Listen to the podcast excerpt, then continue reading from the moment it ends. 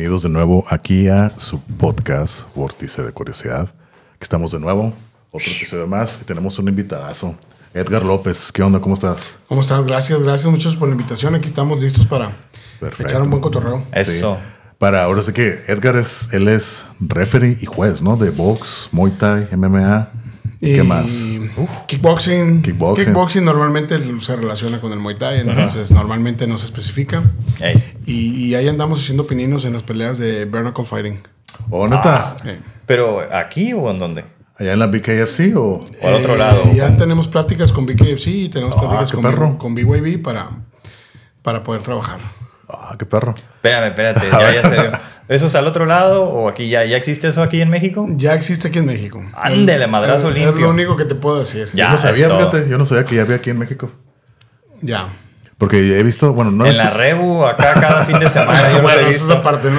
Eh, que son de agrapia, de agrapia, sí, ¿no? sí. Acá las ves, ¿no? Eh. Pero fíjate, yo sí sabía que las BKFC, ¿no? Que ahorita por lo que veo, nunca he visto ninguna pelea de esas, pero sí he visto que, que Mike Perry es ahorita como que está rifando Sí, machín, ¿verdad? ahorita está en el top of the food chain. Ahí, ahí sí la, se la está armando en lugar de la Eh, UFC. eh, él es de esos peleadores que tienen el combo Tienen de el lo, que, de lo que se necesita para, para sobresalir en ese deporte. Ahorita la estrella ese güey, ah, Sí. del BKFC, Simón. Espérate, ¿qué es el BKFC? El Bare Knuckle Fight. Bare Knuckle Fighting Fight. Championship. Eh, ¿Y ese es como por el nombre? ¿Está asociado a la UFC o no? No, No, es una empresa. es Ah, otra ya, liga aparte, Otra ¿no? liga, que, otra empresa. que es de pelean así sin. Yo sin digo por el nombre, sí, sí, sí. Es nomás con los brazos vendados, ¿no? Mm. Pero hay varios. Sí, los nudillos deben de quedar expuestos. Ah, ok. El vendaje nada más es para proteger la muñeca, los nudillos deben de quedar expuestos. Oh, ok. Sí, ¿no? Y, y pues de hecho varios ex peleadores que de la UFC se, de hecho la última vez que peleó fue contra Luke Rockhold, ¿no? An- sí, antes de retirarse se avientan un par de tiritos ahí Sí. del BKFC para... Y por una pues una una feria. feria, ¿no? Paige Van Zandt estuvo ahí, ¿no? Y pues no le fue, no le fue tan bien, pero pero pues sí, ¿no? Pues ahora sí que Tiene experiencia acá en muchas este, ligas, ¿no? Entonces, Gracias a Dios, gracias a Dios. Hemos tenido la oportunidad de trabajar en varias. es lo que veo. Eh, ¿Implica que tengas varias licencias para ello o es una sola que como más global? Pues de- depende cómo, cómo, se- cómo te lo maneje tu comisión local, ¿no? Mm. Eh, normalmente, normalmente no se hace el crossover. Normalmente no se hace el crossover. Donde, donde se usa un poquito más común es, digamos, si tienes licencia como referee de MMA, es probable, es un poco más probable que te den oportunidad de trabajar eh, Muay Thai o kickboxing o algo así, ¿me entiendes?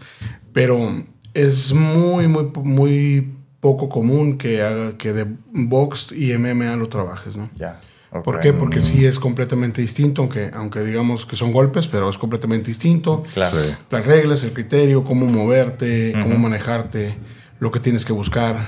Entonces, no está, no es muy común, digamos. Ya. pero, pero por ejemplo, lo que platicamos el, eh, una vez el, en la puntuación, ¿no? El 10, el 10, el 10, 8, 10, 9. Eso, eso sí se aplica tanto en box como en MMA. En toda, ¿no? en la, sí, así es. Box y MMA se maneja el, el tempo y must. Ajá. Es este 10 puntos o menos es a fuerzas. El ganador tiene 10 y el, y el perdedor del round tiene 9 o menos. Ocho si lo tumban, ¿no? De- ajá, dependiendo, el, dependiendo la disciplina, es, puede ser 8 o puede ser inclusive hasta 17. Ok. ¿Cómo en cuál es siete? Perdón, ahí me, me llama la Digamos, en, una, en un combate de box, un 17 es dos caídas. Ah, bueno, eso sí. Ok. Creo que en MMA no, nunca he escuchado. en MMA siete. tiene que haber sido un round en el que le hayan puesto una patiza al chavo y... Lo, lo que se bien hace que. Se salvó. hace- Y se salvó porque ya sea que el compañero, el, el colega referee no intervino Eh. y, y- y aparte tuvo mucho aguante y etcétera, etcétera, que se dieron las cosas para que aguantara el round completo, pero le pusieron una zapati- Madriza. una madriza todo el round. Bien dada. Puede ser hasta un 17. Oh. como fíjate que hace que dos semanas eh, que peleó Ilya Tupuria, ¿no? Contra Josh Emmett. Así es. ¿Cuánto quedó? ¿50-42? Y es algo que nunca se, creo que es la segunda vez que sucede eso, la diferencia de puntuación, ¿no? 58 puntos de diferencia. ¿En cuántos? ¿En los cinco rounds? Sí, o sea, por eso 50-42. Ah, sí, es cierto. sí, Entonces, que fue así, ay, güey, creo que... ¿Y fueron que te, los cuatro rounds o fueron tres rounds 18? Ah, fueron obviamente 50, pues son los, tres, los cinco rounds le dieron Sí, 10 al y hilo. Oh, fueron... Pues 42, o sea... Han de haber sido dos rounds, dos rounds de, de, de 9 y tres rounds de 8. de ocho. 3 de 10 8. 8. Ajá. Órale.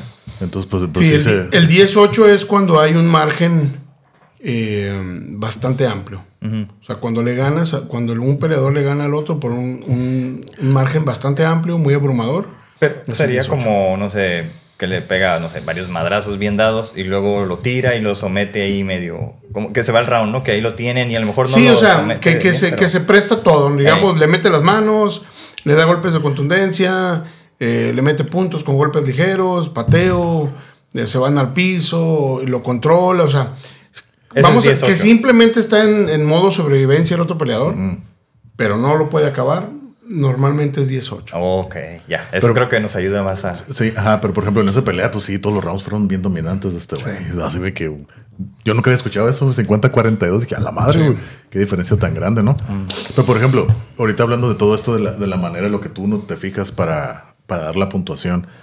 Eh, por ejemplo, un derribo en MMA, ¿no? Un derribo sin mucho daño no, no, no cuenta, porque yo he visto peleas donde el peleador derriba mucho, pero, o sea, en realidad no hace daño. O sea, sí te hace el takedown, pero se levantan rápido, se escapa el otro. Entonces, en realidad, lo pudo haber tirado toda la pelea, pero si no le hace daño, no, no vale el derribo. El criterio, el criterio para jueceo, para calificar, estriba en la palabra que acabas de decir, daño. Lamentablemente, coloquial, el daño es la palabra que usamos coloquialmente, ¿no? Pero oficialmente le dicen impacto, Ok. ¿verdad? Para que no se escuche tan, Ujú. Tan dramático, digamos. ¿no? Sí. Pero en realidad lo que se busca es el daño. Sí. ¿Qué significa daño? Un golpe contundente. O sea, un jab, todos conocemos el jab. El jab clásico que vas marcando distancia, marcas Ey, sí. distancia, estás mecando, estás pegando, estás haciendo puntos. Yo puedo pegarle a mi contrincante 10, 15 jabs marcando distancia. Pero él me conecta uno y que me hace que las piernas se me, se me aflojen. Aunque yo le haya dado 20 jabs, el golpe de él ocasionó más daño en el round. Ujú. Entonces, oficialmente, en ese momento va ganando él. Aunque yo haya metido 10, 15 Sí. Ya ese es el golpe de poder que le Es llaman. el golpe de poder. Entonces, golpe, poder, contundencia, daño. Hablando de los takedowns y hablando de los intentos de sumisiones. Sí. Si yo, tengo un- si yo hago un takedown, lo llevo al piso, pero inmediatamente se levanta, Ajá. pues no fue muy... No fue muy... No, no ocasionó gran daño. No, lo puse en peligro en ningún momento. Pero por ejemplo, ahí, ahí para. Ahora sí que el, el, la- el skill o la habilidad que se necesita para llevar a alguien a- a abajo es pues una, un, cierto dominio de wrestling, ¿no? Claro. Ese dominio de que, sabes que, mira, tengo la capacidad de tirarte, aunque no te haga daño, pero eso no vale. De que, mira, te Ok. puedo tirar, tú no tienes defensa a mi derribo. Ah, como los que son nada más peleadores. Claro, que no- o sea, sí tiene valor, pero se tiene que tomar en cuenta todo lo demás que está pasando. Todo lo la que pelea. sigue después. ¿no? Vamos a poner un ejemplo que es muy raro que pase algo así. Vamos a pensar que no están haciendo nada. Ninguno de los dos peleadores está haciendo nada. Están ahí El- cerrados. El primer ahí. round, ¿no? Ajá, de- vamos a pensar que es el primer round, el round de estudio. No están Ey. haciendo nada. Nadie se toca. Simón. Nadie se toca. Y se oye el, el clapper, Sí, tac, tac, los las 10 tablitas segundos, ¿no? Los 10 de los 10 segundos. Ey. Y a mí me pasa por la mente, no he hecho nada yo, ni él ha hecho nada. Entro a un shoot Ajá. y lo llevo al piso. no, al- no alcanzo ni siquiera a intentar someter, no alcanzo nada, nomás lo llevé al piso. En ese caso, estoy ganando el round, gano el round por así Por la decirlo, tirada. porque es lo único que hubo, ¿verdad? Ajá. Pero vamos a pensar, hay dos, tres pataditas, un par de golpes, etcétera, etcétera. Entonces, es donde ese, ese derribo, Si no llega a nada, inclusive nada más me tumbas, pero ni siquiera me controlas y me levanto rápido, es donde ese derribo sí tiene valor. Pero muchas veces el derribo queda, queda este, eliminado, por así decirlo, por lo demás que está pasando alrededor de la Sí. pelea, del combate. Porque a mí me tocaba ver muchas peleas donde, donde yo decía, güey, pues este güey lo derribó un montón de veces, pero igual no hubo mucho impacto, como tú dices, ¿no? O sea, peleas donde que, que me, así me, me vienen a la mente dos, ¿no? Por ejemplo, la, la tercera contra, de, Brandon Moreno contra, el- contra el Davidson Figueiredo, Figueiredo. cuando perdió el título. Para mí yo ganó la pelea porque lo derribó un montón de veces, pero en realidad no pasaba nada. O la pelea de Sean O'Malley contra Peter Yan. También dije, wow, pues él la ganó, ¿no? Entonces fue muy controversial también para mí esa pelea, porque también Sean- eh, Peter Yan lo tiró muchas veces. Claro. Sí le metió sus madrazos y todo, pero igual no hubo mucho impacto. El deporte se considera 100% ofensivo. Sí. Entonces, Oh. el hecho de que me tumbe a un peleador, un peleador A tumbe al peleador B, que el peleador se pueda levantar súper rápido, o sea, siempre va a valer más el derribo. ¿Entiendes? Siempre va a valer más lo ofensivo. Aunque tú te levantes rápido, lo ofensivo vale más. Pero te digo, se tiene que tomar en cuenta todo lo demás que está pasando en la pelea. Tengo una pregunta, quizás un poco más, más técnica, pero estoy pensando como juez, ¿no? este, ¿Qué están anotando ahí en su tarjeta? Es como, oh, lo, derru- lo derribó, pero a lo mejor eso fue en los primeros dos minutos, ¿no? Y en los últimos tres, cámbiala, ¿no? Porque el otro güey tiró más madres. Entonces, En, teoría no deberíamos estar apuntando. Ah, Ah, ok. ¿Por qué? Porque ese segundo, ese medio segundo que tardas en bajar la mirada puede Ya, pasar, es puede- cierto. puede pasar Sí, sí, algo. sí. Puede pasar algo. Me, eh, me acaba de pasar a mí eh, en, en un evento en Puebla. Les ayudé, yo no trabajé la pelea ni de juez ni de referee y les apoyé cerrando la jaula. Cierro la jaula y pues obviamente pues, son escalones, no vas a bajar de reversa porque te puedes caer, ¿no? Sí, sí, sí. Entonces me volteo para bajarme, para bajar de la jaula. En lo que me estoy sentando en la silla, ah, el peleador ya estaba en el piso. Chale. Órale. ¿Y qué pasó? Imagínate si hubiera estado como juez y me descuido y yo lo veo en el piso, puede, puedo calificar mal pensando claro. que fue un golpe muy contundente. Resulta que fue un golpe, digo, sí lo conectó, pero no fue un golpe así como se vio, pues de que, de que yo volteo y de repente veo que el otro está rasguñando la lona para levantarse. Ajá. Yo la verdad me imaginé que había sido un knockdown bien, bien, este, Bien dado. bien dado, ¿no? Entonces, lo recomendable es no descuidarte, ¿ok? Ok. Nosotros, en, en, en pláticas que damos y en algunos seminarios que, que de repente estamos empezando a, a- a promover, Eso. eh, recomendamos, un camarada hizo ahí una, una analogía, hay muchas analogías ¿no? que, nos han, que nos han dicho en los cursos y en los entrenamientos, pero mi camarada ahí le agregó y sacó varias analogías, ¿ok? A los que son gamers, ok, Street Fighter, Ok. tienes estas dos barritas, o Sí. El Tekken o el Street Fighter, el que les haya gustado. Mortal Kombat. ¿no? Tienes, Sí, bueno, ándale. ah, tienes tus dos barritas de vida, ¿no? Sí. Entonces, va- están peleando y ambos están conectando, ¿no? Ujú. Pero a uno le están afectando más. Sí, sí, uno sí. está bajando más, uno está bajando más. Entonces, puedes ir viendo, puedes, digo, con práctica, ir analizando, ir analizando, ir analizando, a ver cuál, cuál. Eh, puedes ir manejándolo, no sé, un- imaginándote un péndulo. Conecta, conecta, conecta, conecta. Ay, lo conectaron, te regresas. Sí. Ah, Lo están conectando, lo están conectando, ah, para más o menos tener una idea de en qué momento ya el round cambia Ok. de dirección. Ok. Hay muchas analogías, pero ahora No, sí esa, que, esa está perfecta. Sí. ahora sí sí. que la que a ti te funcione, esa es la buena. Lo estoy entendiendo así, como que estás tú como juez y a lo mejor cualquiera de los jueces están así, no están viendo la pelea y todo, pero están pensando como, va ganando este güey.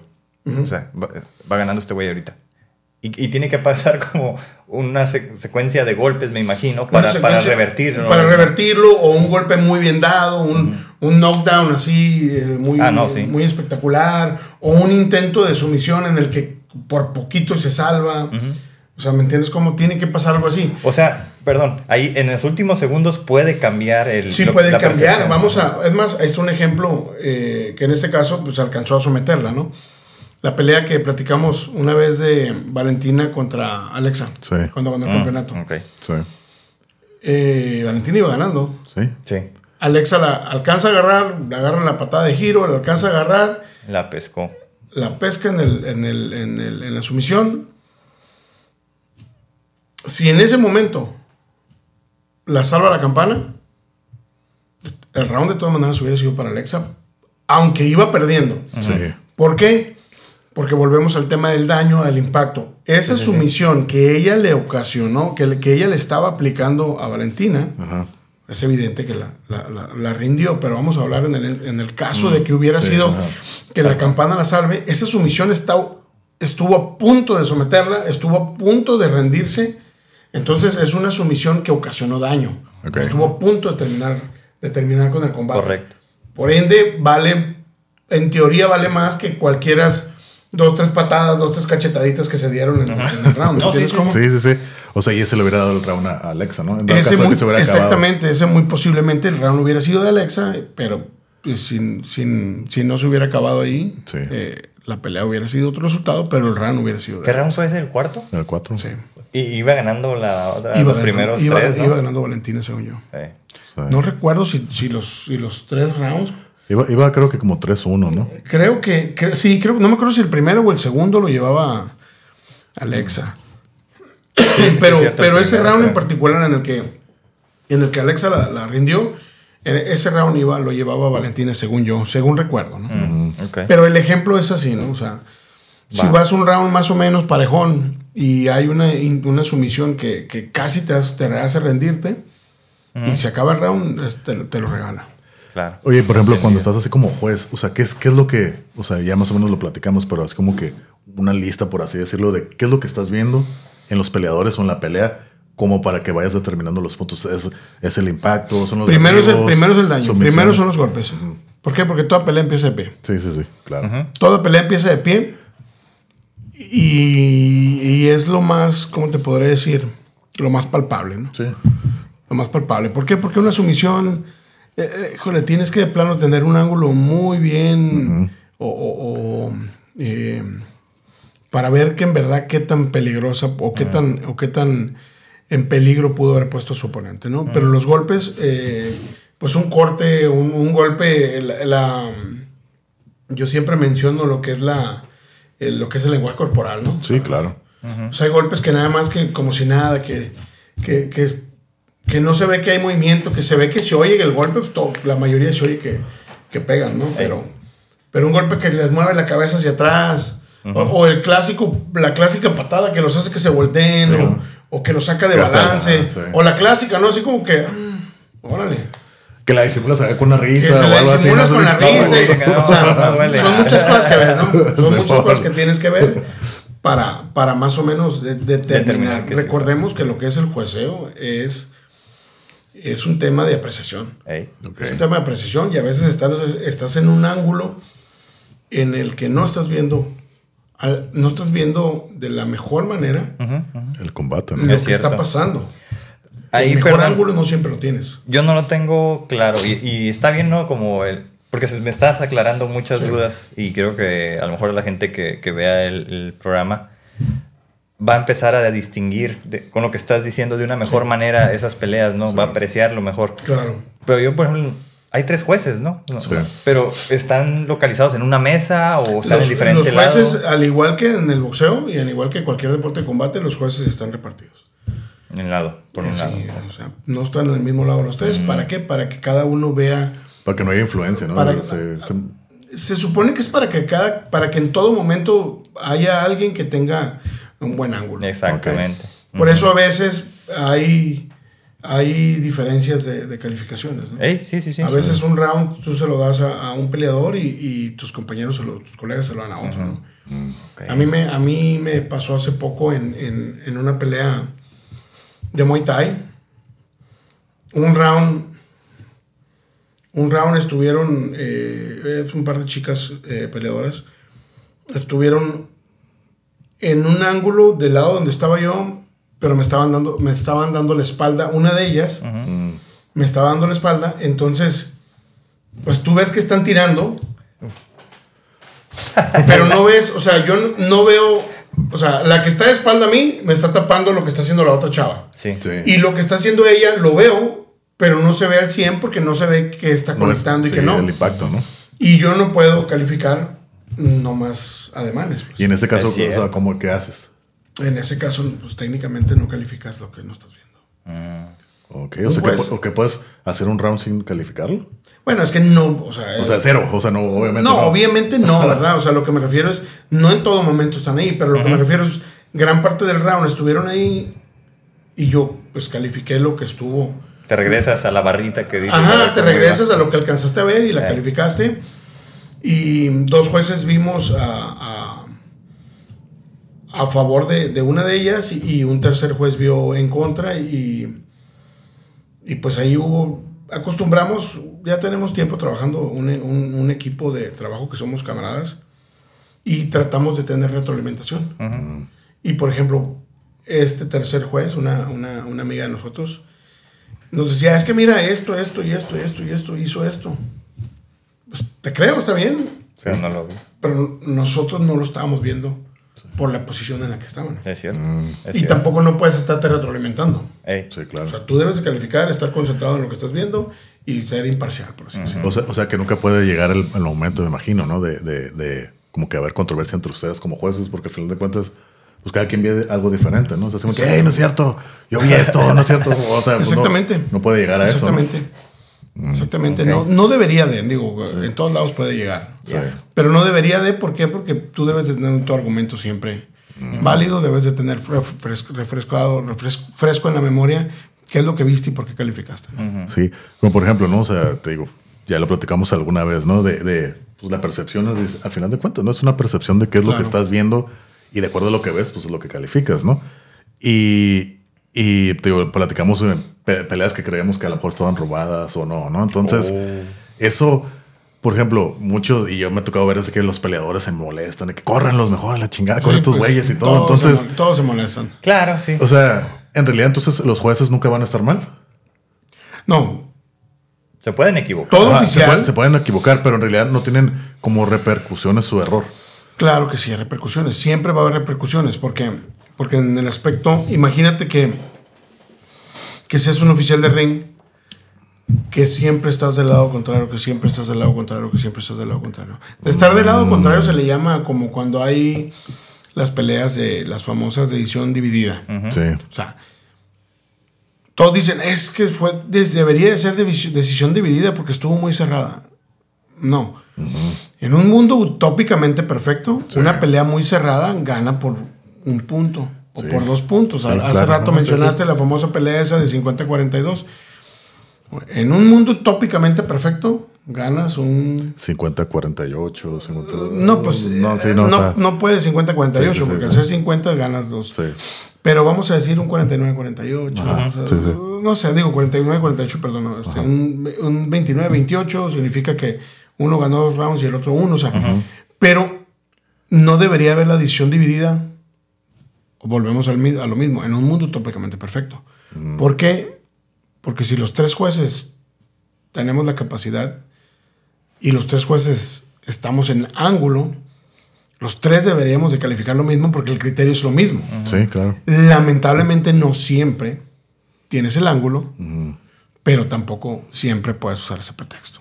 ¿Entiendes cómo? Entonces vamos a pensar que hay un juez que siempre es el que está chueco, siempre es el que está chueco, siempre es el que está chueco, pues va a llegar el momento en que te va a jalar tu comisión o, o el cuerpo con el que, al que estés afiliado, que estés sancionando y te va a decir, a ver, mijo, andas, No, no, no, ¿qué andas andas muy contreras. anda chueco, o sea, Andas es sí, verdad, sí. anda No, pues chueco, a ver Claro, qué está- pasando. Exacto.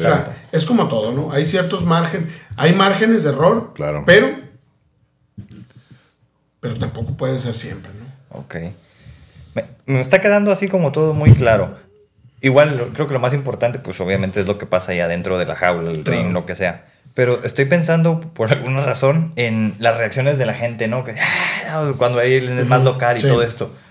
¿Eso les afecta a ustedes? Que no debiera, ¿verdad? Ajá. Pero les afecta o, o no sé, ustedes traen audífonos como para no escuchar a la gente o por alguna razón, ¿no? Pues que a- a- al final de cuentas me imagino que es algo más visual que auditivo, ¿no? Un, un juez con experiencia, voy a usar ese término para no decir que uno bueno, un juez con experiencia no, se debe, no, no le debería afectar. Exacto. Obviamente se tienen que dar ciertos, se tienen que dar ciertas situaciones para que tengas dentro del caos que hay en un evento, sí, en vivo y etcétera, etcétera. Sí. Siempre hay ciertas situaciones que son que tienden un poquito más a lo ideal, ¿no? Que, que no tener, no estar muy cerca de la gente, que siempre haya cierta separación, que las esquinas estén eh, de, de ser posible eh, retirados de ti, etcétera, etcétera. Pero un juez entrenado y, e imparcial no se deja influir. La clásica, está en la esquina y. ¡Eh! Y tira un golpe y. ¡Eh! Sí, sí, eso. Y ya lo tienes, y este round es tuyo. Ya la tienes, la pelea es tuya. Ajá, eh. pues lo que la esquina diga. Eso es allá a ellos, ¿no? Allá a ellos, pues. Sí, porque es como lo que le tiene que decir a su peleador, ¿no? Sí, claro. Entonces, pero si eres un juez sin experiencia, sí te puede. Pues sí te puedes sacar. Pero entonces sí estás escuchando todo, o sea, Todo se básicamente. escucha. Ya, ok. todo se escucha. Porque no sabía, como la neta nunca he visto cómo están los jueces, no sé si traen audífonos como No, no traes. para No, evitar precisamente y enfocarte. No traes audífonos. Ok. Estás- eh, Sí, pues es totalmente, como decías, Sí, pues algo más visual, ¿no? Más Sí, visual. es algo más visual. También, también tienes que escuchar, ¿no? los Porque, por madrazos, ejemplo, como no, Paz. Porque el- aunque parezca mentira, el golpe se escucha. El, el golpe duro se escucha. Es más, es fácil. El golpe duro se escucha menos que el golpe que no es tan duro. Sí. De repente escuchas unas patadas que. ¡ah! se oye Como bat de béisbol, ¿no? Como pinche Y escucha y todo el mundo. ¡ah! Y el peleador como si nada. Y de repente una patada que se oye así bien seco, así. ¡pum! Sólido. Y es donde se doblan, ¿no? ¿Me entiendes? O igual un golpe. Entonces, tienes que saber distinguir todo eso, ¿no? También. No, pues sí. Pero bueno, ok. No, pues sí, o sea, sí ya me, ya me quedó pues más claro, ¿no? Al Sí. final de cuentas, pues como juez, es tu perspectiva, ¿no? Y también, como tú dices, ¿no? Si te equivocas siempre, pues, ¿qué está pasando? Claro, exactamente. O sea, te equivocas siempre, eventualmente tu, el cuerpo Sí, que, te, que sancione, eventualmente te va te va a jalar la oreja, ¿no? Ya. No, pues ¿Tienes preguntas más técnicas? Creo que ahorita no, si no, pues ahorita las Ok, nos regresamos. todas. Es que estoy pensando así, por ejemplo, en, en todo lo que dijiste, este, por ejemplo, box, muay thai, MMA. Este, ¿qué tipo de, de peleas disfrutas más así como Mu- estar Muay como- Thai. Muay Thai porque es más violento, Es hermoso el Muay Thai. sí. Sí. Sí, Muay Thai bien, bien Ejecutado. hecho, bien ejecutado, es un ballet. Pues sí. Es, es artístico, ¿no? Es artístico, sí. Sí. Sí, la verdad, yo, yo empecé de hecho con Muay Thai, es el deporte que, Mm. yo, que yo practicaba. Eh, por azares del destino, ahí eh, de ser nada más alumno, empecé a, a dar las clases de los principiantes. Eh, empecé a involucrarme con el tema de los peleadores, apoyarlos a ellos, ser esquina, ser su catman. Y, y, ¿cómo se llama? Y un día llegó una, una invitación de un seminario que iban a dar para, para referees y jueces de, Muay Thai. de Muay Thai. Si ustedes ven los primeros UFCs, en, el, en la mesa de, comen- de comentaristas estaba, una de ellas era una chava, en aquel entonces chava, Sí. güerita de cabello sí, sí, chino, sí. Long, una ex campeona del mundo en kickboxing y en un montón de disciplinas, ¿no? Cuando el American Kickboxing estaba En los noventas, ¿no? en así su mero apogeo, Sí. cuando no había película de Van Damme que no fuéramos ¿Eh? a ver. Sí. sí, sí, sí. Cuando Hasta la película de Kickboxer, ¿no? Cuando el American, cuando el American Kickboxing estaba así a su nivel, que eran rockstars, que, que si eres buen kickboxer, salía, eras artista de cine. Y Yo, ella, me, yo me acuerdo que cuando estaba morro, yo creo que tenía unos, máximo unos 10 años, ahí como a unas cuadras donde yo vivía, yo vivía ahí en Otay, abrió una escuela de, pero de kickboxing, ¿no? Y pues yo lo escuchaba morir kickboxing. Yo hacía, en aquel entonces, yo hacía karate. Ok. Karate, ¿no? Entonces, kickboxing, kickboxing, hágala, ¿no? Y ya salía y me acuerdo que, que había creo que un Ox ahí a un lado, algo así, entonces llegamos y salió el profesor acá, sin cam- pues en chorcillo, así de, de- acá sin cam- acá bien mamadillo. Pero acá- Bailando como el Van Damme. pero, pero, pero acá, bien- según él acá, o sea, como bien rockstars acá. Sí, sí, este güey, qué pinche mamón, ¿qué, no? Pero, o sea, no hablen, pero sí, su pinche actitud. eh, yo estoy bien cabrón. Acá, Oh, casi, casi, ¿no? Entonces, pero yo me acuerdo que era así lo máximo en los noventas, ¿no? El Sí, sí, kickboxing. sí. Acá, era Sí, entonces- lo nuevo. Yo creo por la película, precisamente, ¿no? Que- No, ah, no. en nuestro contexto, digo. pues al contrario, de hecho, pues la película la hicieron basada en que ya había, ya había muchas estrellas. O sea, en aquel Mm. entonces los kickboxers que eran de nivel, que eran famosos, se convirtieron en estrellas de cine. Sí. Sí.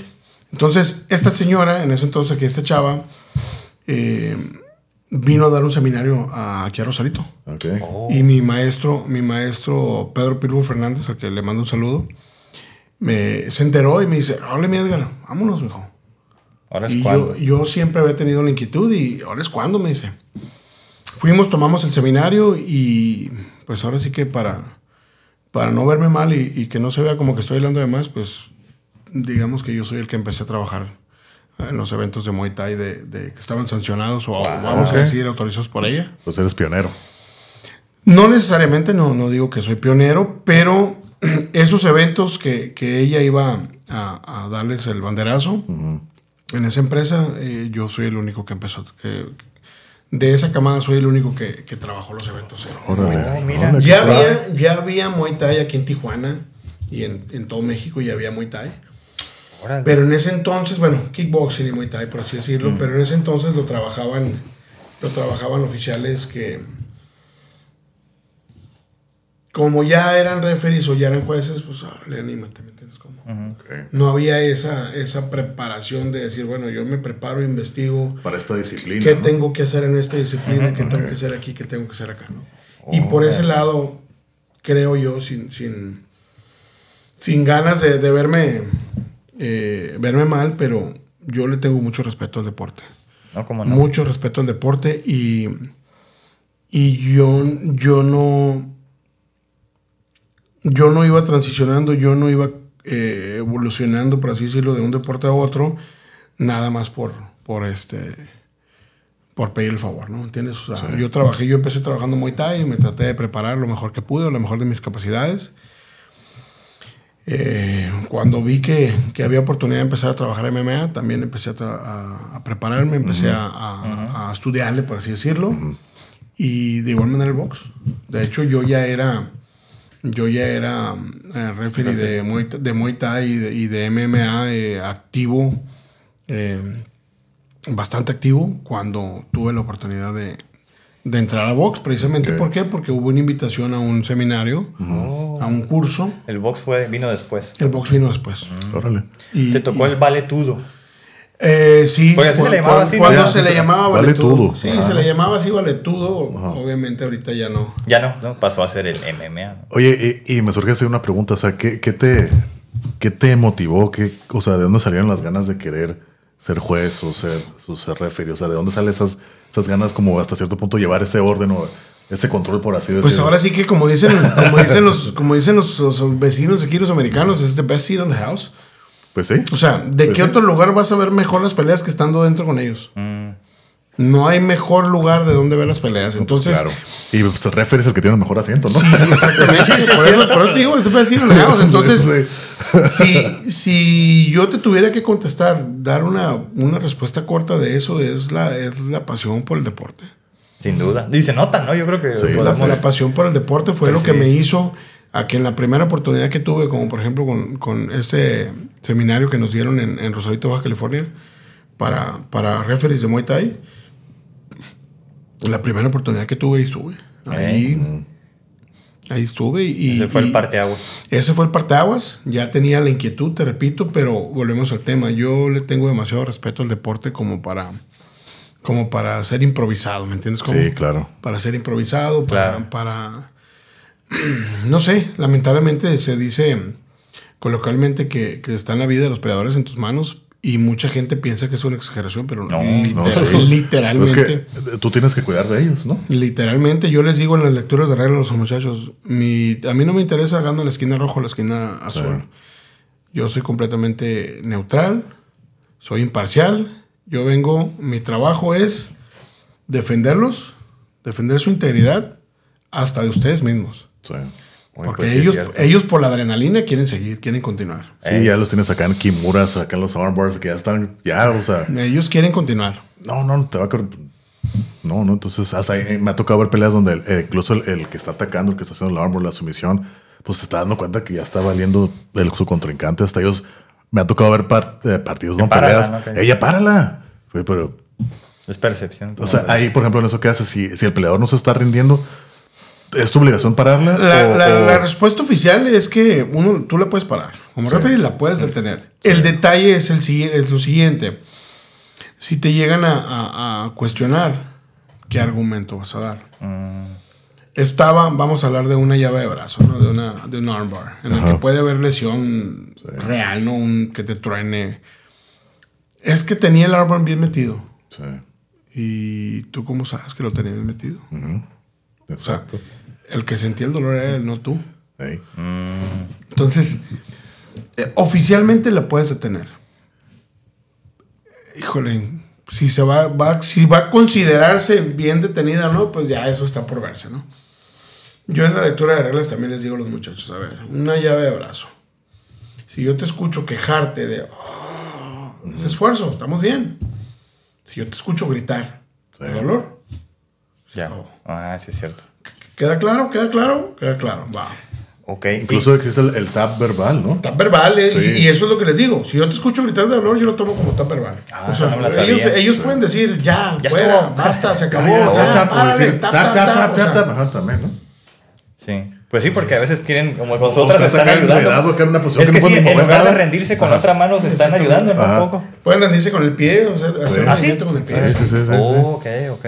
O sea, cualquier seña que me hagas que sea aparente, que no es una seña de, de una transición que quieras hacer, de Cualquier señal que quieras hacer de, para llamarme atención se puede considerar como Pero fíjate, también me ha tocado ver hace- recientemente también peleas donde pareció un tap, pero no fue tap. Entonces, el- como que nomás como que lo tiene, no sé, te estás acomodando, tú mismo te estás agarrando. Y el, y el referee lo interpreta, eh, fue tap porque ya fue rápido. No, no, no mames, yo me estaba así apenas agarrando, estaba acomodando. No, pues que yo vi un tap. Y si te das cuenta, la pelea sí queda. Sí, no es como que ya regrésate. No, no te puedes regresar, Se acabó ya. O Pues sea, sí. no hay pelea. La pelea se acaba, la pelea se acaba en el momento, esté bien parada o mal parada, se acaba y punto. Ya si hay una queja formal o etcétera, etcétera, ya lo que la comisión decide hacer o el protocolo que, que- que siga, después de revisar el, el footage, después de revisar este, repeticiones, lo que gustes y mandes, ya lo que la comisión decida es, es otra cosa, ¿no? Ok. Pero la pelea por protocolo se acaba y no la puedes reiniciar. No, claro. No, no, imagínate cuántas no se repetirían. Ya tenía como que validez, Y ¿no? pasa más seguido lo que piensas. Sí, sí, sí, sí. Pero eh, con lo que dijiste, ¿no? Esta frase de que de adentro de la jaula o del ring se ve mejor, y lo cual pues, sí es cierto, ¿no? Este. Eso te hace que puedas disfrutar las peleas como fan, quizás.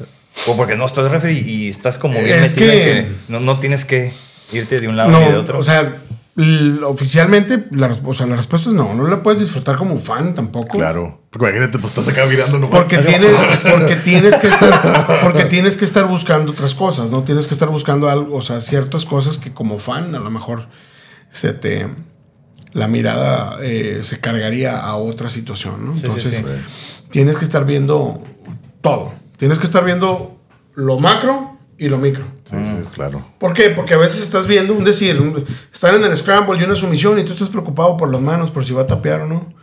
Y, y, y acá el, el Ajá, estás viendo acá las patas, y acá el contrincante se está agarrando de la malla Sí, y, sí. y está, está haciendo palanca para, para detenerlo. Y imagínate tú preocupado cierto. por las manos para que rinda y el Y otro todo el que está pasando. Sí, y el sí, otro claro. haciendo un decir, haciendo, apoyándose en la jaula que no debería, o sea, Claro. cosas así, ¿me entiendes cómo? O, o por Ya. ejemplo, eh, una cosa tan, tan, tan común que de repente pasa, tú estás preocupado por lo que está pasando y, y no te diste cuenta que el bucal está tirado ya. Sí. Mm, sí, es cierto. ¿Me entiendes cómo? Entonces, tú tienes que estar ahora En sí que todo, en ¿no? todo. En todo. Entonces, lo menos que te puedas distraer es mejor. Lo menos Es cierto. posible. Oye, pero por ejemplo, a mí me tocaba, me, me- como me da risa, o sea, o sea, eso que hace, que esa pregunta que haces, ¿no? Como disfrutar la pelea. Me tocaba ver peleas, ¿no? De que a veces, fíjate, yo me pongo a ver los referees, o sea, cómo, cómo se están moviendo. Y incluso, por ejemplo, pues en la UFC, ¿no?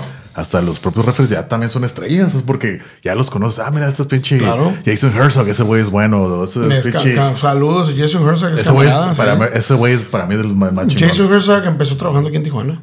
¿La neta? Jason Herzog trabajaba aquí en Tijuana. De hecho, el- el- todavía el año pasado eh, me tocó, creo que fue el año pasado. Todavía el año pasado me tocó trabajar con él aquí en Tijuana.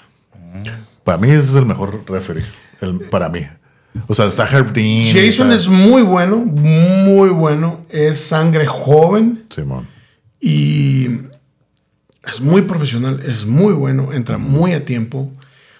Eh, lamentablemente, ahorita hay muchos que se consideran buenos. Pues, sí. Este, está Mark Goddard.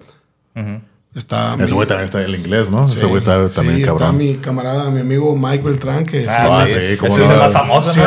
Si nos llegara, si nos llegara a ver Mike, saludos, brother. Ahí, lo tagueamos. Sí, ahí lo taguamos, ¿no? Sí, sí lo conocemos. Mike, que, que brincó de, de ser. Era agente de. Es, es, es sheriff, Sí, de Los Ángeles, ¿no? es sheriff, es, este, es referee, Sí, es eh, actor. Sí. Sale en, el- Mayas. En Mayas. Me Mayas tocó es verlo. una, una serie de, de bikers. Ajá. Ahí. Es biker también. le gusta el ambiente, entonces sale en una Se serie. nota. Se sale en una serie. Y luego, inclusive, el, el chavo este, el rapero mexicano de Monterrey, el. el ay. Ese que ¿El está- Babo o cuál? No, no, no, el, el chavito ese que está de moda ahorita. El, El peso pluma. el- no, el, no, el otro, el. el- el, ah, Santa Fe Clan. Ok.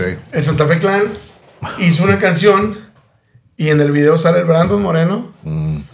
eh, que suerte en su próximo combate. Eh, Y ahorita, hay que hablar de eso. Hablar de. Sale, sale Michael Morales, que también es un chavo. Le acaba de ganar, que, ¿verdad? está- Sigue que invicto. acaba de ganar muy bien. Lo, saludé después del evento del el domingo. Ya andaba en el evento y me tocó saludarlo y me lo encontré en los tacos.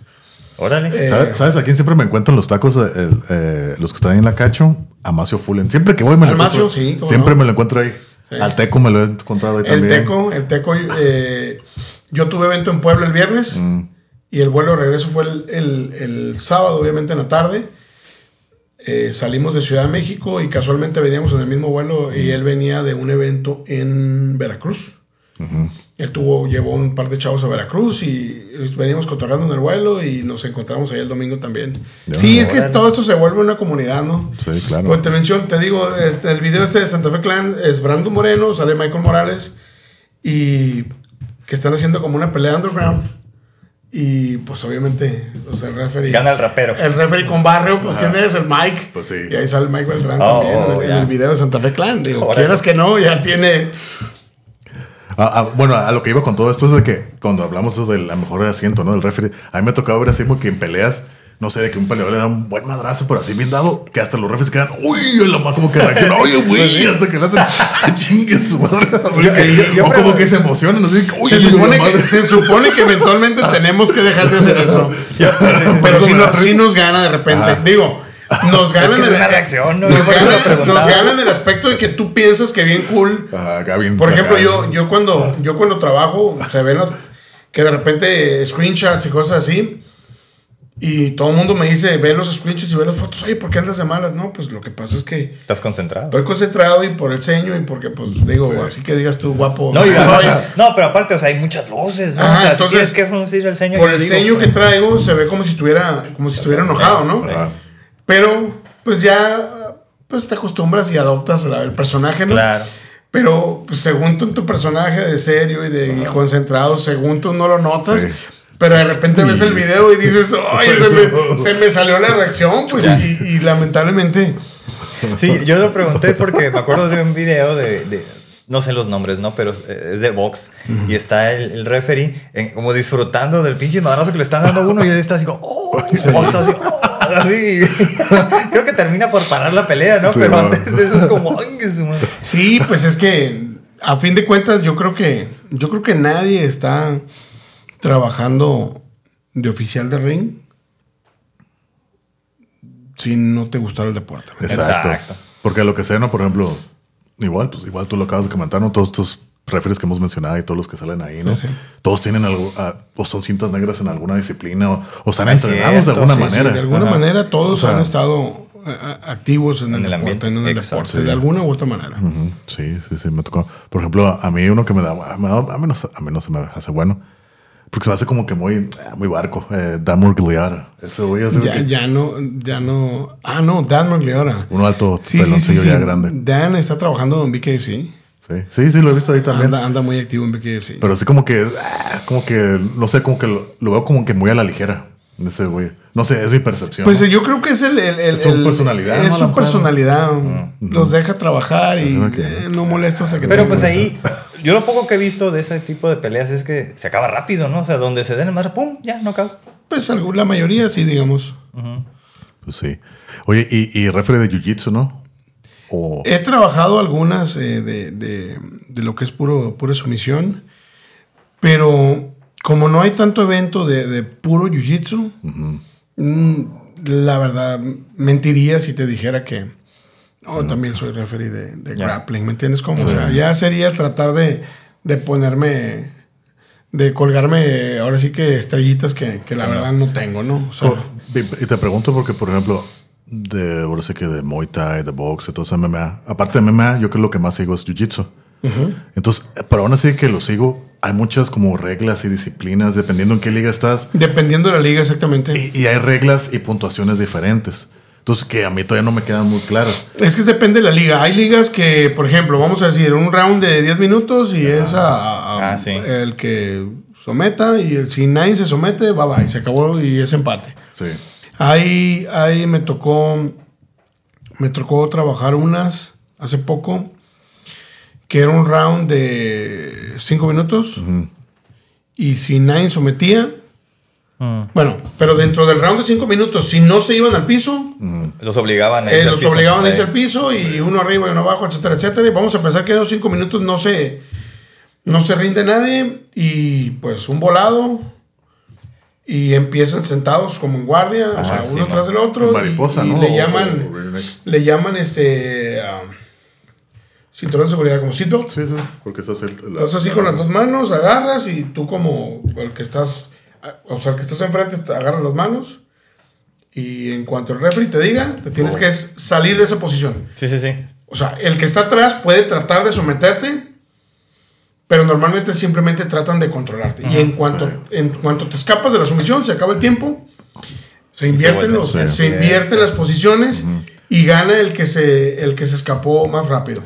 Oh. Porque, porque, por ejemplo, eso que... Lo vimos, que- ¿no? Sí, por ejemplo, evento. fuimos al, al evento hace dos años, al de Combat Jiu-Jitsu. dos años. Al de Combat Jiu-Jitsu. Ah, aquí en el auditorio. Sí, Sí, ¿no? Entonces, pues a mí se me Ah, pues ese lo refirió Mike. Sí, pues ahí y, está, ahí lo y, conocimos. este, y Víctor Dávila, el dueño Sí, Ándale. negocio. ahí, ahí tenemos las fotos con Eddie Bravo, con Ah, Brandon, anda, así, así es. Brandon cuando anda- ya estaba de campeón. Ahí andaba el Eddie, sí. el- Sí, el- con el Boogie, ahí tengo mis fotos con, Sensei. con, Con todos. con el Pitbull, con Brandon, con Mike Beltrán, con el Boogie, con, ¿cómo?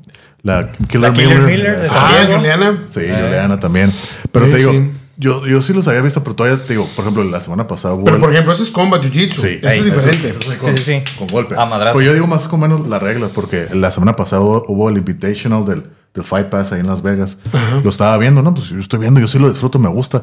Pero te digo, está en el round y de repente, no, sabes que se acabó. Y, y lo que acabas de decir, ¿no? En seatbelt y te el volado. ¿Quién quiere empezar arriba? ¿Quién Muerte quiere- súbita le llamaron, ¿no? ¿Te acuerdas que lo anunciaron? O así lo anunciaron. Es que depende de la liga, volvemos Ajá. a lo mismo. O sea, Y, y yo y, y les preguntaba, ¿qué quieres? O sea, te dan dos opciones de, de empezar, ¿no? Ya sea en seatbelt o en armbar. Y ya sea el que, al que a ti te toca que ataque- ataquen, pues tú tienes que zafar. Y el que está atacando, pues tiene que mantener la posición, ¿no? Entonces de ahí luego siguen los rounds y todo. Dije, ok, está interesante porque yo lo disfruto, a mí me gusta verlo. Pero, pero todavía se me que ay, no entiendo por qué cada, a cada cuánto tiempo, eso es lo que todavía no entiendo. sí, ahí, ahí te repito, es depende de la liga. Es depende de la liga la que, la que decide Esas reglas. eh, las reglas, ¿no? Porque, por ejemplo, el Combat Jiu-Jitsu, pues es, es la liga de Eddie Bravo, ¿no? Con, con Víctor Eh, Dávila. técnicamente, ajá, es, es, es de Víctor Dávila, pero es socio de Eddie Bravo. Porque Eddie Bravo tiene el EBI, el Eddie Bravo Invitational. Ajá. Y tiene el Medusa y tiene el Combat Ajá, Jiu-Jitsu. el tiene todo Medusa. Pero usan sus mismas reglas, ¿no? Eh, pues el de el Eddie Bravo no, porque el Eddie Bravo no es combat jiu-jitsu, el Eddie Bravo es, es este... Ah, con razón el grappling. jiu-jitsu se ve así como muy mexicano el asunto. Por lo de los... No, yo, fíjate, pensé que Eddie Bravo, o sea, Eddie y, y Víctor eran, son los como que los socios, ¿no? Sí, sí, por eso, pero el Eddie Bravo Invitational es un evento. Sí, sí, el EBI. El EBI, el Medusa es otro. Ajá, sí, el de puras mujeres. Ajá, y el, y el, y el Combat Jiu-Jitsu es otro evento. Ajá, sí, sí. Ah, Ok. Sí, pero que yo tenía entendido, o igual, a lo mejor estoy mal, que tanto el Medusa, el Combat y el EBI usan las mismas reglas.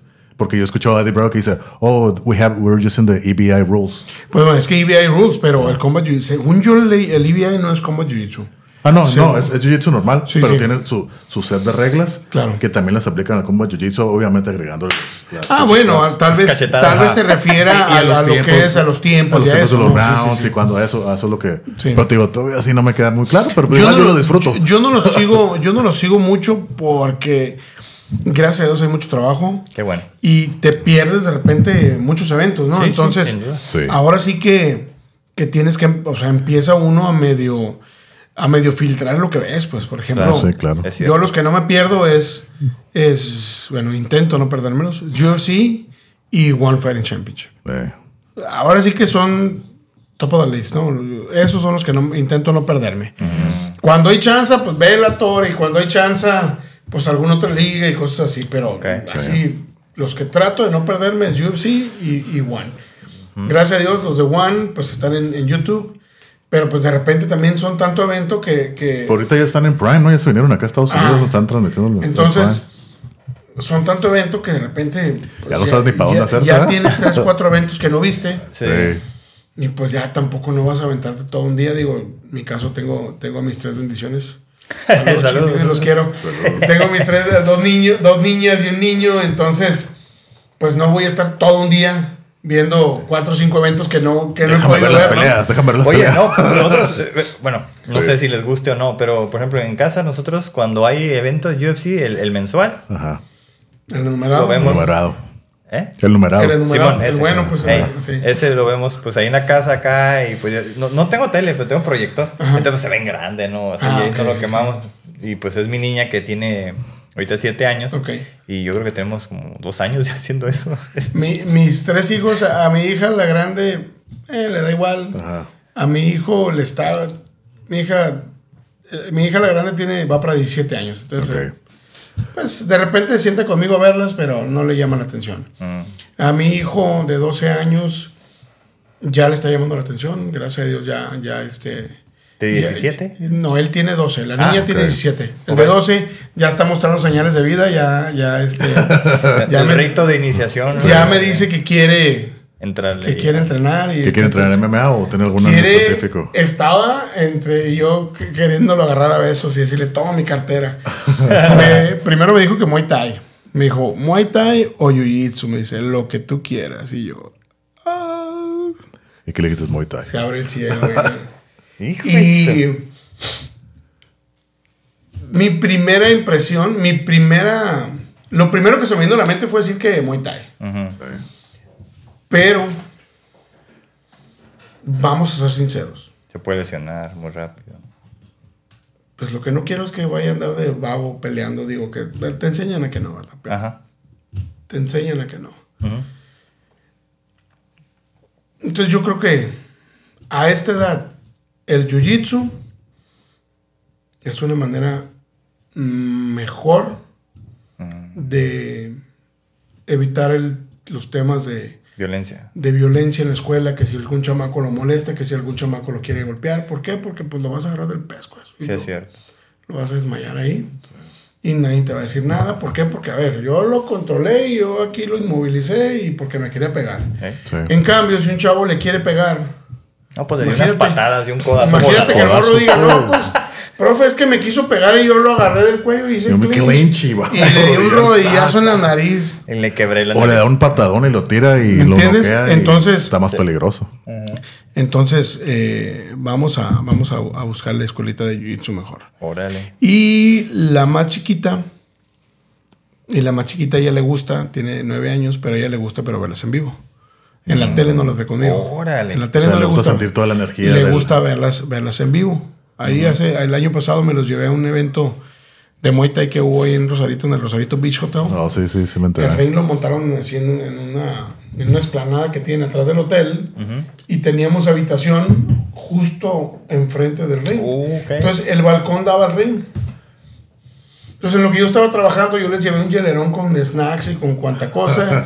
Véanme, véanme. Y quitaron, quitaron las sábanas, las colchas, hicieron un picnic area ahí en el, en el, bal- Balcón. en el balcón. Órale. Y ahí estuvieron viendo y de repente yo estoy trabajando la pelea y de entre rounds y volteo para entregar las tarjetas a- al comisionado y ya los veo sentados a los tres en Y- primera fila.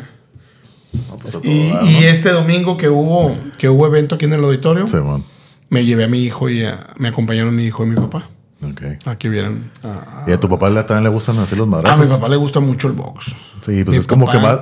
Siento que el box es como más de la vieja escuela, ¿no? Mi papá es de esas personas que, que, digo, no te voy a decir que siempre, ¿no? Pero, pero de esas de que de repente me platica, yo me acuerdo cuando iba al foro de Inglewood a ver las peleas. Yo, Uh. ¿qué? ¿Cómo? Al foro de Inglewood. sí, lo jugaban los Lakers también, ¿no? sí, o sea, en, en Inglewood. El forum. Ah, sí, Sí. cierto. Ya, ya estuve ahí, ya Sí. conocí el lugar. Sí, Sí. legendario. Porque Sí. entré, bueno, te digo que fue cuando eh, y entré y estuvimos Sí. como tipo backstage y veías las fotos de todos los que habían estado ahí. Sí. Todos los legendarios rockstar de grupos Sí. pop, ahí tocaron. Sí. Incluso este, los mejores eh, eventos de deporte, de ahí box se hicieron. eso. Entonces, eh, mi papá le gusta mucho forum. el box. Ok. mucho el box. Entonces, cuando de repente estoy viendo, estamos, estoy ahí con ellos o algo y, y pongo algunas peleas y de repente se sienta. Y, y si la pelea es de esas de que se van al piso, Sí. se levanta y se va. No dice nada, nomás se va. Pero cuando la pelea es de pie y que rodillazos y patadas y codazos, Ahí está sí. emocionadísimo La entrado. No, no, no, no, no cree, porque por ejemplo a muchos boxeadores yo he escuchado que no les gusta el MMA porque se les hace muy violento. Mm, ah, es Se hace muy agresivo. Entonces, ¿a tu papá no, no piensa lo mismo? Eh, eh, sí lo menciona, pero no creo que se le haga tan violento porque se queda sentado viéndolo. ¿no? Sí, es que, dale, Pero sí de repente, mira, está bañado en sangre y que mira, y las mujeres cómo se dan. Y, Sí. ¿Eh? pero, pero lo disfruta igual que, cualquier aficionado, ¿no? Por así decirlo. Pero, pero el deporte de combate que a él le gusta es el box. sí. Te- Tengo una otra pregunta. Iba encaminada en esa, ¿no? De que te pregunté si disfrutabas como un un poco como fan. Sí. Porque más bien es, es me surgió esta duda, ¿no? De, de si puedes como referee disfrutar las peleas y en ese sentido era como cuál era tu pelea favorita que no sé, que te había tocado ser referee, o sea, y por qué fue, a lo mejor no, no es conocida, pero Sí. estuvo bien espectacular, o sea, que Mira, nos contara un poquito. La respuesta a, a la, a la pregunta primera, así muy claramente, ¿lo disfrutas? Sí lo disfrutas, yo creo que hasta más que un fan normal, pero lo disfrutas diferente. Claro, Claro. ¿Verdad? Sí, sí, sí. Aprendes a disfrutarla diferente, ¿no? Imagino porque ya está la responsabilidad, ¿no? Ah, claro. Ey. Aprendes a disfrutarla diferente. Y yo creo, en mi caso muy particular, me ha pasado que de repente trabajo peleas buenísimas, que yo considero buenísimas. Y de momento estoy trabajando. Y hasta que se termina, anuncias ganador y te sales del ring y te sientas y ya, pues la siguiente le toca trabajar a un compañero o algo. Y empiezas a hacer como el recap y dices... Oh, está- "Qué estuvo bueno". Tirote. Sí, sí, sí, sí. Yo creo que, y, y, y contestando tu pregunta de alguna que me acuerde ahorita así de momento, acabo de trabajar una pelea en Puebla de dos chavos peleadores en, pues nuevos, nuevos me refiero en- eh, que van comenzando, ¿no? No sé, tres, cuatro peleas cada uno llevaban. Un chavo muy fuerte, muy agresivo, y, y el otro chavo se veía que así, que si, que si alguien, si te tuvieran que decir, es debido a muerte que decidas quién va a ganar, pensarías que el otro, el que te digo que está así bien fuerte, ¿no? ¿Era pelea de que de Muay Thai? Era ¿O de MMA, que fue en Puebla. Y se dieron hasta con la cazuela, se dieron bañados en sangre. No, hace rato les enseño el video. Eso. El video del, del- de cómo quedó el área de la jaula donde estaban peleando ellos. Órale. Bañados en sangre los dos. O sea, fue un tirote. En ningún momento bajaron de nivel. Buen tiro. Me tuvieron bien ocupado, me tuvieron bien entrado. Pero se dieron muy, muy bien. Fue buen tiro Fue entonces. muy buen tiro, ¿no? Este, te repito, ya que me bajé de la jaula dije. Ay, güey. Ya como que te quedas acá, Sí. oh, güey, todo bien. todo- Aquí en Tijuana. Estuvo bien sanguinario. todo, todo buena. Aquí en Tijuana también he tenido buenos tiros en el aspecto que los ves y que dices tú que están bien parejos, ¿no? O sea, esquina roja tira dos golpes y esquina azul tira tres.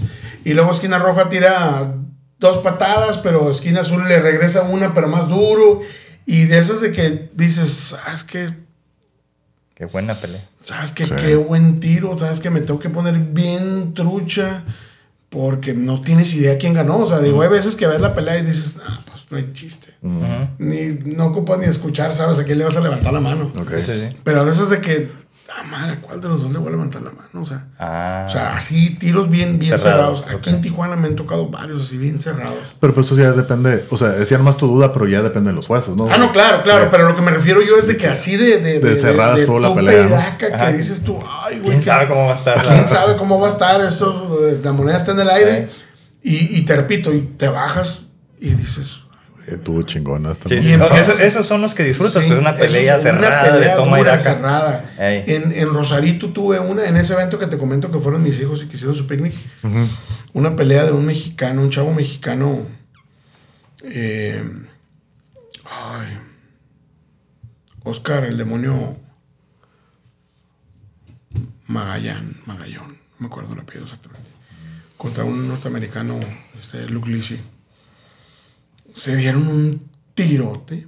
Obviamente en todo momento fue un poquito más enfrente el, el estadounidense. Mm. Pero se dieron con todo. El mexicano con corte y con un par de caídas y de todas maneras como el conejito Energizer. De esas peleas de que, híjole, la quieres parar, pero dices tú, pues el chavo está respondiendo todavía, está pegando duro, está pegando duro, hasta que de plano, pues entré y la. Y detuve el combate. Mm. Detuve el combate, pero, pero fue un tiro muy bueno, un tiro muy duro para ambos peleadores, ¿no? Y inclusive el norteamericano, después de la pelea, dice, oye, qué duro está este carajo. dice. O sea, en cual- cualquier otro, con todo lo que hice, cualquier otro lo hubiera, lo hubiera noqueado y. Sí. O sea, mu- mucho más rápido, ¿no? Entonces, sí, sí hay muchas peleas. Aquí en Tijuana, De calidad, por lo que dices. en calidad, aquí en Tijuana ha habido muchas peleas muy buenas, muy parejas, ¿no? Nosotros eh, tenemos ahí un, un, un chiste local, por así decirlo, que decimos que a veces, eh, eh, malo con malo, las peleas salen excelentes, ¿no? Sí, claro. Entonces, eh, digo, lo decimos como de broma, ¿no? Pero, pero básicamente lo que significa es que un tiro parejo siempre va a estar bueno, pues. Ah, ya. O sea, un tiro bien armado siempre va a estar bueno, pues. O sea, si el chavo es, es principiante, con otro principiante se van a dar con todo, o sea. El famoso matchmaking, ¿no? Si, si es de nivel medio con otro chavo de nivel medio, siempre van a ser tiros buenos, ¿me entiendes? Como Mm. siempre, siempre, siempre. ¿Por qué? Porque todos, cada quien lleva diferente, aporta diferente cosa al combate, ¿no? Hay unos que, ok. que, el, que el simple aguante es su, es su, es su fuerte, ¿no? Es su, Claro. Sí. es su mejor, este, es su mejor eh, cualidad, ¿no? Entonces, pues imagínate, le estás pegue y pegue y pegue toda la pelea y de qué te sirve si al último tú terminas bien cansado y él está fresco y te, y te Eso agarra, sí. ¿me entiendes? Sí. Entonces, Es- sí, es como en todo deportista, ¿no? Cuando, cuando eres un tanto amateur o joven, no tienes como tanto bagaje. Sí. Entonces, eh, como que eres más salvajón, ¿no? O sea, en todo, o sea, más, atrevido. sí, lo Por, el hambre, por el hambre que El- tienes de crecer, de exactamente. demostrar. Y cuando llega un ¿no? punto donde a lo mejor ya lograste algo, ya es más cerebral, ¿no? Sí, la sí, experiencia. ya es más estrategia, es más pensar, es, Sí. es esto y el otro. Sí, sí, sí. Entonces, Pero de- dices, las de jóvenes como que... Pero de más- alguna manera se disfruta, ¿no? Ah, Un- claro. una pelea pareja siempre se va a disfrutar. Claro. Eh, eso es cierto. ¿Por qué? Porque si son jóvenes, si son chavos que van princip- que son principiantes, por así decirlo, como, como lo mencionas tú, van a entrar con todo, van a entrar bien agresivos, ahora sí que Sí. sin miedo al éxito. Sí. Y va a ser o un tiro súper duro que se va a ir a, a no saber quién ganó, o va a ser un knockout espectacular, Sí. o, o va a haber algo que te diga decir, wow. Sí. Y si nos vamos al, ex- al extremo opuesto, Puede que, llegar es, ajá. que son dos peleadores de nivel, con mucha experiencia y de nivel, y es una pelea importante, a lo, me- a lo mejor va a ser una pelea un poco más lenta. Y, y incluso hasta pu- puede ser aburrida, ¿no? Aburrida para el que no conoce. Exactamente. Ey. Pero pues de repente la disfrutas de, de diferente manera porque dices tú, "Oye, este vato está cazándolo, lo está buscando, está preparando, está eh, preparando ajá. el contraataque. Empiezas o sea, a ver el ¿me game plan, ¿no? Tú Sí, lo empiezas eso a ver, es ¿no? cierto. Sí. Entonces, a todos niveles, una pelea pareja siempre va a estar, siempre, siempre va a ser. Como por ejemplo, eso que dices de los principiantes que son más aguerridos. Una, una, una vez me acuerdo en mi clase de jiu-jitsu, eh, siendo cinta blanca, pues me pusieron así a rolar, ¿no? Alguien así, igual como del mismo size, éramos blancas, ¿no? Y sí, traíamos pues ese como que quieres probar, ¿no? Entonces el profesor nomás no estaba mirando, ¿no? El profesor ahí, Ricardo López también. Ah, sí, sí lo conozco. Y, y ya no estaba mirando. Y pero pues estábamos bien agresivos, ¿no? Así estábamos mismo size. Era no-gi. Entonces estaba pues ya sudados y todo, Sí, sí, resbalas, sí. todo así que estamos batallando acá. Y ya estaba poniendo agresivo el, el show. O sea, agresivo dentro del juego, no, no de violencia ni de ardido, ¿no? Ya. Dice, a ver, a ver, ver, nos llegó, nos paró. Deténganse. ¿De por qué? Dice, mira, como son blancas, dijo exactamente, como son citas blancas, todavía no tienen técnica, no tienen, no tienen todo ese dominio de su cuerpo, ese control, se pueden llegar a lastimar. Si fueran cintas negras, esta madre estuviera así bien lento, así porque se estuvieran midiendo, o, o más avanzados, ¿no? Sí, sí. Con lo que acabas de decir, ya tienes un nivel, ya tienes una estrategia.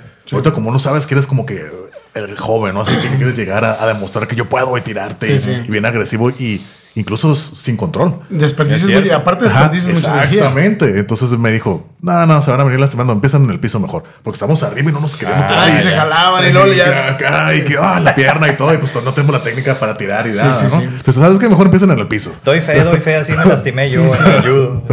Pues empiezan en el piso, entonces ahorita me acordé que, que dices eso. Sí, Pero es que, cierto. te repito, son, son diferentes tipos de peleas, Exacto. pero pues aprendes a disfrutarlas de igual manera. ¿no? Claro. Sí, claro ¿no? que Sí. sí. ¿no? Sí. Y fíjate, ahorita me surge una pregunta que es una pregunta doble, ¿no? Una vez me hicieron una. Fíjate, yo algo que a mí. Yo sí disfruto las cosas, trato de disfrutar el tiempo, el momento, cada vez cada que hago, ¿no? Pero si hay algo que a mí me, que genuinamente sí me emociona y lo espero con ansias, son estos eventos seriados como el de mañana. Me emociona, así me que, voy hasta así latiendo el Sí, corazón. sí. Me- me- en realidad es algo que disfruto mucho. Entonces una vez una persona me preguntó, ¿por qué te gusta ver tanto cómo se madrean estos cabrones, güey? Esta madre es bien violento y agresivo. ¿Por qué te gusta tanto? Y la gente me- que, que me conoce sabe que yo no soy una persona violenta ni nada. De hecho, yo siempre trato de amor y paz. Esa es mi frase, güey, amor y paz. ¿Por cómo dice? No entiendo. ¿Cómo si eres tan tranquilo? ¿Por qué te gusta la violencia? Y la verdad me quedé así pensando. Me tardé mucho tiempo en pensar la, la- la pregunta. Y dije, "Ay, güey, ¿pero por qué no? Entonces yo dije, Es que desde niño pues siempre está involucrando en las artes marciales, ¿no? Aparte, ¿no? Entonces ya es algo que está como que los, los deportes de contacto Sí, sí. eh, desde niños, desde los cinco años. Entonces todo lo que te enseña el arte marcial y todo, entonces yo sí lo veo así, ¿no? Todas las reglas, el honor y el respeto. Pero aparte yo lo veo no tanto, yo no lo veo como una pelea, yo veo como un deporte, como un match. Es que es un deporte. Es un deporte, yo no lo veo como se están peleando, se están a putazos. Hay una todavía una estrategia, Exacto. hay una preparación. Son deportes como, no es lo mismo que un, que un partido de fútbol o de básquetbol, pero son dos canchas jugando contra sí. Cada quien trae su game plan. Ahora sí que la manera de anotar y ganar aquí es con golpes. Pero yo no veo, yo no lo veo así, yo lo veo como simplemente un deporte. Sí.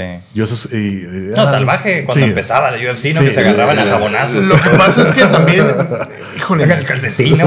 Aquí, a lo mejor aquí los, los, los, Es que este, yo los vi y dije, ah, porque yo no soy así como, como Sí. que me- agüite o acá. pero cuando me los puso mi carnal dije, ay, cabrón, eso, eso sí está violento. ¿no? Sí, a ver, sí. pon el que sigue. Sí, claro. Bueno, entonces, lo que pasa es que volve- volvemos a lo el mismo. ¿no? chiquito contra el... Volvemos al tema. Eh, a veces cuando desconoces, Sí. cuando desconoces es, es más es fácil juzgar, Sí. pero no estás, no estás dando tu opinión o no estás eh, apreciándolo de la manera adecuada, ¿no? Sí. Por ejemplo, muchos dicen, es que es súper sanguinario y... Pero Pues no siempre, Pero son ajá. cortes limpios. Sí. ¿A qué te refieres? Pues un corte, un codazo, una patada, un rodillazo, un corte limpio. Compáralo con el de box. Sí. Con el guante de box te están dando, te están dando. te Ah, están sí, dando, es te están cierto. dando. A veces, no sé si te ha tocado ver, no sé qué tan aficionado es el box. A mí me ha tocado ver peleas en las que le tienen que abrir al peleador para, Para que- liberar ahí Para liberar la Sí, sí, sí. presión. Sí, sí, sí. Porque traen el, el inflamado. Digo, sí, sí. también acá ha pasado que, que terminan. Pero, Muertos, ¿no? También. pero volvemos al tema de son más impactos, son más impactos, son más impactos, son más impactos. Eh, entonces, es un tanto también contradictorio que te guste o que le- a la gente le guste el box, o a gente que le gusta el box, que diga que este deporte es, es muy salvaje o que es muy, muy agresivo, etcétera, Sí, etcétera. sí. Yo creo que el tema es Ajá. simplemente darte el tiempo de conocerlo de conocer el deporte, de ver, de más o menos conocer las reglas, de ver qué se permite, qué no se permite, de ver todo ese tema, de, todo ese tipo de cosas, ¿no? Ujú. Históricamente, en el MMA los peleadores duran más tiempo. Dura, inclusive a, a más viejos se pueden, pueden seguir activos, ¿no? Más, más, más este, con mayor edad, digamos, ¿no? Entonces, yo creo, yo creo que es un tema de conocer, de, de darte el tiempo a conocer, ¿no? Sí, sí, sí. Oye, por ejemplo, una de la- ah, volviendo al- tecnicismo, por ejemplo, una de las reglas, yo sé que en el UFC no se valen las famosas patadas de soccer. O cuando está el, el- el oponente tirado en dos puntos, no puedes darle una patada en la cara, un rodillazo. De hecho, En dos puntos está de pie. eh, perdón, en tres Cuatro, puntos. Tres. En tres puntos, ¿no? Fíjate que, déjate. Bueno, me acuerdo ahorita de esa pelea No, bien no, sí, controversial del campeón de ahorita de 135 de Algio, ¿no? Cuando ganó el título por, porque Jan le pegó el rodillazo cuando él estaba en tres puntos, ¿no? Que era una ilegal, que, la, es que no le estaba diciendo, pégale, pégale, pégale. Él le da el rodillazo y lo descalifican y pierde el título. Mm. Entonces, y yo sé, por ejemplo, en One, yo sé que sí se puede hacer. ahorita nosotros traemos eh, eh, una. Bueno, no nosotros nada más, ¿no? Eh, eh, vamos a decir, la comunidad estamos tratando de evitar ese concepto de los tres puntos. Porque los tres puntos se presta a. Es de cholos. se presta, aparte, como el Ice Cube, ¿no? Se, se presta a muchas eh, malinterpretaciones, ¿no? Sí. Entonces, eh, el término, y no te lo digo en mala onda, eh, como corrigiendo, ¿no? ni tratando de darme. No, no, pues yo no soy el experto, yo no Pero- a lo que Para eso estamos aquí. el, el- el término adecuado es rival caído. Ajá. ¿Ok? Rival Ah, caído. Entonces, sí, cuando tienes una rodilla en el piso, dos rodillas o cualquier otra parte del cuerpo en el piso, no se permite dar la patada a la cara ni rodillazo a la cara. Sí. Puedes patear al cuerpo, puedes patear a, a rodillazo al cuerpo, pero a la cara no cuando es rival caído. Entonces, ahí pues ya es depende, depende cómo se dé, pues puede ser ahí una, una, pues una molestación, una bajar puntos o inclusive descalificación. Como por ejemplo, me ha tocado ver de que, por ejemplo, por esa regla, no sé, que eh, algo- el oponente, el de atrás, lo tiene agarrado. Ponle que están en medio del, del- de la, del octágono, ¿no? No están pegados en la jaula. Lo tiene agarrado, que a lo mejor no sé, para derribarlo pero ya está cansado al que está siendo atacado, ¿no? Entonces le puede dar una patada. Entonces, como estrategia, bajan la mano. O sea, están así, Sí, así sí. no y nomás ponen la mano en el piso Ah, para, pues sí. hey, no me puedes pegar. Entonces, como una manera de defensa. Sí. Tú ya, en lo que buscas la posición, tú ya la quitas y te robas. Sí, y, y hay, va- y hay variaciones de la regla. La y hay variaciones de la regla dependiendo, dependiendo a la comisión o el reglamento en el que estés. Eh, Entonces, sí, el tema de rival caído es un tema muy, muy delicado. Como en Pride era así, bien salvaje, ¿no? Así como que me acuerdo Bando de Silva, talonazos en la cara. Bro- Sí, Pride era. Así, no, olvídate. el viejo este, ¿no? Sí, sí, Pride sí era una pelea callejera con guantes, Sí, básicamente. ajá. sí. órale. Se, se valía, se valían pisotones, se valían. Eh, todos se valían en Pride, sí, básicamente, ¿no? Y, y, por ejemplo, en esa, siguiendo como en ese ejemplo, que está a lo mejor alguien en el piso, ¿aplica lo mismo para un codazo? O sea, no Oh. puedes dar un codazo. En los codos los puedes dar en cualquier, en cualquier posición, si estás en, en el piso, si estás de pie, si estás como estés, sentado, lo que sea. Solamente los codos tienes que, tienes que obedecer ciertos criterios y ciertas reglas. ¿no? Así es. En los codos, el, el único codo prohibido, Es el 6-12, ¿no? al revés, 12-6. 12. Ah, sí, sí, sí. Bueno. El codo, el único codo prohibido, según el reglamento unificado de las artes marciales mixtas, es del cielo al piso. Yo lo digo del cielo al piso porque luego se entra en controversia con que, con que el reloj y que... Como el de Muay Thai, que brincaban y El ¡pah! famoso codo de Muay Thai, el famoso codo de Muay Thai es el que está prohibido, del cielo al piso. Mm. Porque sí he visto de abajo para arriba, que lo tiraba el, el Anderson Silva. ¿No? Alguna vez, ¡ay, pum! Y así no quedó alguno. Pues, pues ahí está la El pelea Jair, del Jair Jair contra, contra el, zombie. el- contra el zombie. En el ganó? último segundo acá, Sí. ¡pum! No, no. Acá lo ganó. Se supone que la regla es que puedes golpear con la punta del codo, con el antebrazo Sí. o con la parte de atrás del tríceps de cualquier posición, excepto Esa que mencionas. un movimiento descendente, Mm, de acuerdo a las manecillas de reloj, de 12 a 6. ¿Qué es lo que hacemos nosotros? Si vas a, a ver la lectura de reglas, para aquellos que les gusta tirar codos, del, del cielo al piso está prohibido. Si van a tirar, tienen que meterle un ángulo. ¿verdad? Sí. Como por ejemplo, el famoso codo de Muay Thai, el, así tampoco se Ah, puede. ese sí se vale. Ese se vale. Así, que hacia arriba, lado, Sí. De frente, o sea, Sí, sí, sí. todos se valen, nomás del cielo al piso no. Del 12-6. ok. Pero volvemos al tema. Las reglas no son, vamos a decir, no son independientes, o sea, pues se mezclan a fin de cuentas. Por ejemplo, de la coronilla al coxis son ma- aproximadamente dos pulgadas. De la coronilla al coxis, dos pulgadas, donde no puedes golpear. O sea, yo no te puedo dar un golpe, un codazo así directamente a la columna. Sí, sí, sí, no. Oh, ok. Ok. Y en la nuca Tampoco. se expande hasta los oídos, Ujú. ¿verdad? Ok. Entonces, con eso en mente, si estás en el piso y das un codazo y se lo das en, gol, en área prohibida, no me vas a decir, argumentar, es que tú me dijiste que se valen los codos. Bueno, se valen los codos, pero tenemos que tomar en cuenta también las demás reglas, Ah. cómo se combinan con las demás reglas, Ya. ¿no? O sea, Sí. o sea, el único codo que no se permite es del, del- del cielo al piso. Mm, Pero los que sí se permiten, se permiten, o sea, debes de darlos solamente donde no está prohibido golpear. Es o sea, cierto. ¿me entiendes cómo? Entonces, claro. tienes que ser muy específico de repente con los muchachos. Órale. Ya, fue muy, muy ilustrado. Pues que luego aparte ahí en el, en, el, en, el, en el calor del momento, ciertas posiciones se pueden cambiar los ángulos. Si tú vienes con una buena intención, o sea, hace cumplir las reglas, pero se te mueve el y le entras donde no le tiene que dar. Pues sí. Se, O sea, supo- se supone que ahí el, el- el criterio del, el criterio de la regla es el siguiente. Si el golpe ya viene en camino y el contrincante se mueve, eh, si el golpe entra es, es bueno, es legal. Sí. O sea, ya no hay forma de defenderlo. Pero, pero obviamente no, pues no vas a darle 10, ¿no? Sí, claro. Ah, ya. Ok. Ok, ok. Va. Siento que te interrumpí en la pregunta esa que dijiste que iba a ser doble, así como, no sé si... Ah, sí. Sí, sí, sí. Ya, ya es que, te- que, me- que les comenté, ¿no? Que me preguntaron, o sea, ¿por qué te gusta, no? Eso es chido, es madre. Mi pregunta es para ti también, o sea, ¿por qué? O sea, ya, ya, ya, ya nos platicaste de dónde salió el referee y de juez, ¿no? Pero ¿cómo inicia? ¿De dónde sale tu gusto por, el- por los, los, eh, los deportes de combate? Yo de chavo, yo de chavo estuve en taekwondo. Ok. Yo de chavo estuve en taekwondo, aunque no parezca, desde chavo este, hemos, hemos practicado deporte. En mi casa mis papás me lo han fomentado. Taekwondo. Y era taekwondo, pero no vas a ir nada más a clases. Vas a ir y vas, se va a hacer lo que se tenga que hacer. Oh. Que si las competencias, que si los exámenes, Torneos, que si todo. todo. Pues sí, cuando cambian de cinta de tienen que cinta hacer. y todo ese rollo, bueno. Órale.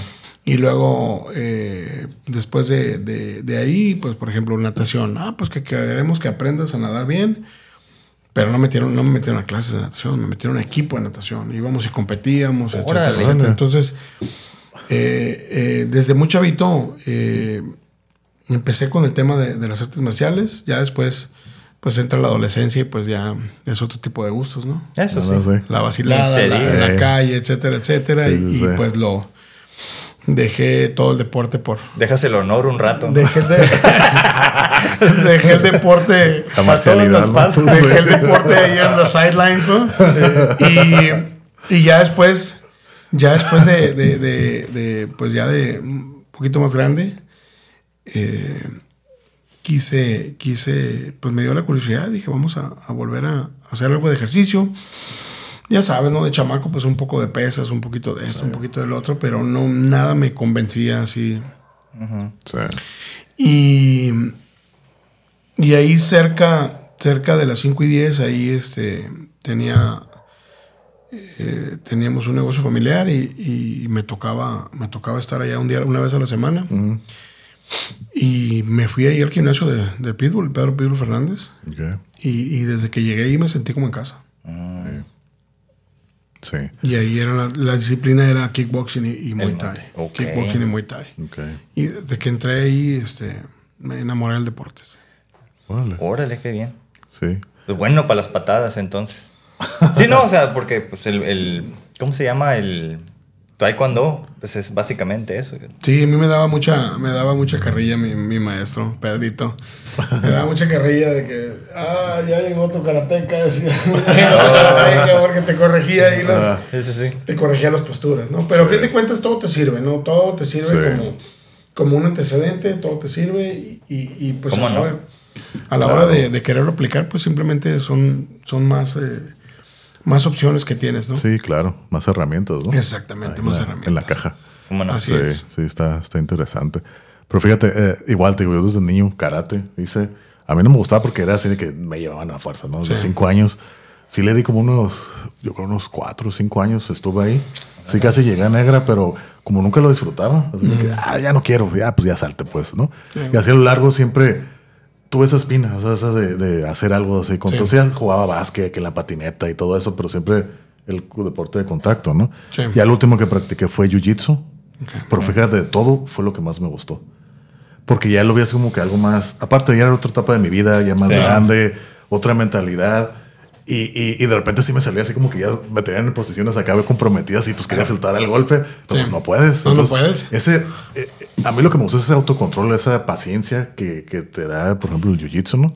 Y que todo tiene que ser acá bien cerebral.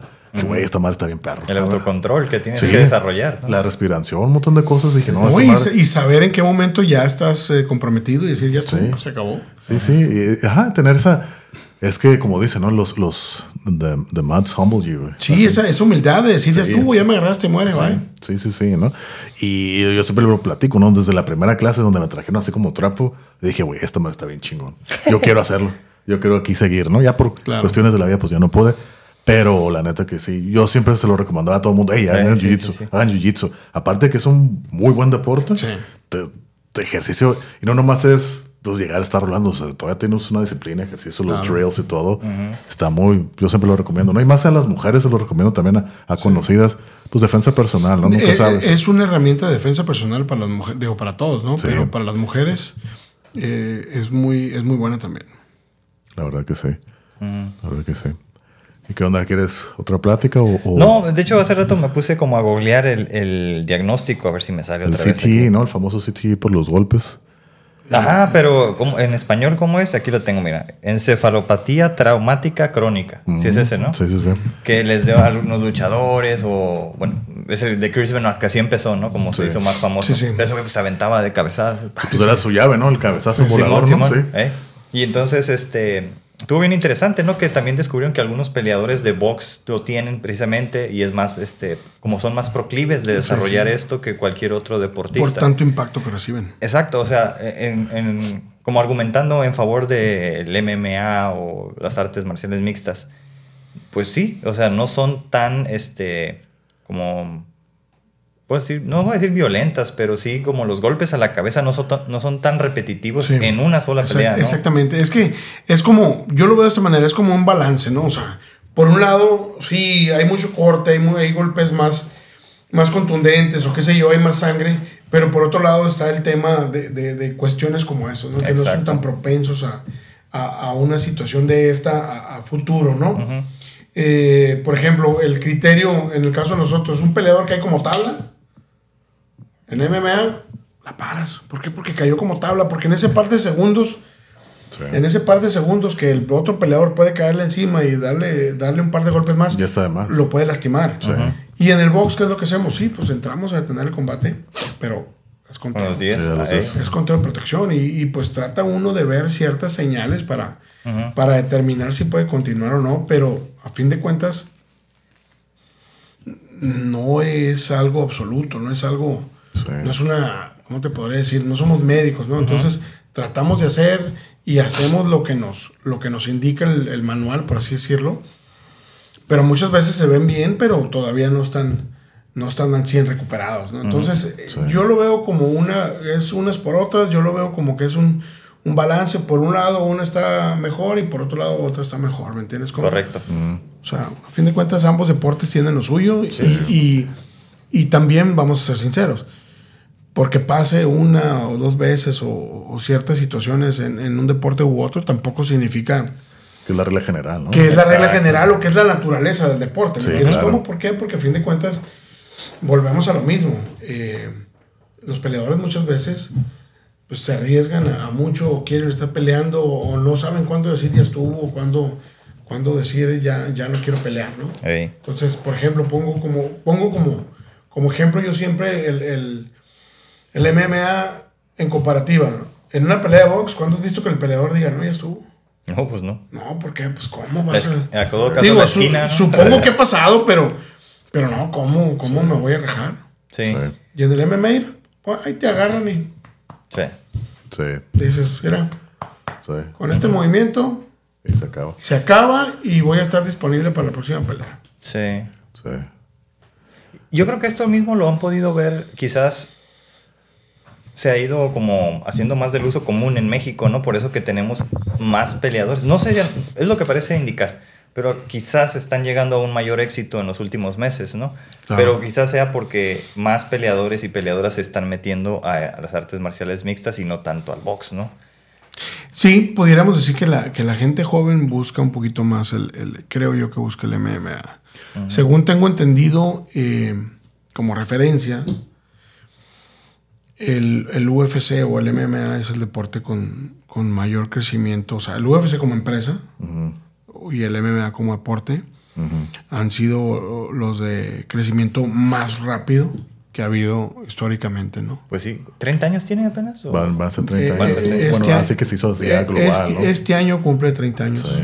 Como- tan solo No, que- no, no es que se hizo global, 30 años del primer evento. Sí. Ah, no sé, pero fue como que se abrió el mundo y la, la gente. Yo me acuerdo que en el primero, incluso los comentaristas no sabían ni qué estaba Es que el- pasando. el primer evento fue en el Era- 93. Ajá, Sí. sí. sí, sí, O sea, no Te sabían. digo, era cuando era jabonazos o no sé si... Sí, o sea, Sí, lo- el primer- los primeros eventos eran. En eran- noviembre del 93. se supone que era, era tratar de definir qué disciplina Era- mejor que Sí, otra, ¿no? Un decir, estaba un, un kickboxer contra, Contra el de sumo, ¿no? Contra un boxeador, Simón. o estaba uno de Le voló los dientes con una patada, Sí, ¿no? Le voló sí, los sí, dientes. sí, sí, sí. ¡Paz! Sí, sí, sí. Y luego, y luego se hizo actor, el, el, el, el- ¿Oh, el- el de sumo se hizo actor luego. Sí. Órale. Sí. Pero, ok, eso lo entiendo, porque era como la premisa, ¿no? De ver Sí. cuál arte marcial es la buena. Pero ya existían las películas del Bandamantes, ¿no? O de quién. Sí, ¿no? Las Pues de kickboxing estaban- donde se agarraban de aquí por allá, que eran entre ochenteras y empezando Sí, los pero si te das cuenta, eran todas eran basadas en un arte marcial tradicional tipo Sí. o kickboxing o tipo eh, Karate, karate, cosas así. Pues sí. ¿cuáles, Bueno, eran, cuáles- sí. es que, ¿cuáles eran las películas que había? Bruce Lee, No sé, no me sé Chuck- los nombres. Chuck pero- Norris. Ah, sí, Bruce sí. Lee, no digo que no te sepas. No, no, sí, nombre. sí, Ah, sí. O sea, me me refiero refiero. de actores, Bruce sí. Lee, Chuck Norris, Sí. eh, Van Damme. Van Damme. Que por ejemplo, El pero, chanclotas. pero el Steven Seagal era más Aikido, ¿no? Eh, Steven Seagal es Aikido, pero Sí. aún así Steven Seagal fue ya poquitito después. Sí. O sea, pero. Ah, es verdad, Pero sí, si sí. te das cuenta, la Nico. mayoría. La mayor, El la- Nico, ¿no? Nico, El Nico, Nico, sí, Nico. Nico Toscani. Yo me acuerdo de las de Under Siege. Todas esas, y te das cuenta, es lo mismo. O sea, Sí, toda es sí, la misma sí. arte marcial de él, Aikido. Pero, por ejemplo, Chuck, eh, Chuck Norris y, y, y Bruce Lee eran puro karate. Eran puro karate, arte De, marcial de hecho, tradicional. yo me acuerdo que a- ahí en la, en la calle, en la 5 de mayo, aquí en, en, en- aquí en el centro, aquí bajando, Sí. Chuck Norris había una, una escuela. De hecho, ahí un primo iba y ahí llegó, fui a ir varias veces, dos, tres veces me tocó ver al Chuck Norris ahí. ¿Ah, neta? Sí, y ahí estaban las fotos y todo. Yo como, Llegó el sensei, Pues que- era siempre las tres en los noventas. Sí, ¿Qué te no. gusta? A principios de los noventas. Y me dijo, mira, aquí está el Chuck Norris de las películas. Dije, ay, no manches. Pero era. En ese tiempo. Sí. Pero no era de la escuela, creo. No sé, pero. lo que pasa es que ya no Chuck, existe, ya Chuck tiene Norris, años que Chuck no Norris tiene el. Se le llama el Chuck Norris System. Ajá. Tansudo, Chukundo, algo así se llama. Y. Y eso es el, el arte marcial que él, que él imparte. Entonces, tengo entendido que ahí, esa del centro era una escuela de un discípulo de él. Ah, ok. Y Chuck Norris venía y les aplicaba los exámenes a los muchachos. Te digo porque yo conozco. Órale. Yo tengo un camarada que, que es este. Es arte marcialista y él es cinta negra de Chuck Norris y se la dieron, se la dio de bien chavito la cinta negra. De hecho, en la secundaria, saludos David. En la secundaria, pues le decíamos, le decíamos Chuck Norris de que, de reía, porque pues, ya en la secundaria, él entró a la secundaria, ya era cinta negra entrando a la secundaria. Chuck Norris. Y, y, este, y aún así se dedica, todavía tiene su escuela, etcétera, etcétera. Eh, entonces, hay un Chuck Norris System y había escuelas de, de- de- de esa disciplina aquí en Tijuana. Bueno, todavía las hay, ¿no? Sí. Entonces, creo que esa que te refieres es donde, donde de las primeras camadas, por así decirlo. Sí. Y, interesante. y venía Chuck Norris a dar sus, sus este, las cintas negras, y etcétera, Sí. etcétera. Como alguna vez escuché, la verdad siempre se me olvida el, el- el nombre de este maestro. A lo mejor tú lo conoces. El señor este que hizo Lima Lama, el Kundo Lama. eh, el- que Ah. López. Tenía, que tenía ahí por el eh, Flamingos. eh, Sí, el- el- López, eh, El, señor este. Roberto López. Ándale. Maestro Yo había escuchado de que muchas veces cuando aquellos tiempos también que hacían los torneos, los torneos allá en Imperial Beach de artes marciales, que Chuck Norris se iba y le- el señor este le tocaba ir y que Chuck Norris no quería pelear con él porque dice, no, este güey está cabrón. Y yo no quiero. Eso, eso Yo son soy las- actor. Son las historias que me, me habían contado de que le tenía miedo y que no sé qué cosa y un montón acá de que pues igual muchas entre... Pues ya quién sabe, ¿no? Digo, ahora sí que. Que Chuck Norris, oh, estos güeyes están tan Había, chingones. había mucho misterio en esas Sí. épocas. Digo, ¿no? ya, ahí sí, ya quién sabe, ¿no? Vamos a ver. Porque está el, el de él contra Bruce Lee, ¿no? La peli- Que sí, en la película, ¿no? Simón. Sí. No, y él dice después, ¿no? Sí. Ah, sí pegaba duro usted.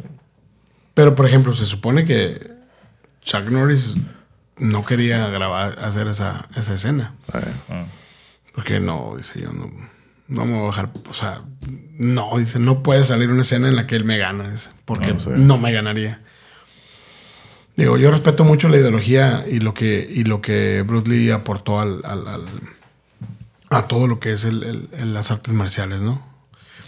Pero, es una referencia, ¿no? Sí, a nivel claro, mundial. Pero pues Chuck Norris no hay, no hay, eh, no hay gran documentación de, de, de- de que fuera en combate real.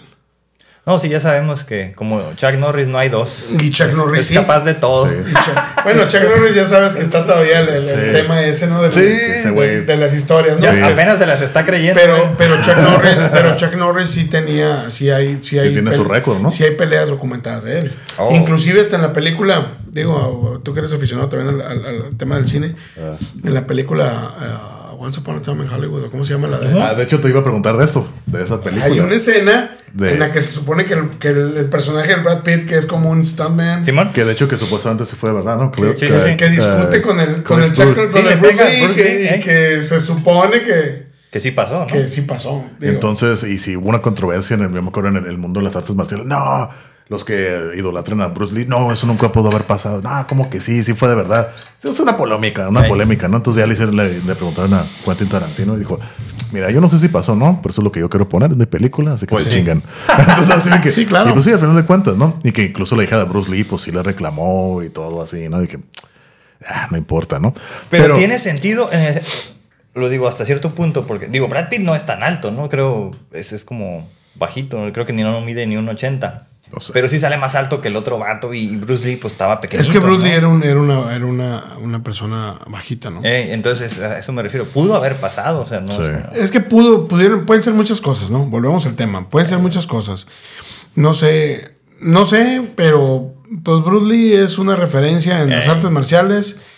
Eh, de alguna manera es, un, es una base, es un fundamento para que eventualmente eh, todo esto que se está dando ahorita se dé. O sea, todos ellos, todos Sí. contribuyeron. Hasta las películas de Van Damme, por mucho que, ¿Cómo no? Sí, sí, por mucho que, que Steven Seagal diga que Van Damme, que Van Damme no es arte marcialista de verdad, por lo que tú quieras, ¿no? O sea, todos tuvieron su, su contribución, ¿no? Y, y hasta cierto punto se tiene que respetar. Pero nosotros que no nos tocó, que no nos tocó vivirlo, pues te quedas con la duda de qué pasó o qué pasaría, ¿no? Por ejemplo, hablando de Brody y Chuck Norris, por así decirlo. Pero solo ellos saben, ¿no? Sí. Tengo otra pregunta. Pero Antes de, antes, de, antes de eso, no, siguiendo con el tema de Bruce Lee, ¿no? Yo lo que he escuchado es de que sí, Bruce Lee es pues, así un ícono, fue una leyenda, ¿no? Pero que no era un peleador. Era más un arte o un artista marcial, pero no era un Así es. peleador. Y por ejemplo, ya Chuck Norris sí. Chuck Norris, Incluso sí. que Van Damme también era ese güey más actor, pero eh, yo en realidad yo no sé si qué es lo que Van Damme que era kickboxer era o que era o era nomás puro show ese güey. No sé. Que porque no sé si no- nadie sabe si tiene récord acá de peleas ni nada, no sé si en realidad era algo o era puro Pues batillo ahora- mamadillo. Es que en ese tiempo no, no- no era tan fácil, ¿no? Por ejemplo, récord, Van. Van Damme lo que se sabe que era es era bailarín. Ah, no, sí. Ya cuando lo emborracharon ahí se.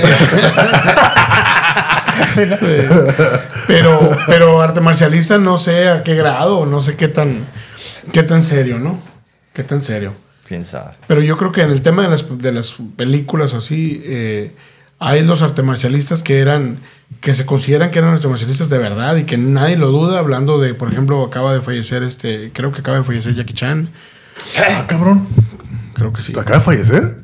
Creo no, pues sí. no sé. No, yo no sabía. Pues Google it, pero según yo acaba de fallecer. ¿Sí? A ver, a ver, a ver. ese para que veas, ese sí es. Eso sí se Entonces, por ejemplo, Jackie Chan, Jet Li. Jet Li. Jet Li, ese sí, mi respeto. Este, ¿Cómo se llama? Este, este, eh, que estamos hablando ahorita, Chuck Norris, eh, Bruce Lee, o sea, eran arte marcialistas de verdad. Que si eran arte marcialistas de, competencia o no, pues ya es otra cosa. Sí. Pero eran arte marcialistas de verdad. Que se convirtieron en actores y que, Sí, sí, sí, sí. y que les dio por ese lado, pues ya ese es otro tema, ¿no?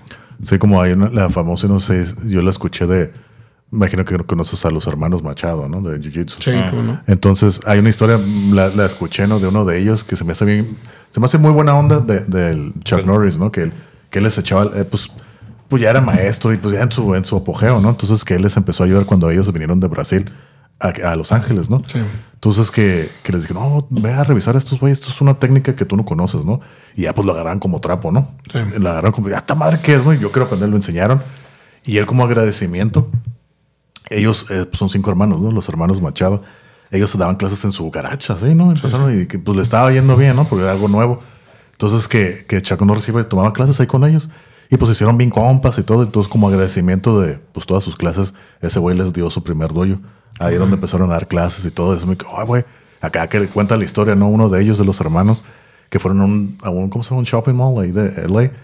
Y ya, no, pues, ¿cómo les gustaría este, este estudio? ¿Está cura? No, pues está chingón, ¿no? Pues, ¿y por qué no abren uno? No, pues no tenemos feria. Y acá saca la Dios, toman, es de ustedes. ¿Qué, Dice, qué les dio?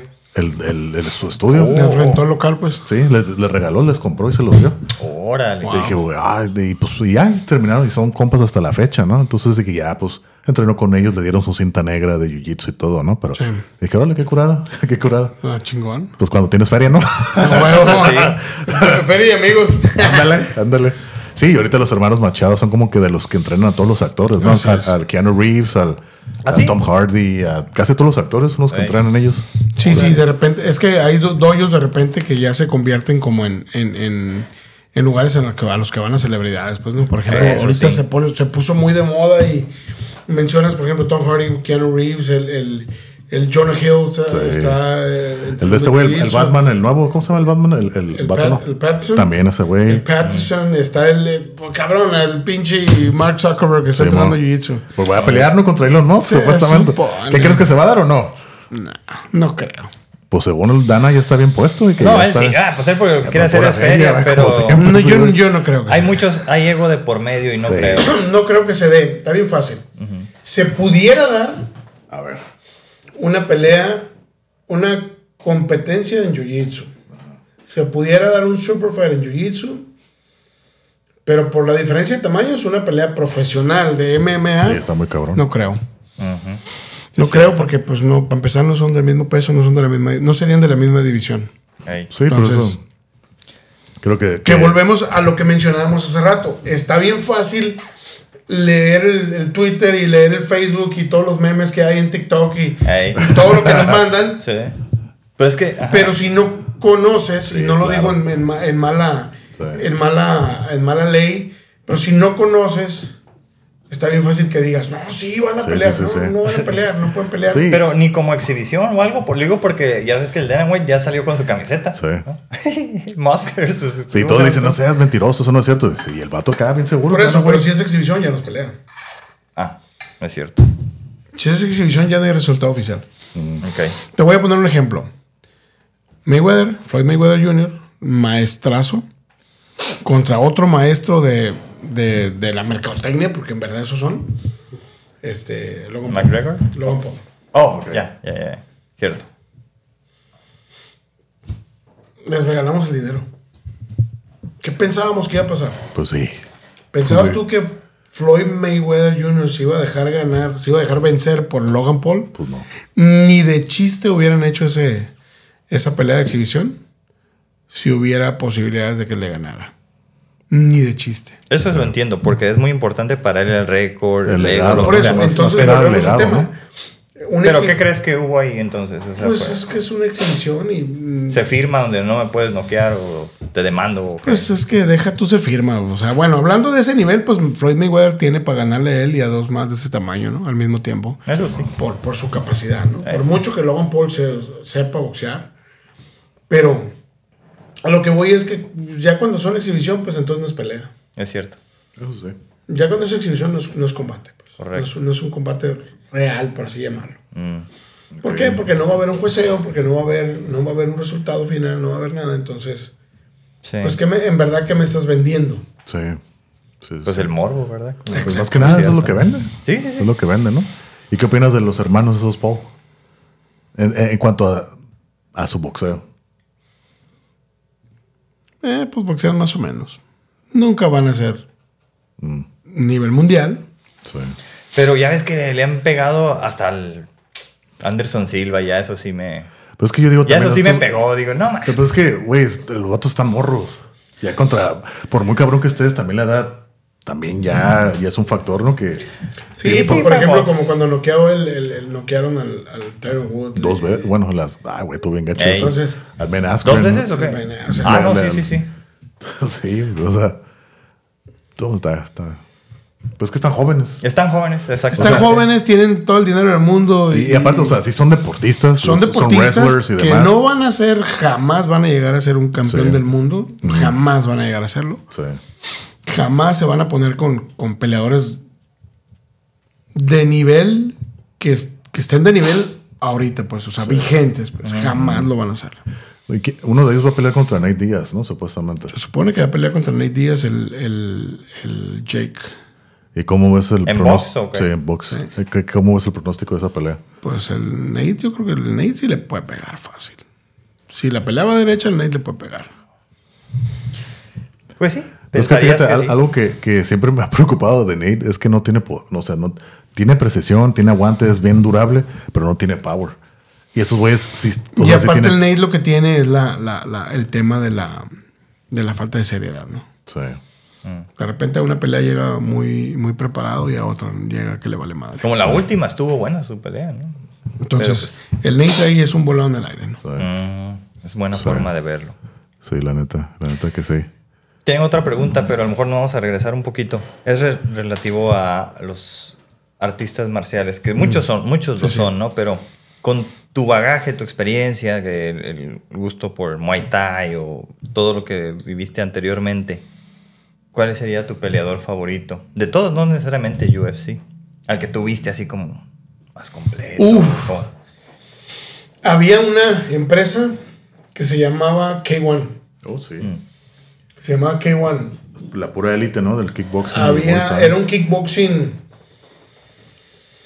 ah, pues de hecho fue tan, fue tan grande que ya muchos combates le, le llaman K1 Rules, ¿no? Reglas de K1. Era un kickboxing que se permitían ciertas rodillas, ¿no? etcétera, etcétera. No había codos. Pero, pero K1, a mí me gustaban mucho las peleas. Mucho, mucho. Eh, era, era antes de que se hiciera to- todo esto del tema del MMA y del UFC, se hiciera así como que super mainstream. Sí. Y, y había artistas marciales muy, muy buenos, ¿no? Hacían, hacían eventos que le llamaban los Grand Prix, Sí. que peleaban, Varias veces en la noche. que ¿no? peleaban creo que tres veces en la noche para eliminarse. Bueno, si eran ocho, peleas una vez quedan cuatro, peleas una segunda vez quedan dos. Semifinal y, y ya la- y tienes, bueno. y peleaban tres veces en la noche para ganar. Y había, había en, en heavyweights y había en, en pesos más ligeros y eran unos tirotes. Pues muchos, muchos peleadores o expeleadores de, que ahorita de UFC estuvieron ahí, ¿no? Sí. Como, ah, ah, ¿Cómo se llama este güey? El Alistair Alistair Overeem. Las ahí. Shevchenko. eh, no sé si Adesanya también estuvo ahí. Creo que sí. ¿no? Adesanya estuvo en Glory. Sí, Glory. Kickboxing. Sí, mon, sí. Sí. Eh, pero sí, o sea, sí he escuchado de varios. Sí, Pero yo, alguno yo- que- yo creo que de, ellos, de todos ellos, de esa generación, Joana. yo creo, yo creo que, híjole, yo diría que Bra- ah, Wakao por Pramuk, un chavo tailandés que peleaba ahí en K1, que todavía está activo, hace poco peleó en, en, en Bernacle, pero eh, yo creo que Wakao. Lo voy a googlear para, para ver qué onda. Pramuk, es, es buenísimo. Era, era cuando, era cuando, cuando el tema era el kickboxing, era a nivel mundial, Sí. era lo que tenía fama, el tipo del American Kickboxing. Pero pues todo el mundo promovía el American Kickboxing, pero en Europa, en Holanda y en, En Holanda eso, era, era así como que la grande, ¿verdad? En había Holanda. unos, Sí. unos cabrones bien, bien cabrones y, y, y Wakao es, pudieras decir que es el primer tailandés que llegó hacia fama mundial, eh, que llegó a fama mundial eh, saliendo de, de Tailandia a pelear en esos, en esos, este, en esos escenarios, ¿no? Ok. Ya ahorita, gracias a Dios, hay, hay empresas como, como One FC que, que están jalando, Sí. que están haciendo peleas de Muay Thai también muy grandes. Digo, obviamente está Glory, están varias así, Pero pero, fíjate, eso es lo que me gusta de Juan, que tiene, que no nomás es puro MMA, Sí. tiene sus torneos de Jiu-Jitsu, tiene sus torneos de Muay Thai, de kickboxing. no, y los de Muay Thai es con, Sí. con guante de valeto, de MMA, perdón. Sí, y- Sí, y entonces están hasta. Esports tienen y el ¿Oh, sí? Chatri las- se la está rifando, ¿eh? Sí. Sí, hay, un, hay un francés ahí, no sé cómo se llama, pero está, es como de peso completo. Unas pinches patadotas. Es como el que ponen ahí. Bueno, al menos el año pasado yo creo que le estaban dando ahí mucha fama. Sí, pues le dan promoción de repente a los que a los que consideran, ¿no? Que, que Como tienen, estrellas, que ¿no? tienen estrellas, que Eh. tienen manera de vender. Sí, te digo, yo la, la- pues, la última vez que estuvimos platicando ya es que me preguntaban sobre, sobre mis peleadores favoritos de MMA y yo, pues también yo soy vieja escuela, ¿no? ¿Me entiendes cómo? Yo soy old school. Entonces, por ejemplo, en MMA yo le mencioné aquí a Carlos que, que mis favoritos eran Chuck Liddell y, y, y- y Randy Couture. The o sea, Iceman. Órale. Sí. Entonces, si tuviera que escoger a un peleador fuera del MMA, yo creo que sería también semi vieja escuela y, y me iría con, con Bocao. Ok. ¿Tú? ¿Quién, ¿Cuál sería tu favorito de todos? Así como... En términos de, de artista marcial, pues no... No nada más de MMA, pues. Ajá. Pues que, te digo, yo fui así como que más en, en el MMA, eso es como que ya me... O sea, porque en realidad cuando yo estaba en el karate, jiu-jitsu, o sea, si te puedo decir así como artista marcial de jiu-jitsu, así porque... Pues ahí está el Gordon Ramsay, ¿no? el Gordon El Ryan. Gordon Ryan, perdón, Gordon Ryan. sí, el, el- el- El el Gordon Ryan. ahí Fíjate, ah, no me gusta su actitud. está su- su- inmenso, sí, cabrón. sí, o sea, el vato está bien cabrón y es el rey, ¿no? Pero tiene muchos problemas de salud y no pelea. Pero ahorita no sé si has visto a la, a la muchacha esa que traen, Ellie John Danaher. la- ¿Cómo se llama? Elena Craver. La morrilla de 16 años también está. ahorita- no la he visto, la chava. Es discípulo de los dos, de, Sí, de, sí. de- de De, Gordon. Da- de Danaher y de Gordon. y esa es ahorita la, la que traen y la morría está arrasando con todo. Y, y- pero es como jiu-jitsu. Yo creo que sería, pues no sé, Hickson. Yo creo que Hickson también. Hickson Gracie para mí es un artista marcial, pero este güey ya es. Porque todo el mundo. legendario todo mundo, todo el mundo um, alaba a, a Joyce. Que sí, obviamente marcó una historia. Y, y Joyce fue la cara del jiu-jitsu brasileño al mundo y decirles: aquí estamos y estamos para quedarnos, ¿no? Así es. Pero, pero se supone, los que conocen Así y es. los que andaban en el ambiente dicen que a Hickson mandó a su hermanito como diciendo, ah, pues para que vean que hasta mi hermanito puede ganar. Sí. les puede ganar a todos estos, ¿no? Porque pues Hick- eh, Joyce, digo, perdón, Hickson ya tenía ya tenía fama de que era de que El era legendario de Super que era, Saiyajin. de que era Sí. el bad boy pues de Sí, pero del aparte- jiu-jitsu, la clásica que llegaban y lo buscaban Ajá. al dojo y ah, Peleas a y ver todo, si es ¿no? cierto, pues órale. Sí. En, en, en así en sin- Órale. Sí, se dice que, que mandaron a Joyce en lugar de. Porque pues toda la familia, ¿no? pues los Gracies, yo creo que es la familia deportista más grande que ha existido en la historia, ¿no? Sí. Son cientos de, de Gracies, ¿no?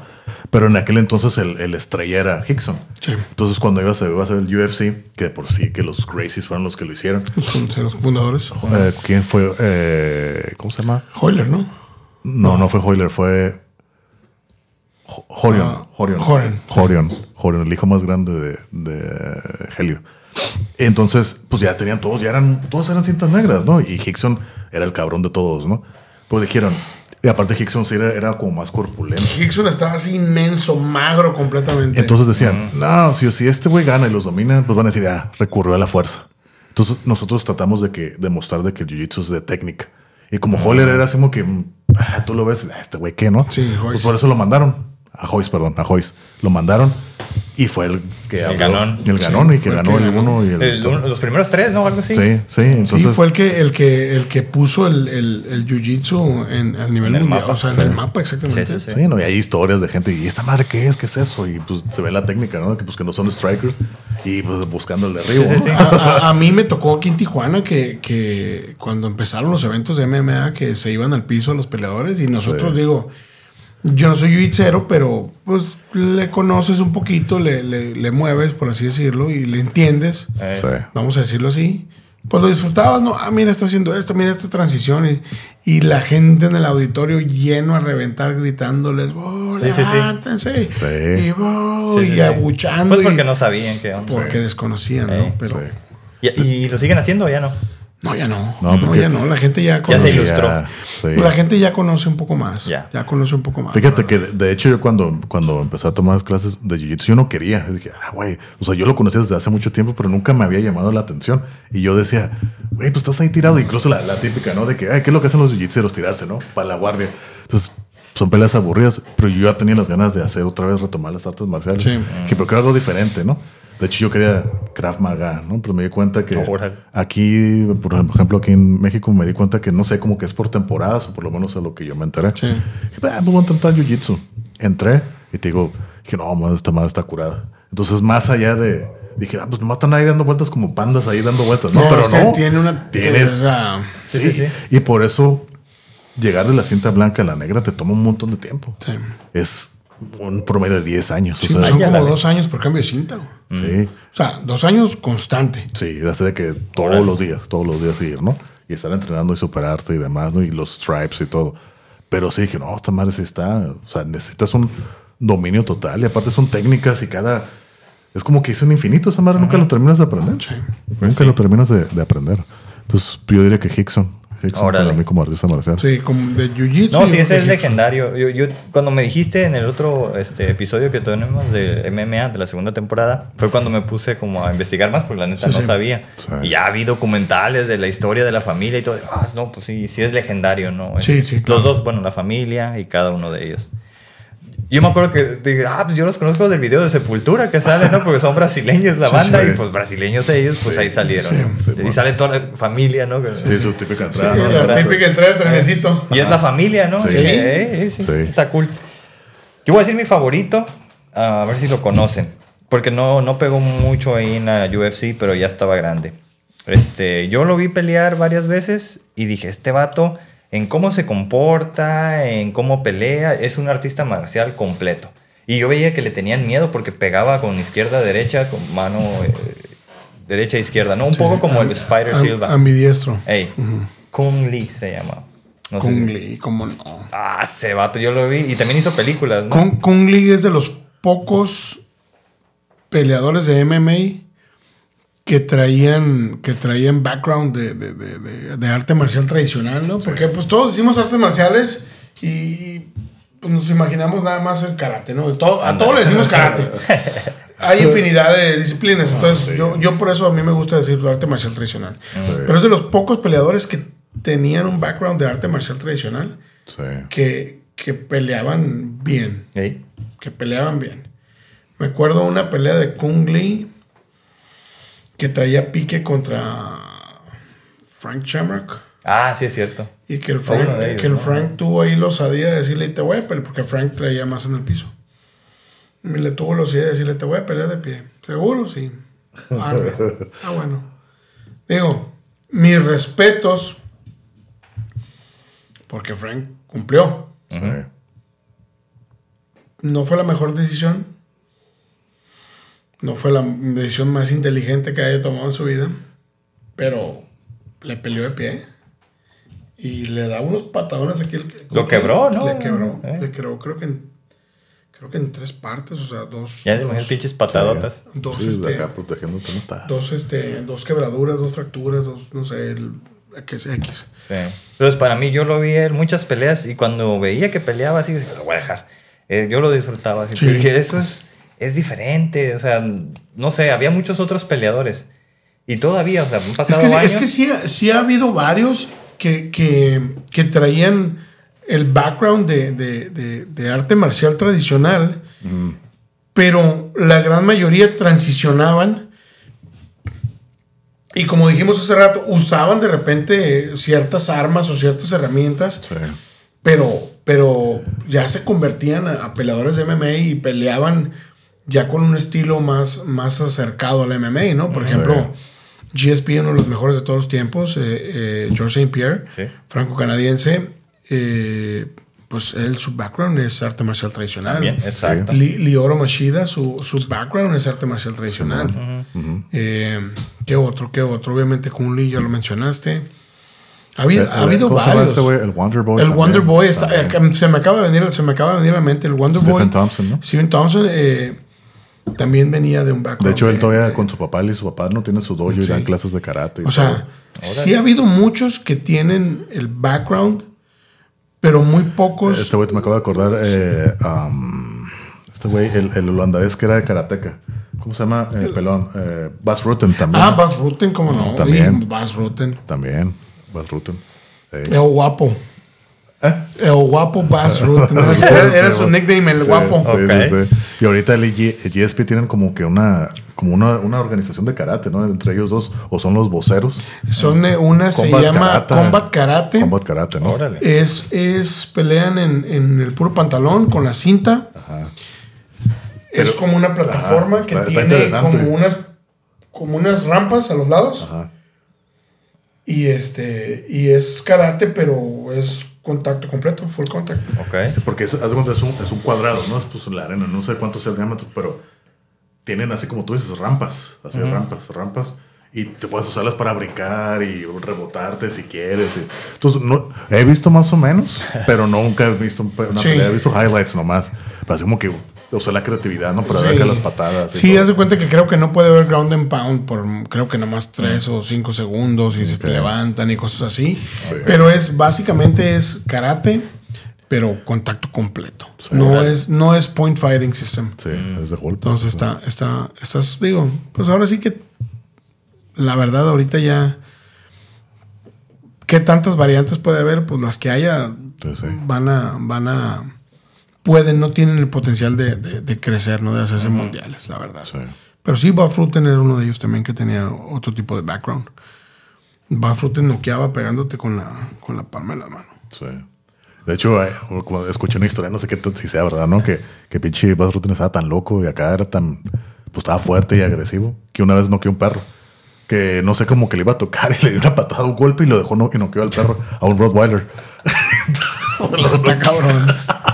Órale. dije, no manches, tampoco sí. Y ya lo busqué, que sí, supuestamente que sí sucedió. Órale. Dije, órale. Sí, del, del Bass Rutten no lo dudaría. sí. Sí, está, está loquillo ese güey. Ok. Pero El, el, el Virko Croco, pues, ese güey era, era, ese güey era militar, ¿no? Ese güey El Mirko, el Mirko Crocop, Crocop, eh, fue Antiterrorista, Fue ¿no? militar y luego fue eh, como, pues, por así decirlo, a Special Agent o no sé qué, este, fuerzas especiales, antiterrorista y no sé qué madre. Eh, creo que también ya después fue eh, político. Órale, esa no me la sabía. Sí. Porque me acuerdo de esa pelea cuando, contra, contra Bandler Silva, ¿no? Que Bandler Silva, pues acá siempre acá los intimidaba, ¿no? Sí, cuando, sí, sí. contra ellos dos, Con sus guantecitos que el, el, el, el, perdón, el Silva contra Mirko Krokop. Ahí el Mirko Krokop pasé, güey. O sea, no mames, güey. He matado gente, güey. No mames. Sí, sí, sí. Y el sí, otro güey yo así sí. fue que.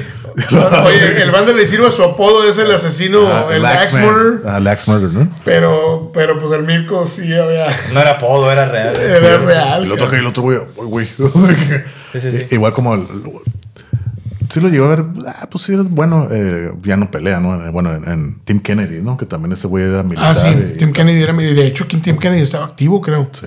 O sea, activo. sea, todavía- todavía sigue ahí sus operaciones Sin demás. conocer. Sin pretender conocer el sistema sí, sí. de Estados Unidos, pero Sí. de esas de que puedes hacer y trabajar en tus cosas, pero sigues acá activo Sí, sí, de sí. alguna manera. O sea, ajá. pero técnicamente seguía estando en las Fuerzas Armadas Sí. Órale. Sí. cuando, cuando peleaba. Sí, sí, sí. Esa pelea con- contra Joel Romero bien controversial, ¿no?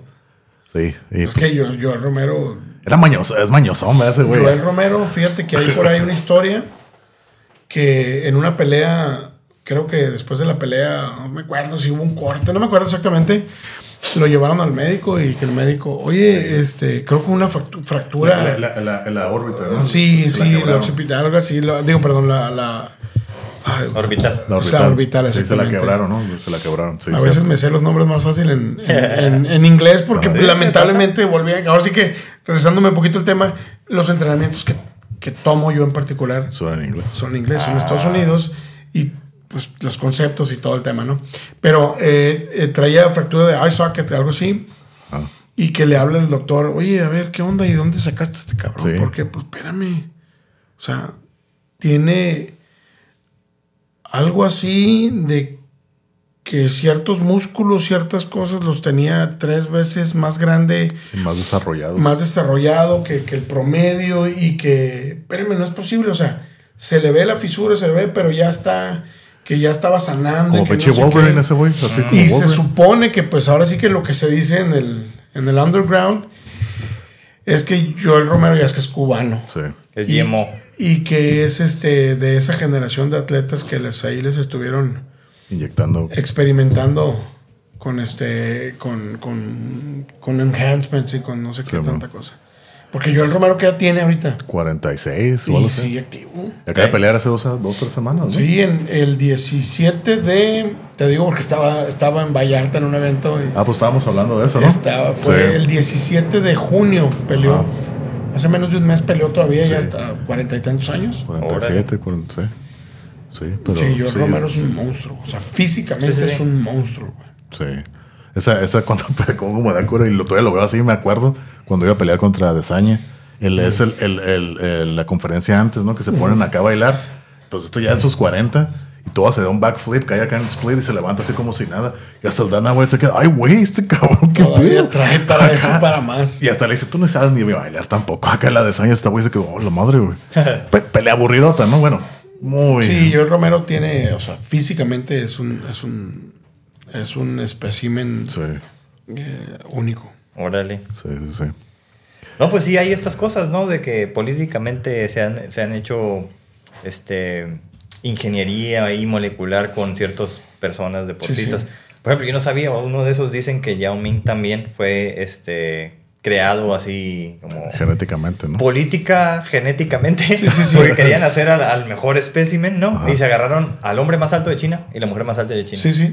Para que tuvieran un solo hijo cuando solo se podía tener un hijo. Y fue Yao Ming.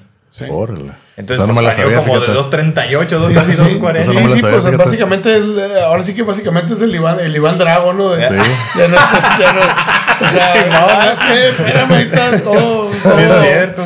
todo este, el Kremlin, Sí, invirtiéndole billetes para que fuera el, el mejor del mundo, ¿no? Sí, mo. O sea, entonces, sí se dan los casos, sí, ¿Eh? o sea, de que se dan, se dan, ¿no? O sea, lamentablemente es un tema de, de la naturaleza, ¿no? De, de los seres vivos, ¿no? Sí, sí, sí. Sí. Ahora sí que variando un poquito el tema, en, en todo, en la naturaleza se da, pues ahora sí que el, el- el- el ver cómo mejorar la raza, ¿no? O sea, a veces el, el enfermizo, el enfermizo, pues, hace- el animalito enfermizo, vamos a decir, vamos a hablar de animales para que no digan, para que no digan que estoy tocando temas políticamente incorrectos, ¿no? No, Pero sí, sí, sí. el animalito enfermizo, pues ese animalito no se reproducía. Sí. Ahí se quedaba hasta que hasta que se moría o hasta que se lo comía alguien o digo algún otro animal.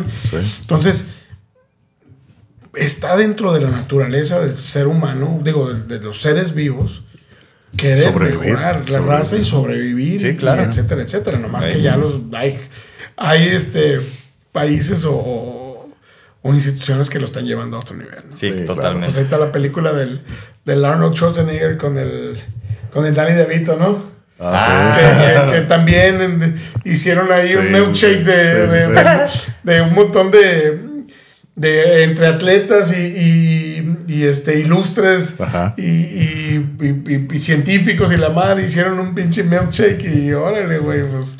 Sí, sí, sí. Y obviamente está Arnold Schwarzenegger y está Danny DeVito, obviamente. Y luego también usa, se dice, ¿no? Que en la, en la gimnasia y todos los rusos, ¿no? Que también usan muchas cosas. Hasta creo que sacaron un documental de todo lo, todo lo genético y todos los trucos ahí que se avientan y ¿Ah, demás. ¿Quién sabe? Pues mira, yo lo veo de esta manera. Si ya están de cierta manera al alcance de la gente normal. O sea, pues que ya, o sea, un niño, un chavito que, que, oye, que si está muy flacucho, pues ya que le inyectan esto, que le inyectan otro. Que si está demasiado bajito y quieres que crezca, pues le inyectan esto y esto otro. O sea, si ya está relativamente. Ándale como a Messi, ¿no? Que le, para que creciera un poco. Sí, pero Sí, ya tenía, está. tiene acondroplasia, ¿no? Sí, sí, creo que sí tenía acondroplasia. Y lo tuvieron que lo, lo alcanzaron a, a tiempo y por eso pues creció un poquito más. Por eso, pero sí, sí repitiendo, si, si a nivel ya, eh, a no- o sea, civiles pueden conseguir ciertas cosas, ¿no? Ya, ya hay ciertos Sí. tratamientos.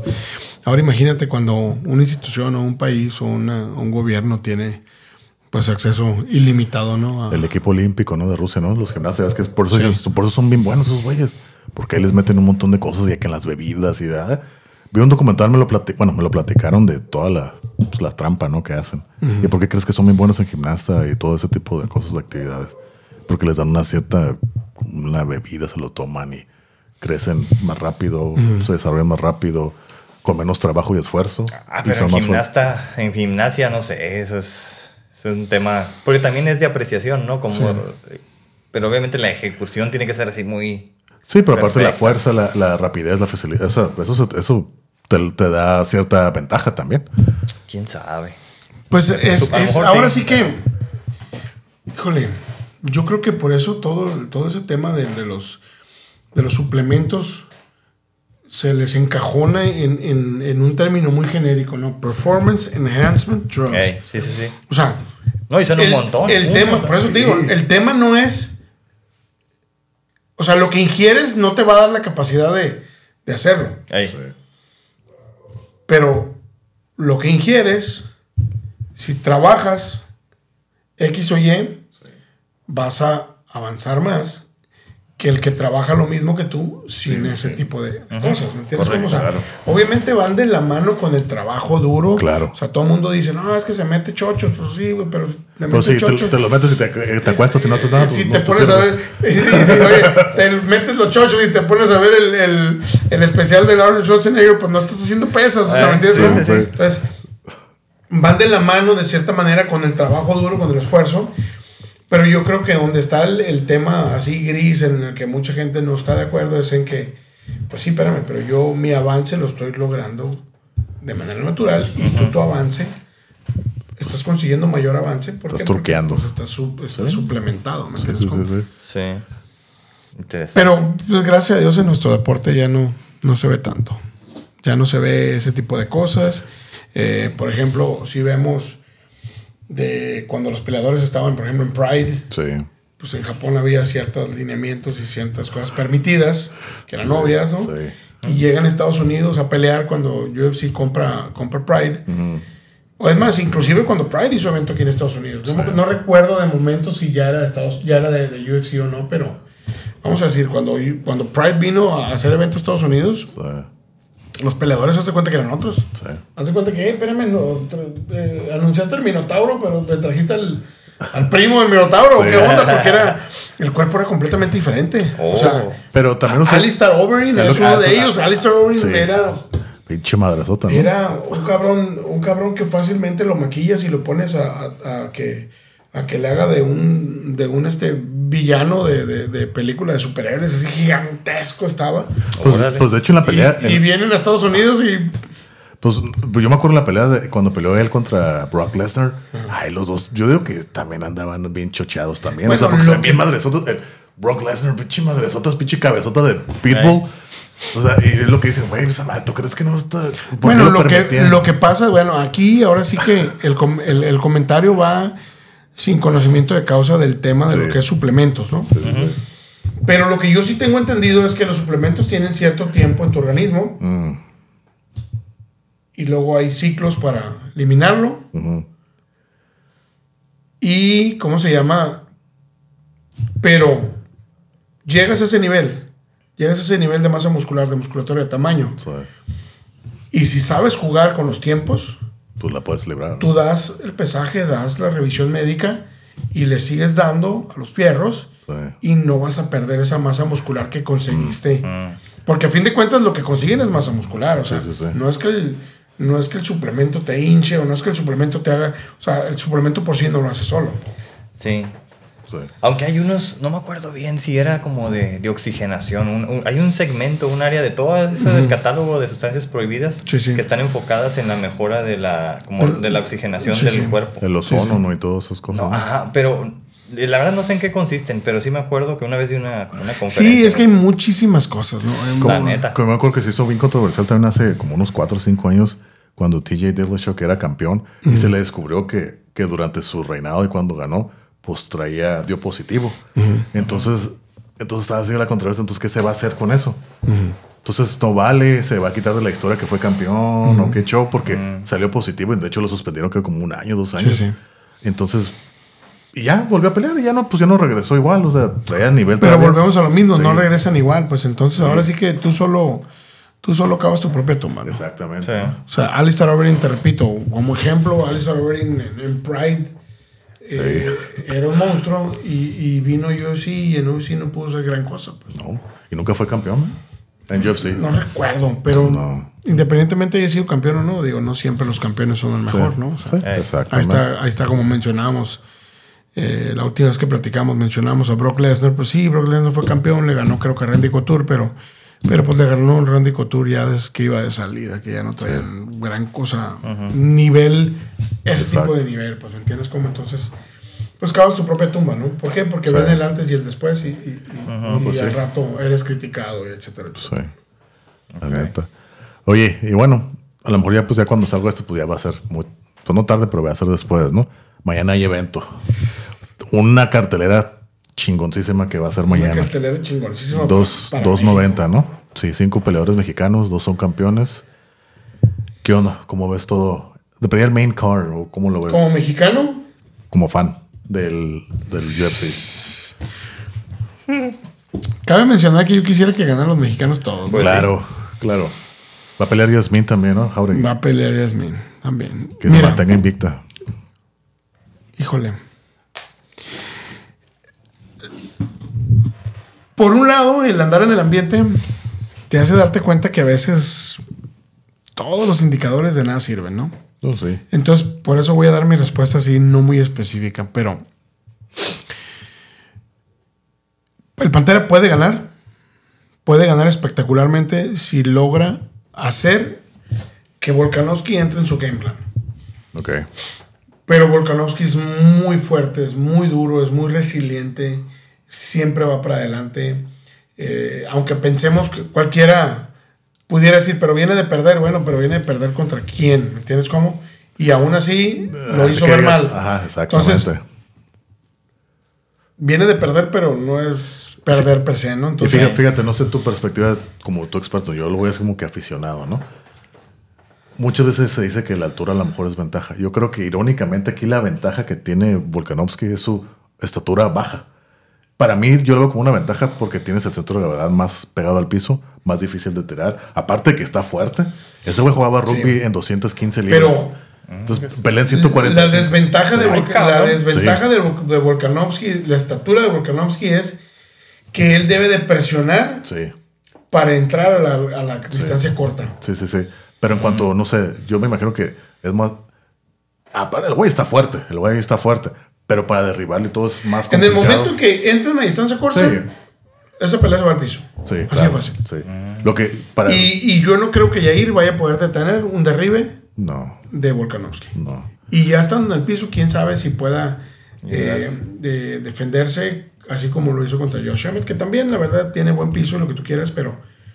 A mí, a mí me sigue sorprendiendo esa, esa guillotina de la que se zafó de Ortega. Pero te de- digo, o sea, trae No mames, piso, güey trae buen piso eh, Pantera, pero si te pones a compararlo con, con el piso y la fuerza que trae No, Volkanovski. pues no. Entonces, ¿Cómo crees que le puede ganar ya ir a, a- a Alex? eh, manteniendo la distancia.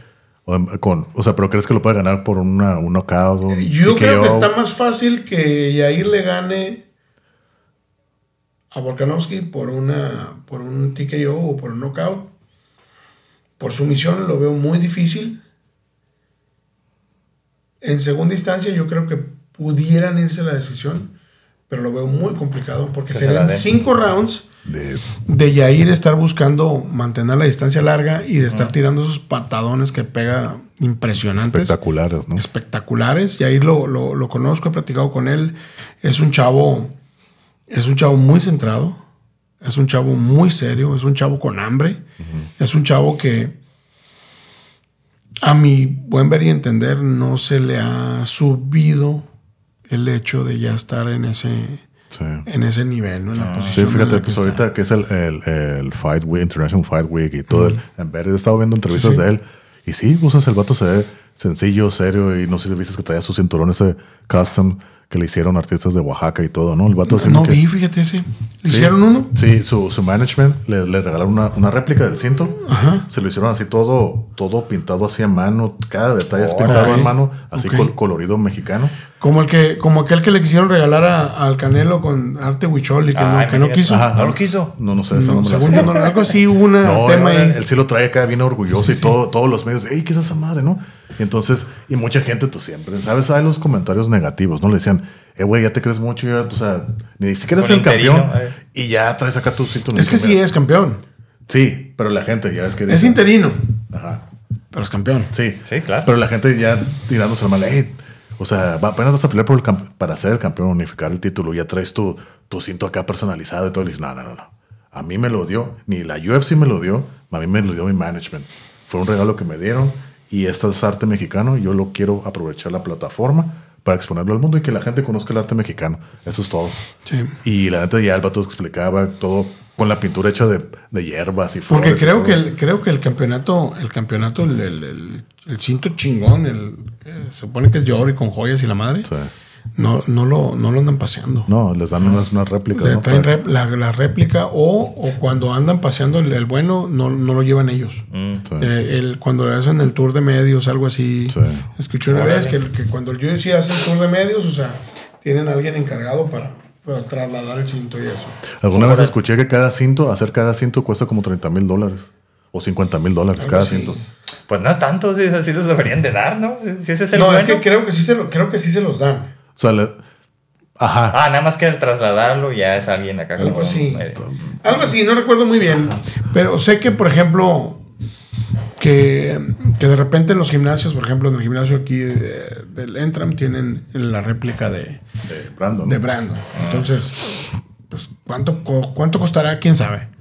Pero cuesta lo suficientemente, la réplica está lo suficientemente accesible como para que el dueño del gimnasio pueda invertir y decir, mira, aquí está. Mm. ¿Por qué? Porque muchos dicen, ¿para qué quieres un- una réplica? No, es que es, Es una representación. representa exactamente un, un- un momento del gimnasio en el que uno de los alumnos Claro. llegó a, a X. A lo o- más alto. Ajá, a X o Y empresa. Entonces, Sí, sí, sí. yo sí lo veo bien, la verdad. Yo sí, lo veo bien que esté de cierta manera accesible para que tengan esa, esa Sí, representación. de hecho no son caros. O sea, tú puedes comprar un cinturón de esos y la neta. Creo que estaban como en 3 mil dólares, creo. Así que yo vi que valían, no, pero no, no, sé si no. la réplica buena, creo que sí.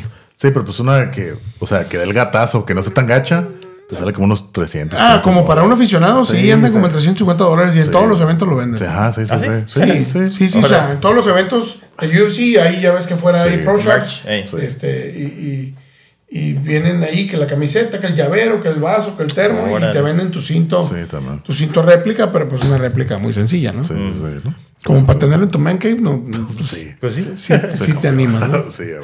Órale. Entonces, o sea, tu pronóstico es de que gana. Yo creo que está más fa- está un poquito más fácil. Es un poquito más probable que gane Volkanovski. Es un poco más probable, vamos a decir así. Eh, creo que gana Brandon, también muy cerrado. ¿Por qué? Porque Brandon, todo el mundo dice, no, es que Brandon subió su nivel. Sí subió su nivel, pero el otro canijo no, no estaba sentado viendo la tele, no Sí, estaba sí, de sí. couch potato. Ey. Y el otro chavo trae ganas y el otro chavo viene sin miedo porque ya le ganó. Dos veces. Ya le ganó dos veces, una en el, en el, en el, Tough. en el Tough, en el Ultimate Fighter y una ya en el UFC. Entonces, el chavo viene con hambre, viene sin miedo. Viene con seguridad. Entonces, pues cuando viene sin miedo, esos primeros rounds, eh, Son de cuidado. viene con todo, pues. Ey. Entonces, pero de igual manera creo que se la lleva Brandon. ¿Y cómo crees Bueno, que gane? Brandon no, no, ¿Cómo no ha crees? defendido bien, ¿no? O sea, se lo quitaron a la defensa, primer defensa. Pues sería su primer, bueno, primer defensa después de su segundo obtención del sí, título. claro, por eso digo Sí. que no, todavía no ha Sí, defendido. de el técnica de este campeonato es la primera defensa. Sí. Sí. ¿Y cómo crees que ganaría Brandon? Brandon, yo creo, yo creo que Brandon, la, posiblemente la estrategia sea ganarla por decisión. Decisión. Mm.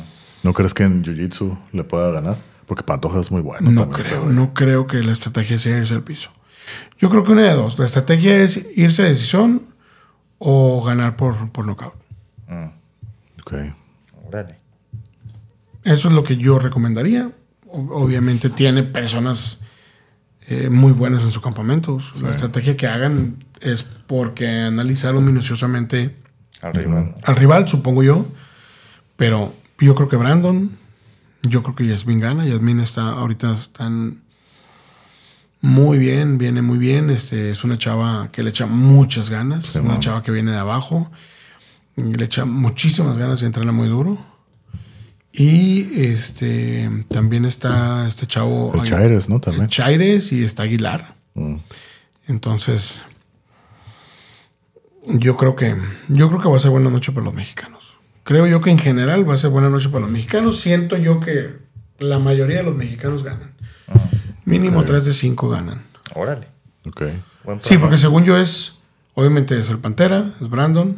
Sí, no, sé, uno dice Que, que me preguntaron a mí por qué, por qué el Pantera estaba en, en, la, en, la, pues, en el main event, siendo que, Brandon que Brandon ya, etcétera, etcétera. Pero lo que pasa es que Volcan. es por Volkanovski, no, Sí, es, no es por sí, el Pantera. Sí, sí, sí, sí. Sí. Es por Volkanovski. Entonces, es, es el Pantera, es Brandon, es Yasmín, es Chaires y es este Aguilar, según yo nada más los Sí, cinco. sí, sí, son los cinco que van a pelear. Sí. Entonces yo creo que mínimo 3 de 5 ganan. Órale. Mínimo. Y ya en las otras peleas, la última pelea de Robbie Lawler. Robbie Lawler siempre sorprende. Sí, su última pelea. Robbie Lawler es uno de esos pocos peleadores Que son así garantía de. que son garantía de que gane o pierda, va a dar un tirote, el tirote de su vida, gane o pierda. Sí. Sí. Robbie Lawler, la mis respetos. Yo, Robbie Lawler, lo he visto pelear desde que estaba bien chavo. O sea, si ahorita es joven relativamente, pero mm, si te pones a ver cuántos años tiene traba- cuántos años tiene peleando, yo creo que tiene más años que, De- que cualquiera de ellos. desde los 19 entró al UFC y ahorita eso tiene te digo. 42. Ay, ya la ves. Entonces échale pluma. Tiene 22 30 años, y 22, 23 19, años. perdón, 22 años. Peleando ahí. 22 años peleando Y, profesional. y tú lo ves y se ve bien fresco, se ve acá hasta joven, no parece de 42. Por eso te digo, no está, no, está, no está viejo, no está acabado. Todavía, todavía va buenas peleas. No conozco, no conozco su estilo de vida, no, no, no pudiera opinar, pero al verlo ahorita que dices que no se ve acabado, no se ve jodido, de simple vista yo pensaría que es una persona que, que, que, que no es muy desastroso, que no es muy este Sí, muy descuidado, ¿no? Con Sí, su sí, persona, sí, sí, ¿no? sí. Que no, que no. Se, ve, se ve sencillo y tranquilo. Sí, que no es pisteador, que no es desmadroso, que Sí. no ¿me entiendes cómo. Sí. O sea, en cambio, por, ejemplo, ves a Nick Díaz y, y- y dices tú, no manches, güey, Nick Es Díaz la otra cara de la moneda. es la otra cara de la Pues la- moneda, la- ¿no? pues creo que fue la última vez que pelearon, ¿no? Nick Díaz contra Robbie Lauder. Mm. Y pues, pues, ganó Robbie. Pero sí, va a pelear contra Nico Price. eh, este güey va a pelear. ¿Qué opinas de este güey nuevo candidato prospecto que traen Bo Nickel? Este wrestler invicto. Que tiene tres peleas, sí, pero el vato ya Ah. no, está. me, no me convence todavía, no me, no- todavía no la compro. Simón. Todavía no la compro, ¿no? Eh, lamentablemente se ha visto que de repente quieren promover a, a X o a Y para, para A mí me da está dando Con una agenda como, oculta. como el, el Paddy Pimblett. Este güey que lo quisieron así hypear un montón. Ajá, y, Y pues no. ¿Y? ¿Verdad? ¿Hace cuánto lo pelea? Creo que ya tiene el Ya año. como, ¿no? como el año. Como el año. Sí, como el año. Yo ¿no? estaba en Monterrey después de un evento. Al día siguiente estaba esperando. Estaba esperando el vuelo para irnos al aeropuerto. Y estaba el UFC y me fui ahí a un, a un restaurante ahí que estaba a un lado del hotel a ver la pelea, pero fue hace como un año, yo creo. Sí, Ah, sí. Como un año ya. Sí, a lo que tengo entendido se la- le gusta ni mucho acá a San Diego, acá se la vive este güey. Pero Pues en, en el, en el evento que fue aquí en San Diego. hace un año, de hecho. este, Sí, ahí estaba. Y toda la gente se les vivió por ese si güey. fuera un- Sí, así de que, sí, órale, ¿no? Y fue muy, es muy controversial, ¿no? Por sus cortes de peso, de que sube un montón Sí. y baja, pum, y así, rápido, ¿no? Estoy joven y no sé qué, no sé qué tanto. Sí, pues es que, es que sí hay peleadores que tienen esa, esa habilidad, ¿no? O sea, también ha habido también peleadores de la vieja escuela que, que, que de repente se vuelven conocidos por esa, por esa capacidad, nomás que ya ahorita, en la actualidad, eh, vamos a decir, en el MMA actual, en el MMA actual ya no se, ya no se ve eso tanto, ¿no? Y es una pelea que a mí también me tiene emocionado, que es la antepenúltima, ¿no? Como te lo comenté. Ahorita mi peleador favorito es Robert Whitaker, The Reaper. Sí. Va a pelear mañana contra un güey prospecto que viene subiendo, Dracus Duplessis, un sudafricano. Viene con hambre el, el Sí. Whittaker, viene con hambre porque ya ves que tuvo problemas ahí este, las últimas, las últimas peleas que tuvo. Pero siempre gana ese güey.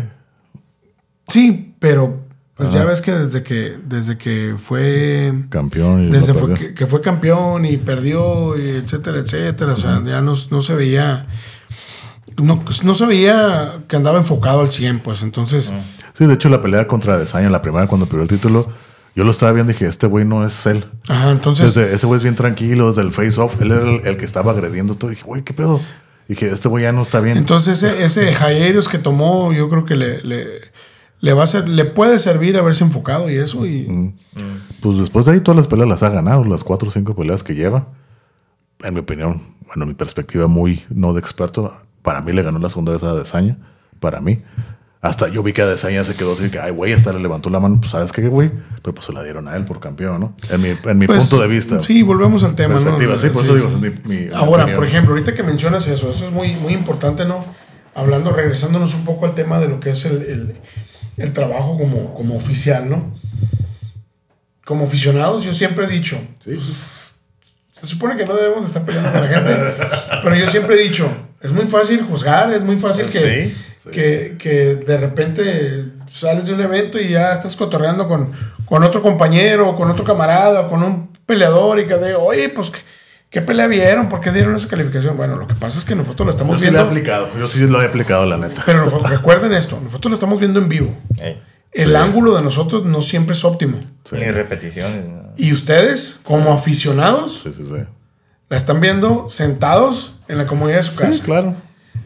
Como dices tú, de repente con tu niña, pues supongo que ya hay ciertos lineamientos. Mi hija, no griten, no esto, no. No me interrumpas. Digo, es un decirlo con todo respeto. Pero, pues uno, como aficionado, lo ves sentado en la casa a gusto, Sí. con tu cheve, con tu soda, con tu agua, lo que sea, Sí, sí, sí. en una televisión así gigantesca, El proyector 4K. en la pared, sí. 4K, A gusto, ¿no? y no sé, depende del evento, vamos, no nomás hablemos de UFC.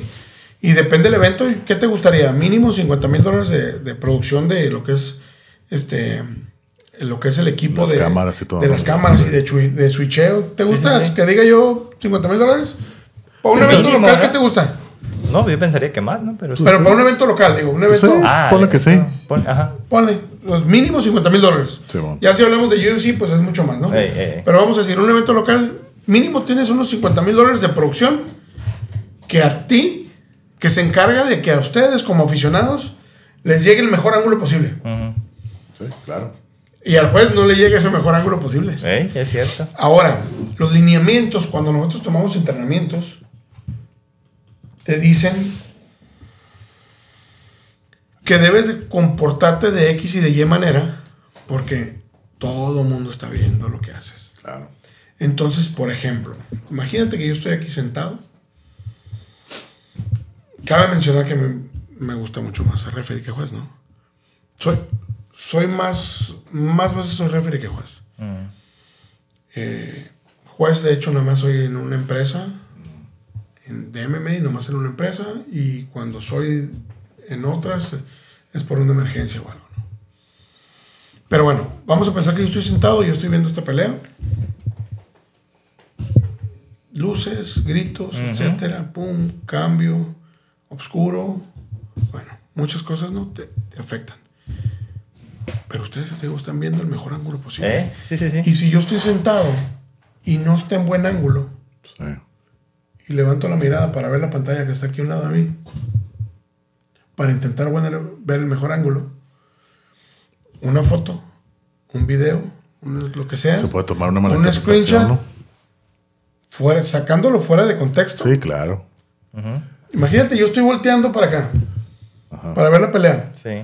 y la cámara está de frente a mí. No, todo la- En la cámara se ve la jaula y se ve que el juez está volteando para otro lado. Sí, no está poniendo atención a la pelea. ¿Me entiendes cómo? Sí, sí, sí. Entonces, si es un tema muy delicado. Por eso yo a la gente le digo, pues, híjole, no hay que, no hay que juzgar, al menos que tengas, que en verdad tengas las herramientas para poder opinar sobre el tema. Sí, sí, sí. Se vale, como lo dices tú, a como yo la vi, Es cierto. yo siento que la ganó. Pues sí, pero tú la viste de otro punto de vista. Sí. Eso sí. Los jueces la están viendo en vivo, de un cierto ángulo, Sí, no tienen, etcétera, etcétera, etcétera. Lo que yo digo que no se vale, por ejemplo, tu comentario es muy válido o muy, muy respetable. Lo que yo no siento, lo que siento que no se vale es cuando de repente dicen, se la robaron, pinches jueces pendejos, Mm. espérame. Nah, eso no. Ahí ya no se vale, porque Eh, sí, tú, sí, sí. tú lo estás viendo de otro punto de vista. Tú lo estás viendo de otro nivel. Simplemente cuando, aunque la veas en vivo, Y por ej- en un auditorio, en algo así, tú la ves de arriba, la ves a gusto, ves panorámicamente Sí. la jaula completa, pues. Y por ejemplo, Eso cuando, pues, cuando propios peleadores dicen e- esos comentarios, propios peleadores así que están viendo otra pelea de otro peleador, no sé, de su amigo, lo que sea, de su com- compañero, y que hacen esos comentarios, o sea, no, para ellos, o sea... Normal, normalmente están basados en la relación que tienen con sí, claro, claro. Normalmente. Pero no hay así como que una, bueno, como, como una sanción para ellos o algo, alguna...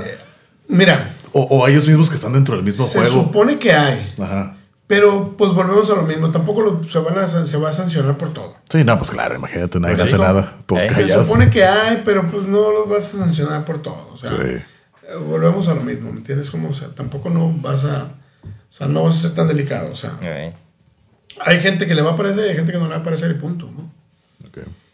Lo, lo importante es que lo importante es que tú como oficial hagas lo que lo que has aprendido a hacer y que seas y que seas sincero y que y que y que ya sea califiques o, o si estás de juez o si vas a estar de referee de tener una pelea y lo hagas consciente de que de que es completamente imparcial y que es y que estás completamente concentrado, ¿no? Mm, Claro. Eso, eso es lo que nos dicen en los entrenamientos. ¿no? Sí. Que debemos de estar concentrados. De hecho, las recomendaciones eh, son muchas, ¿no? Por ejemplo, no, no te desveles una noche antes. Mm, pues sí. Mm. Desde no te desveles una noche antes, no comas pesado el mero día del evento. Porque imagínate corriendo, correteando a dos cabrones. En una pelea normal, ni Sí, hablemos sí. de un campeonato. Sí, sí. Cinco rounds de cinco minutos ahí correteando los más los tres minutos. Todo muy bofeado, ¿no? Imagínate, o sea, con el estómago incómodo, porque, ay, cabrón, se me ocurrió comer tacos de birria el día del evento. O sea, Eh, tienes. O pedillo, ¿no? Acá, Ah. No, bueno, obviamente eso ni se diga. Sí, eso acá. no puede ser jamás. Sí, no, pues sí. De hecho, no puedes, no deberías de ni siquiera, ni siquiera este, este, ni siquiera andar pues en un lugar donde puedan, puedan pensar que, que estás ahí, tomando. Sí. No, pues Sí, fíjate que gracias a Dios, eh, eh, ahorita ya hay mucha información. Ahorita ya hay mucha información. eh, que el que no la, que el que no se acerca o el que no se documenta, la verdad es porque no quiere. Así Eh, es. eso sí. Así es. nosotros, nosotros, eh, gracias a Dios, tenemos la oportunidad por el tema de mi trabajo, porque pues tengo el nine- un 9 to 5, como dicen, bueno, que Sí. no, es, no es tan 9 to 5, pero bueno, un poquito más laxo, digamos, pero tengo mi 9 to 5 que gracias a Dios me da flexibilidad para salir a los eventos, para ir y Sí. venir, para de repente le cambio, cambio, cambio los días que tenemos, que tengo que ir a la oficina, porque tengo que salir de la ciudad, etcétera, etcétera. Y, y esa misma flexibilidad que tengo para acomodar mi agenda, también la estoy usando para, para poder entrenarme, ¿no? Para poder entrenarme. ¿Por qué? Porque todos empezamos, vamos a hablar de referees y de jueces locales, todos empezamos eh, entrenando, entrenándote en tu, en tu localidad, en tu Sí, ciudad, claro, ¿no? O ¿Con qué? Pues con la poquita información que hay a la mano. Nosotros, gracias a Dios, hicimos un equipo, un equipo aquí localmente en el cual estábamos entrenándonos entren- en entrenamiento constante. Nos tocó participar en un par de, de seminarios que dimos abiertos al público. Y, y, pues es todo, ¿no? O sea, generas, un camarada generó la información y, y mira, tú vas a exponer esto. Entonces, te ayuda a ambas partes, ¿no? ¿Por qué? Porque estás también como, como, vamos a decir, como alumno, pero de repente también te toca compartir la información que tienes. claro. Y te abre también la perspectiva, ¿no? Sí. Entonces, de empezar a prepararnos aquí en Tijuana, de repente empezamos a investigar y, y- y nos abrieron la puerta para, para prepararnos en, San en, perdón, en Estados Unidos. Y ya, gracias a Dios, ya llevamos, por lo menos yo y, y- y, este, y un camarada, llevamos dos entrenamientos en Estados Unidos. El primero fue el año pasado. Ambos fueron del año pasado. El primero fue en julio en Niagara Falls, estado en Nueva York. Ok. Mm, Eh, y el segundo fue en el estado de Arizona en, en diciembre. Y viene otro la- en este mes, en julio, finales de julio, en, en Las Vegas. Otro entrenamiento. Eh, los entrenamientos son preparados eh, por, por eh, gente preparada y, y muy conocedora, gente que ves en los eventos, en los mejores eventos ok. de, de, de- inclusive de UFC, algunos de Bellator, etcétera, etcétera, son los oficiales Sí, sí, sí. que dan esos eventos, que, que trabajan esos eventos ya de ese nivel, son los oficiales que, que, dan esos cursos, Órale. esos, Ok. esos entrenamientos, pues. Entonces, pues nos estamos preparando y estamos tocando puertas, gracias a Dios. Estamos tocando puertas ahorita. Lo digo con orgullo, no con soberbia. Eh, trabajo localmente. Localmente, box, MMA y, y Muay Thai. Eh, tengo entendido que soy el único eh, que está activo en las tres. Podrán venir gente y decir, no, espérame, yo he trabajado esto y esto, yo, yo he trabajado, no sé, box y Muay Thai, yo- pe- pero, activo en los tres deportes, Eres el. creo que soy, eh, por lo menos localmente, soy el único. Y, pues qué orgullo. Y a, No, nivel, y a nivel México, no creo que haya muchos. Eh, entonces trabajo localmente, trabajo en Tijuana, trabajo con la comisión de Rosarito, o sea, la comisión de Tijuana, la comisión de Rosarito. Estoy trabajando dos de los tres eventos mexicanos que, que pasan por Fight Pass. Ok. Uno de ellos es local, la otra empresa es viajamos a, todo México. Mm, Ok. Eh, eventos de Muay Thai internacionales que, que han venido a Tijuana, también trabajamos para esas empresas. Eh, ya estamos trabajando en algunos eventos en San Diego, Oh, en, en- en Muay Thai. En Muay Thai tenemos licencia de tengo licencia de California como, como Oh, referee de, cool. como referee de MMA. Ok. Tengo licencia de, de- perdón de, de Arizona. Tengo licencia de Arizona. Y pues ahí vamos, ahí vamos, gracias a Dios. Qué bueno. Gracias a Dios, no, no, vamos pasos firmes, pasos firmes y, y como los mencionaba hace rato, con, con mucho respeto al deporte, mucho respeto al, a, a los, a los peleadores, ¿no? Que están, que están dando, dando el todo en la jaula, ¿no? Eh. Para, Sí, claro. para, para, para subir de nivel. Sí. ¿Cómo no? Sí, es, es que yo, yo, yo siempre lo veo así, ¿no? Yo siempre lo he dicho y lo he comentado a mucha gente, ¿no? Sí, la técnica, el arte marcial, la pelea, la técnica, ver quién es mejor y todo eso, ¿no? Pero yo siempre disfruto más al final de una pelea cuando los dos vienen y se, por eso que hacen ese embrace y ese respeto. Para mí eso es como que la, Claro. la cúspide, el, el cherry on top, de que digo, ah, huevo, Claro. esto, o sea, hay ese respeto. Sí, de igual Que manera. yo valoro bien cabrón. De igual manera, nosotros como, como oficiales, cuando un peleador, después de que trabajas una pelea y te dice gracias y te da la mano, o, o la chocan ahorita con el tema de prepandemia, ya Sí, es sí, que sí, sí, nos quedamos muy acostumbrados al fist bump, Sí. pero que, que un peleador se baje y gracias. Incluso, digo, gane y a veces el que pierde te agradece, ¿no? gracias, bien parada. Entonces, son, son ese tipo de cosas, ¿no? Son ese tipo de, de- de reacciones que dices tú, bueno, lo tomas, lo tomas como, como soul food, ¿no? Como alimento Sí. para el alma y decir, bueno, Sí. pues, Como, fíjate, Ahí- cu- cuando, ahí la llevamos. cuando ganó eh, Brandon la primera vez contra Davidson en la segunda pelea, que estaba, estaba de, de referee Mike Beltrán, sí. ya no, pues le levanta, "Ay, campeón Brandon Moreno, ¿no? No sé, no me he fijado si lo hace, lo hace en todas sus peleas, pero yo vi, pues ya nos da Brandon Moreno, le da el cinto a Dana, y él agarra la mano a Davidson y lo forza así como que, dale la mano, dale, o sea, le dice así como, como, yo lo como niños que lo están regañando, haz Sí, sí. caso, ¿no? Dale la mano, ¿no? Y pues el Davidson, sí, pues está bien, ¿no? Pues tampoco, digo, O sea, tampoco no- los puedes obligar, Sí, ¿no? o sea- Pero sí se acostumbran. Sí, dale la mano, dale la mano. Sí se acostumbra. Digo, o sea, yo digo, ya es como que ya es decisión de los peleadores, ¿no? Sí, no es, decisión de los peleadores y también de alguna manera, pues no, no, te- no es un protocolo Sí, que claro. te obligue, ¿no? A que Eh. juntarlos. No es tenis, pues. Ajá, yo lo, yo lo que manejo, yo lo que manejo es lo siguiente, ¿no? Muchos dicen, antes de empezar la pelea, dan las instrucciones y toquen guantes. Sí, Digo, a veces te sale decir toquen guantes. Yo trato de decir, si gustan, toquen guantes. Porque en verdad no es una obligación, pues. ah, sí, sí, sí, ok. sí, O sea, si gustan, toquen guantes. sí, A las esquinas, suelta los dos. sí, claro. Ya se van, se acaba la pelea. Levantes la mano izquierda, levantes la mano derecha eh, como el ganador, lo que sea. Pum, yo le suelto la mano al, al- al que pierde. No, pues ganó, fotos y la fregada. Y antes de que se vaya, pues no lo suelto y ya le agarro la mano al otro. Y los, y los invito, por así decirlo, los invito a que se saluden. Sí, Te repito, no siempre, no siempre se puede, no Claro. siempre es prudente, porque hay veces que quedan bien ardidos o algo. sí, sí, sí. Sí, ya ha pasado, ¿no? Inclusive, inclusive peleadores, porque fíjate, hasta, to- hasta todo ese tipo de cosas tenemos que de repente tomar, en, cuenta, ¿no? tomar en cuenta como oficiales. Claro. De repente hay un encontrón en, en- en- en el pesaje y que se empujaron y que se quisieron dar ahí en el pesaje y tuvieron que separarlos. Imagínate yo en la baba pensando que no, a mí tráiganme mi trabajo ya aquí facilito, ¿no? Sí. A mí denme mi cerealito ya servido, no me interesa dónde estaba Ah. la leche, dónde estaba el- O sea, a mí denme los serviditos. Pues no, o sea, no, tampoco puedes. tiro, ¿no? Entonces, imagínate esos que se traen ganas y de repente, ah, ven para acá y ven para acá y los pongo aquí cerquita.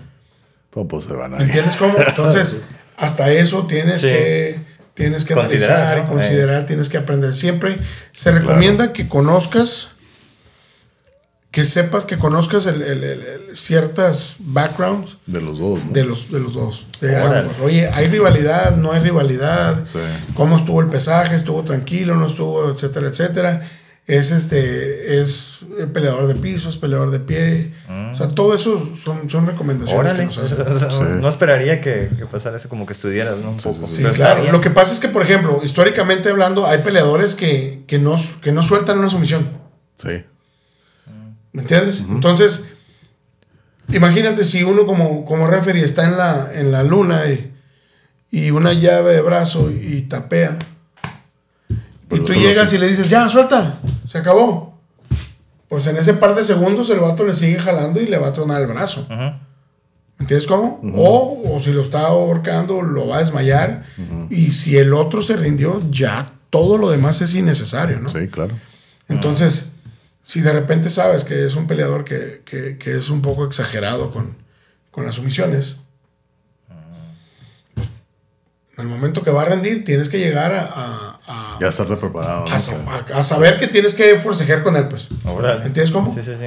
¿Por qué? Porque sabes que, que es una persona que no suelta. Que es mañosón. Esa- entonces, todo este tipo de cosas se recomiendan que, que las conozcas. Digo, no siempre se puede, pero es como todo. La mayor información que tengas Claro. de una situación X, y esto es en Sí, todo, sí, ¿no? sí, sí, claro que sí. La mayor información que tengas de una situación X te va a ayudar a tomar una mejor decisión siempre. Eso sí. Sí, entre más Sí, informado. la mejor, preparación, sí. ¿no? Ajá. Exactamente. ¿Y nunca te ha tocado que, se- que un peleador se te ponga picudo? Sí, muchos. sí, muchos, pero digamos que soy muy prudente.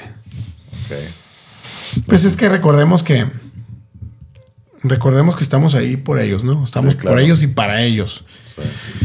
Entonces, pues por ahí dice un dicho que si el referee, si el referee figura es porque, porque no está haciendo bien su trabajo. ¿no? Sí. Ok. Entonces ha habido cuántas veces no hemos visto esos, esos videos de YouTube, ¿no? Que Sí, el sí, referee sí, sí, que sí. se agarra empujones, no necesitas. pues. sí. Mm. En realidad no, no necesitas. A, a mí me tocó ver una vez, pero de que como que noquearon al vato, al, a uno de los peleadores, pues ya en su inconsciente, así ya estaba tan noqueado, que le empieza a agarrar una llave, un heel hook al, al referee, y el referee pues empieza a zafar, o Ah, sea, sí. ya yo lo vi intencional, pues, pues el vato... Por eso, pues, pero ah, ahí, ahí digo, sin, patadas y todo, y no lo soltaba. Sin, sin afán de crítica, está bien fácil. Sí, No deberías de haber estado Ahí. en una posición en la que el peleador te alcanzara a agarrar eso. sí. Así de fácil. No deberías de. En todo momento, cuando entras, debes de saber cómo, dónde y, y- ¿me entiendes? Para entrar y en qué momento. Oye, ahorita me, ahorita me surge una, una, una pregunta más o menos técnica, ¿no? O sea, yo he visto así las peleas, ¿no? Y te digo, yo a veces que, que estoy poniendo atención a los referees, o sea, su movimiento y todo, parece... Y además cuando veo peleas repetidas que ya he visto muchas veces, nada, pues ya sé cómo va la onda, ¿no? Sí. Me pongo a ver el- los movimientos de los referees. Hay como que cierta, no sé, técnica o formas de dónde acomodarte. Porque a veces veo como que los peleadores se mueven y, y- y muchos ca- casi chocan con los referees o cuando se hacen para Sí. atrás o... No, es que, ay, güey, y, y no sé si alguna vez ha pasado que alguna vez que por culpa de chocar con un referee, uno de los peleadores te termina en una mala posición o, o que afecte la pelea. Fíjate que a mí no me ha tocado manera. ver. Me ha tocado ver que choquen y, y a todos nos ha pasado, ¿no? Sí.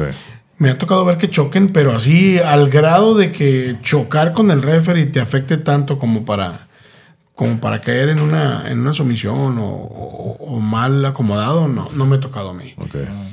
Lo que- el tema aquí es el siguiente. Se supone que nosotros debemos de buscar siempre cierto ángulo, Claro.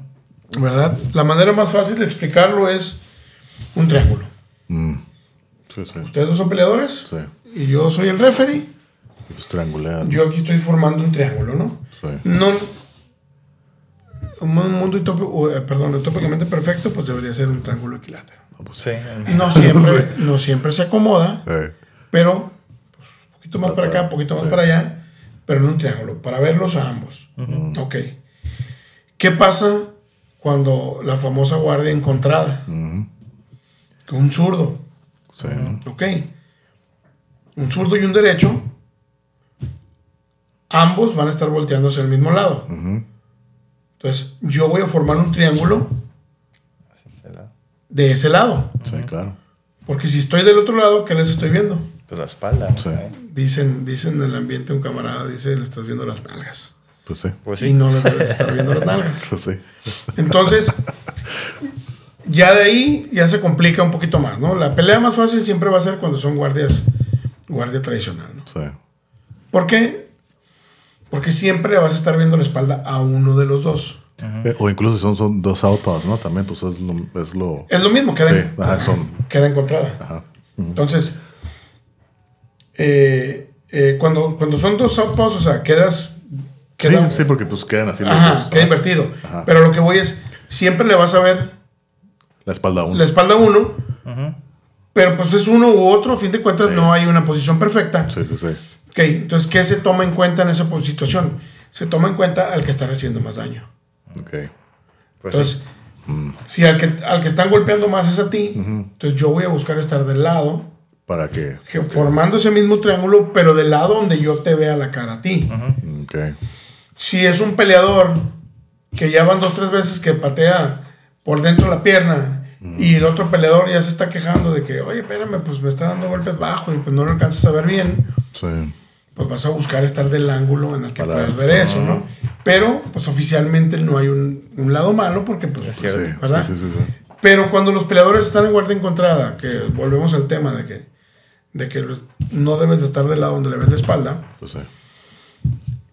siempre debes de buscar, o sea, girarte, darles la vuelta, pero ya brincamos a otro nivel y es, ¿cuándo te vas a girar? pues? Ajá. En medio de un intercambio no te vas a girar.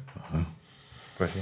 Porque si es mala posición y no ves muy, y no ves bien estando ahí, si te giras y quedas atrás de uno de ellos, Pues sí, ya. pues menos vas a ver en intercambio. Entonces, Claro. es un momento en el que se separen, un momento muerto, un momento en el que, en el que baja la acción y pues le tienes que dar la vuelta.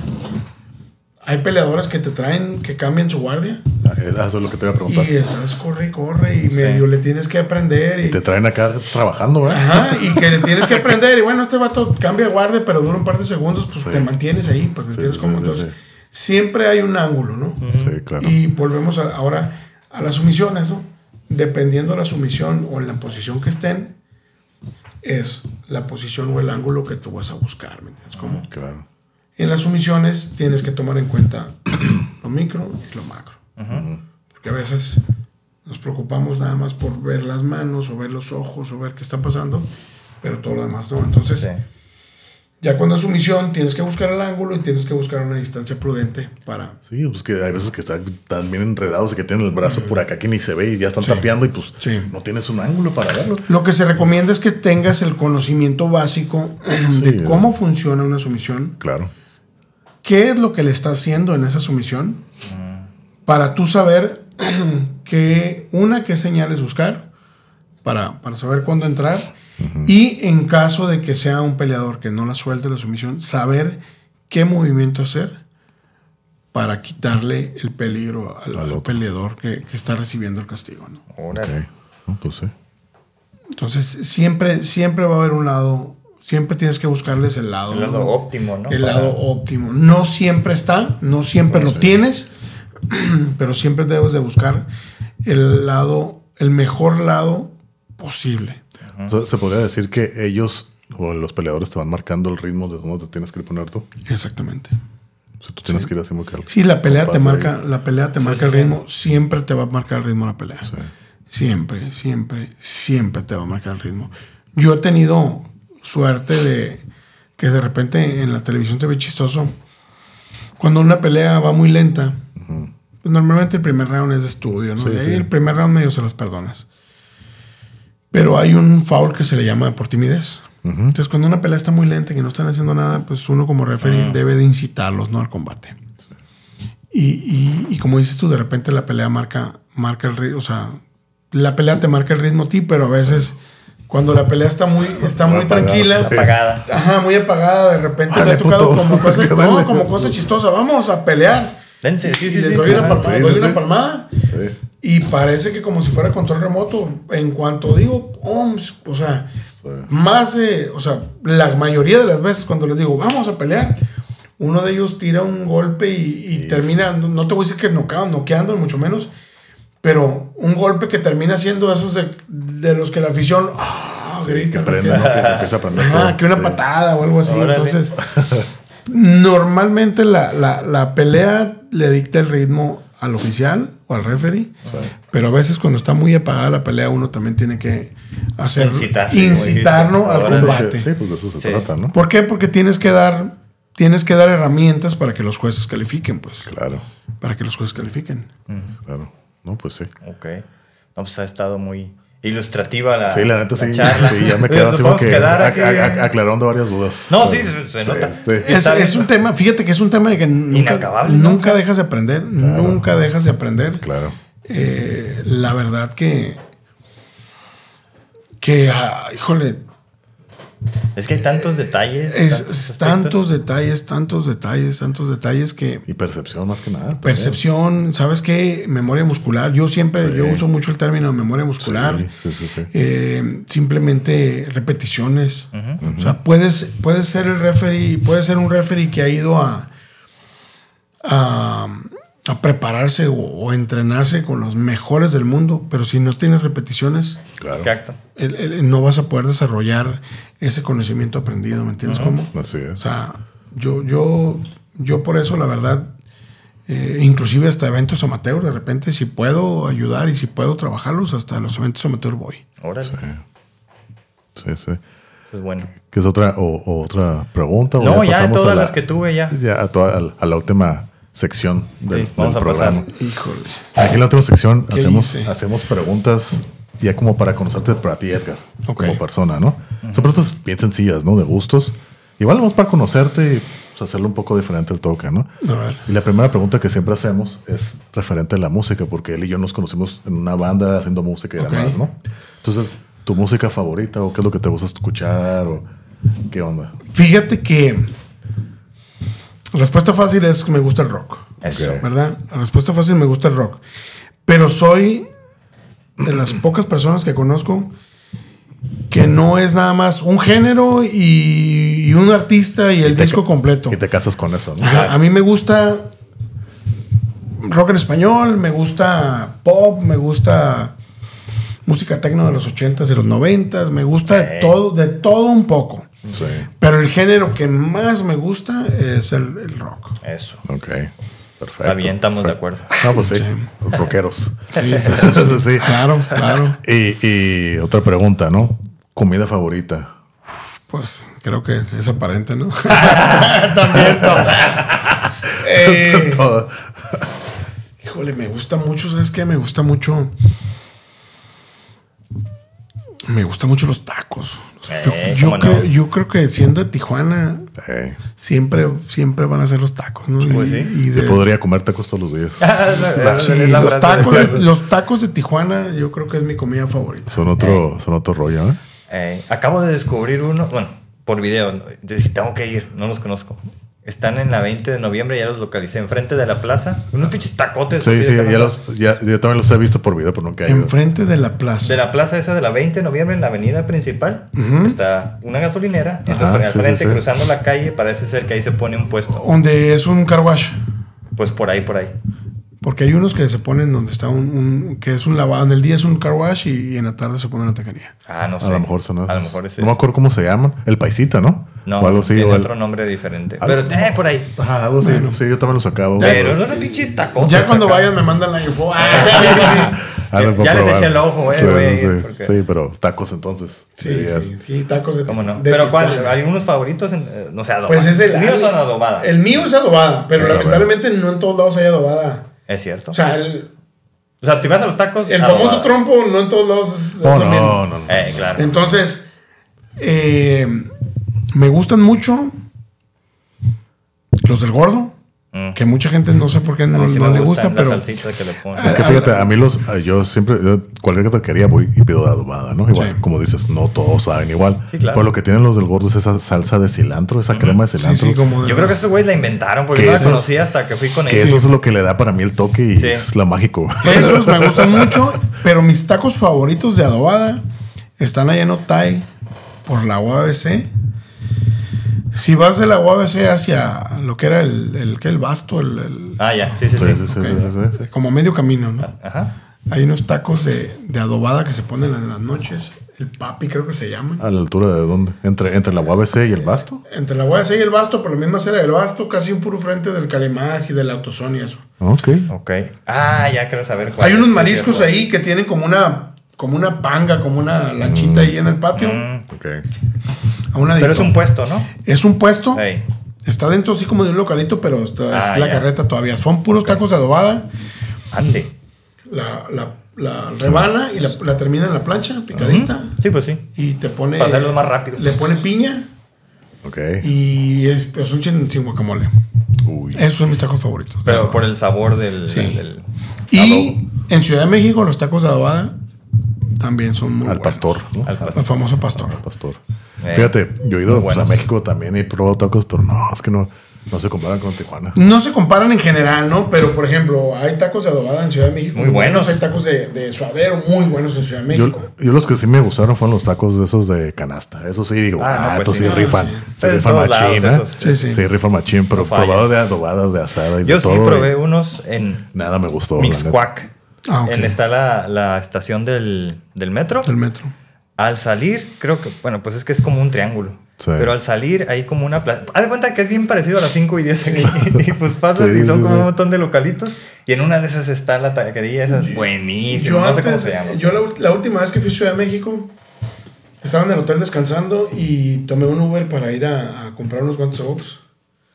Y ya salí de comprarlos y iba pasando una chava, ¿no? No sé, unos 22 años, 23. Una chava adulta, pues, pero chava todavía. Y dije, esta chava tiene la finta de que es de por aquí. Oiga, señorita, ¿dónde me recomienda desayunar? Me dicen, pues ahí en la esquina hay un cafecito y que venden panecitos. Como que me vio la cara y, y me dice, pero mira, en la misma esquina de ahí para allá, dice, ahorita hay un tianguis. Mm, Y me aventé unas que esas famosas quesadillas de De Ciudad de México, de maíz negro, de maíz azul, Sí, no sí, sé. sí, sí. eh, De chicharrón prensado y no sé qué tanta cosa, pero con queso. Eso ya es desayunar México, ¿no? Fíjate, yo la mejor comida que he probado en México fue allá en Tepito, un, un puestecito así de una torta de lomo. Yo creo que es la mejor que he probado en mi vida.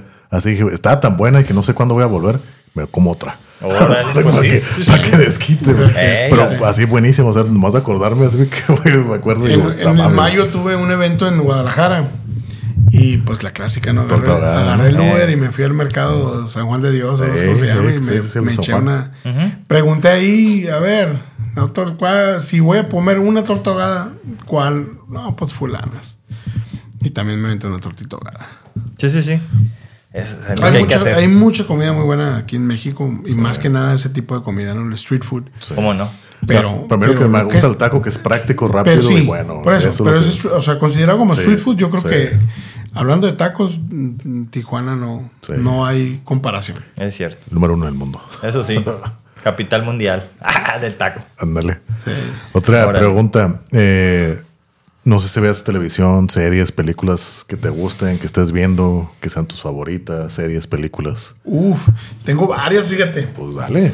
Tengo varias. Por ahí escuché un, un, un, un, este, un episodio que, que hablan de series y no sé qué. Sí, sí, y sí, sí, me lo quemé, pero dije yo, no, hijo. Tienes tus opiniones. no traen, no traen nada. Dije, ah, no, no. Pues cáele también para hasta, yo, hasta yo sabía quién era, cuál, cuál era el, el, el, el otro episodio, el, ¿cómo se llama? El, la otra serie del que hablaban cuando estuvieron hablando de Breaking Bad. ya Ajá, sí, sí, sí, sí. Pero fíjate, a mí me gusta mucho los programas, los sitcoms. Mm. Ok. Me gustan mucho, me gustan mucho los programas de comedia. Yo creo que mis favoritos son, que me los he aventado, no sé, tres, cuatro veces le doy la vuelta. Entre mis favoritos está Seinfeld, obviamente. Uy. Eh, volvemos al tema, es comedia, ¿no? Sí, sí, sí, sí. Seinfeld, eh, Friends, Mm. Brooklyn Nine-Nine, no sé si... Esa está botana. está Ah, está- buenísimo. Está recurada, güey. Brooklyn Nine-Nine. Jake Peralta, ¿no? Jake Peralta. Deja tu Jake Peralta, Rosa Díaz. Pero No, bueno. sí, también. Saludos, hija. Me da carrilla mi hija con Rosa, con la, con la actriz de Rosa Díaz. Eh, entonces, eh, Brooklyn Nine-Nine me gusta mucho. Hace poco descubrí el programa de Big Bang Theory. Eh, Está bueno. Me- a mí me gustó muchísimo. Está bueno. Y el, el tema con las series, en mi caso, es que ya que las ves, Sí. que ya sabes que no vas a perder nada, Sí. yo lo pongo en Netflix o en lo que sea. Sí. Como ya lo viste, nomás lo tengo como de Sí, background, background, y sí. me vale porque ya Ah, lo vi. Sí, sí. No me roba atención, inclu- Sí. inclusive me arrulla. Claro. Sí. Entonces, pero esos, ya fuera de la comedia, me gustó muchísimo Vikings. Oh, oh, ¿Cómo sí. no? Me Mira. gustó muchísimo Vikings. Score. Sí, y a mí, y a mí me dieron este. Ah, Más moderno. no. Vikings me gustó muchísimo. Eh, Personaje favorito de Vikings.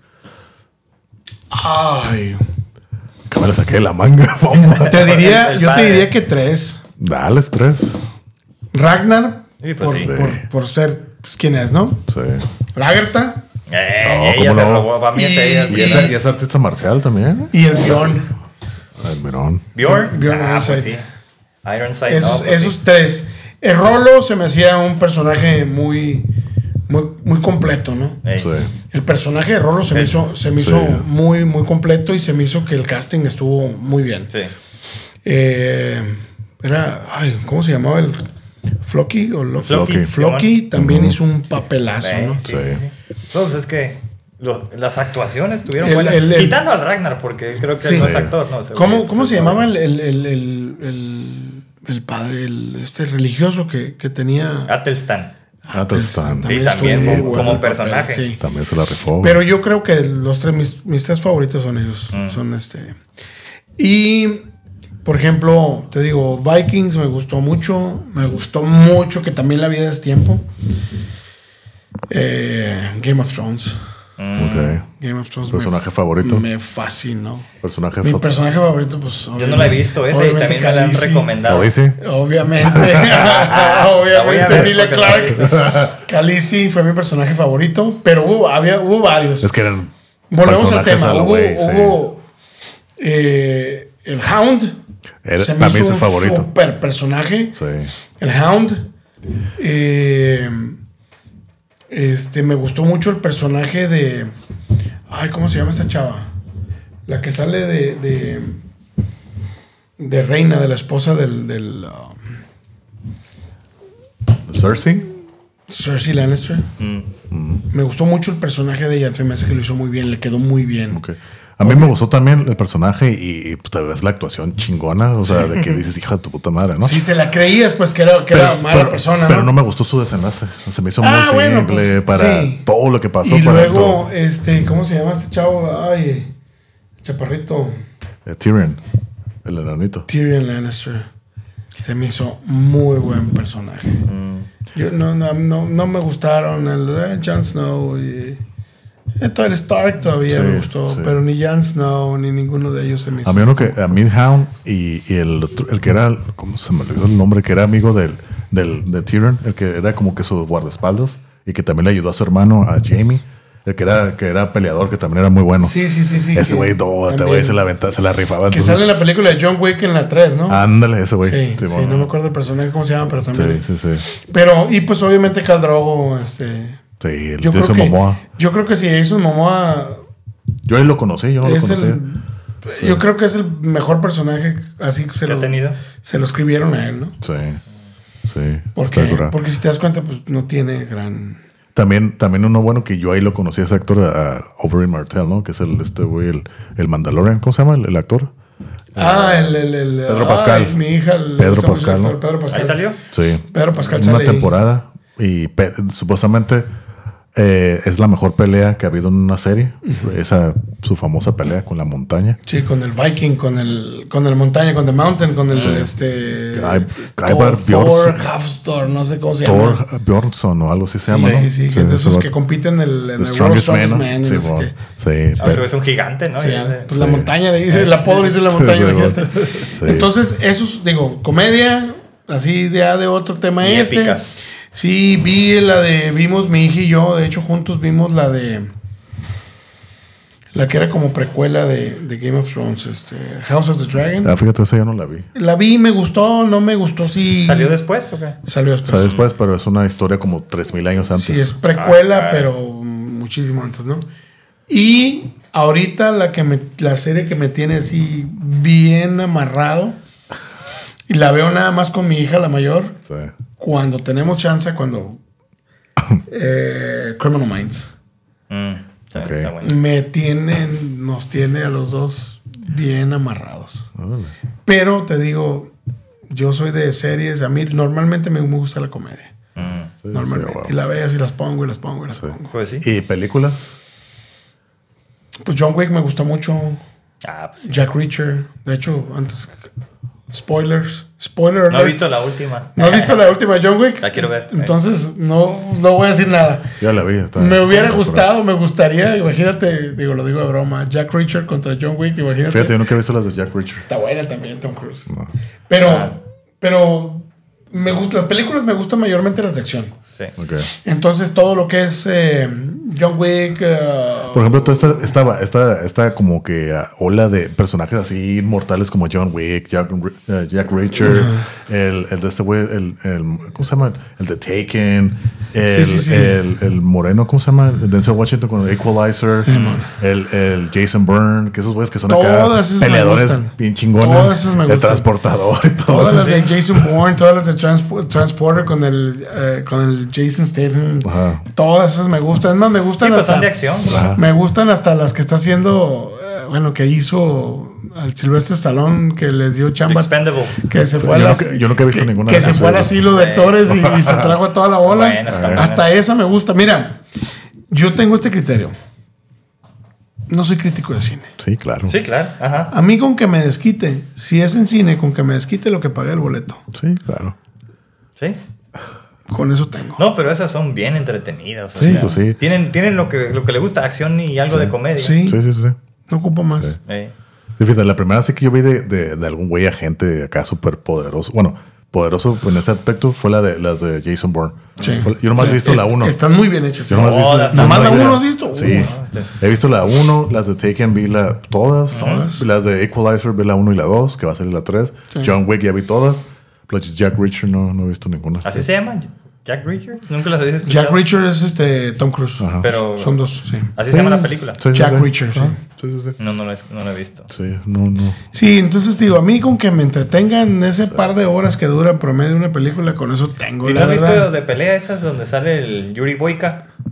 ¿Cómo El- se llama? el- el- el- Undisputed. Sí. Tan cool esas. Visto las cuatro ay, ¿cómo se llama? Scott Atkins. Simón, Atkinson, ¿no? Me gustan las peleas de él, me gustan, de hecho sale en una de los Expendables, sale el- Ah, el- sí. Ah, pero ahí no. no Pero me gustan mucho las peleas de él, pero como no son, pues son como B-movies, Sí, no, sí. no siempre están disponibles. Sí, pues. exacto. Y, Ah. y digo, a lo mejor me escucho mal, pero pues viviendo aquí en frontera te acostumbras al inglés. Sí, sí, sí. Sí, claro. Entonces ya ver una película que de repente está doblada al español, pues ya te... No sabe igual. No te Es sabe verdad, igual. estoy Entonces, de repente las encuentro un montón ahí en el internet, las del, las del este, Scott Atkins, y- pero está en español y ya... Sí. No, no, pues hay que verlas. Pero tiene, pero tiene buenas películas, o sea, buenas. Ese personaje Entreten- está cool, el Yuri Boyka. Sí, A mí me sí, gusta. Undisputed, pero son, ya lleva varias. Sí, Ya, sí, ya sí, sí. fueron ya, cuatro, creo. Ya lleva varias de, de- con ese ahí se personaje. quedó ya. Pero tiene, pero tiene varias películas. Tiene varias. Sí, sí, sí. Es que él las produce. Sí. Él las produce y saca, no sé, creo que una película al año o, Sí, o creo que una sí. cada dos años. Yo ya no le he visto la más, más que esas. Tiene varias que tienen buenas, que tiene. Y en todas tiene buenas escenas de combate. Sí. ¿Por qué? Porque volvemos al tema. Es arte marcialista. Sí, claro, sabe cómo. Es arte marcialista de verdad. pues. Sabe tirar patadas. Como por ejemplo, yo, perdón, una vez que me acuerdo que había visto una película de, de John Claude Van Damme. No sé, esta me, me marcó esta película y la recuerdo mucho. Se llama The Quest, que fue como el 97, 98, ¿no? Todas las eran lo mismo, ¿no? Era un torneo de varios peleadores y él siempre representaba a algún país y siempre ganaba, ¿no? Y entonces en este torneo, el, creo que la- el, premio era un pinche dragón dorado así bien grandote y se lo rueba, ¿no? Torneo de varios países. Y, y, y estaba viendo así como que una entrevista que le hicieron así como que behind the scenes, ¿no? Y el vato decía, es que yo, yo no quería actores que aprendieran a pelear, yo quería peleadores que pudieran actuar. Entonces todos esos güeyes que salen aquí son peleadores de verdad. Sí. Entonces ellos ya tienen la técnica, saben cómo moverse, entonces es más fácil. Sí, puedes coreografiar más fácil. ajá, sí. entonces ya, y ya dije, oh, ok, con razón las peleas. Y yo me acuerdo que esa la veía y la veía y se me hacía bien perra la, la película de The Quest. Pues a raíz de, de hacer Sí. algo similar es que Keanu Reeves empezó a entrenar. Sí. Para las películas de John Wick, Keanu Sí. Reeves eh, entrenó pues, combate, sí, jiu-jitsu sí. y la fregada. Y mm, tiro al blanco y, Y con las pistolas y todo el tema el- todo el tema táctico y- No, pero esa película ya revolucionó, ¿no? Las películas Sí. de acción porque eran como muchas escenas Sí. y no sé qué tanta cantidad de, de muertos, así. O sea, es como todo. Sí, como que- para que- la población joven, ¿no? De que quiere así como. Sí, pues que John Wick que viene estímulo. siendo, viene siendo la comando o los Rambo de, Sí. de- de ahorita. Pues. Pero dicen que ya lleva eh, el personaje de John Wick ya lleva más muertos que incluso que Jason y que Sí, Freddy y que, sí, sí, sí. y que Y Michael Arnold, Myers y y que el, todos. que el Rambo. y Pues sí, es lo que digo, pues revolucionó todo eso. ¿no? Sí, bueno. Antes íbamos más lentos, o sea, Acá. cada Entonces, 20 pinches las tomas de acción acá, pues, que ni ves qué está pasando y ya Sí, está volteado un pinche guillotina Y y, las- acá triángulo. Y y muchas de las cosas, muchas de las escenas las hace él. pues. Sí, sí, sí, sí, Sí. De pelea, sí. Muchas de las escenas las hace él. Sí, es Entonces la- me entretienen, tipo, las películas de acción me entretienen, la verdad. sí, Ey. está entretenido. Y obviamente con mis chiquitines, tengo, como te repito, tengo tres hijos, pues, o sea, a diferentes edades y dos niñas y un niño. Pero la verdad también disfruto de repente las películas que les gustan a ellos. Por ejemplo, hace que eso creo que una semana algo así, los llevé a ver La Sirenita y cosas así. Sí, pues la sí. verdad hasta esas me siento y disfruto. Que si ¿Cómo el- no? Que Sí. si el Rey León, que sí que la vemos. Sí, pues Ahorita claro. estamos agendados para verla. Bueno, mi hija la menor quiere ver una de los elementos, se llama, ¿no? Ey.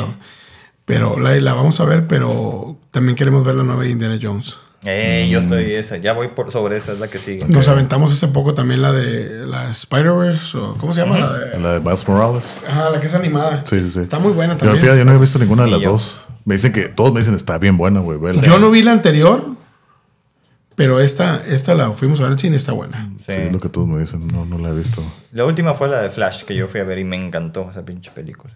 Yo no he visto la de Flash todavía. tampoco. También está en la agenda. Yo tampoco la he visto. Está buena. La, La de. Flash la quiero ver nomás porque sale el- Michael Keaton. Michael Keaton como Batman. Pues con eso tienes. Nada más. Pues sí. Sí. Eh, eh, bueno, Ahí está. pasamos a la siguiente pregunta. Bueno, aparte de todo lo que haces, demás, ¿tienes algún hobby o algo que hagas así como que demasiados Además de hobbies. ver. aparte de, de, pues, de hacer todo lo que nos acabas de platicar, así como que Oye, algo aparte de eso que hagas? Ahorita que dices aparte de me, encontré a un, a un peleador, ¿no? Eh, vamos, a omitir, vamos a omitir el nombre, pero es un peleador que ha estado en UFC y la fregada. Y me ve trabajando un día en un evento de MMA.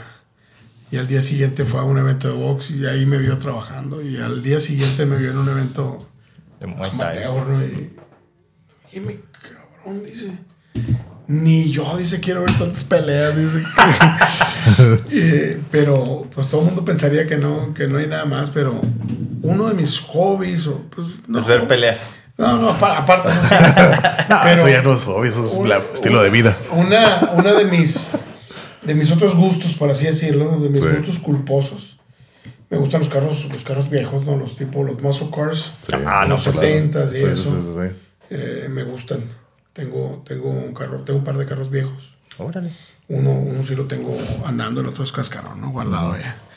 Pero mm, tengo un, un Chevrolet 72 Ok. ¿Ok? y un Chevrolet, Chevrolet. Oh, Chevrolet ya, ya, ya. 72. Oh, buenísimo. Eh, y, y pues me gustan los carros viejos.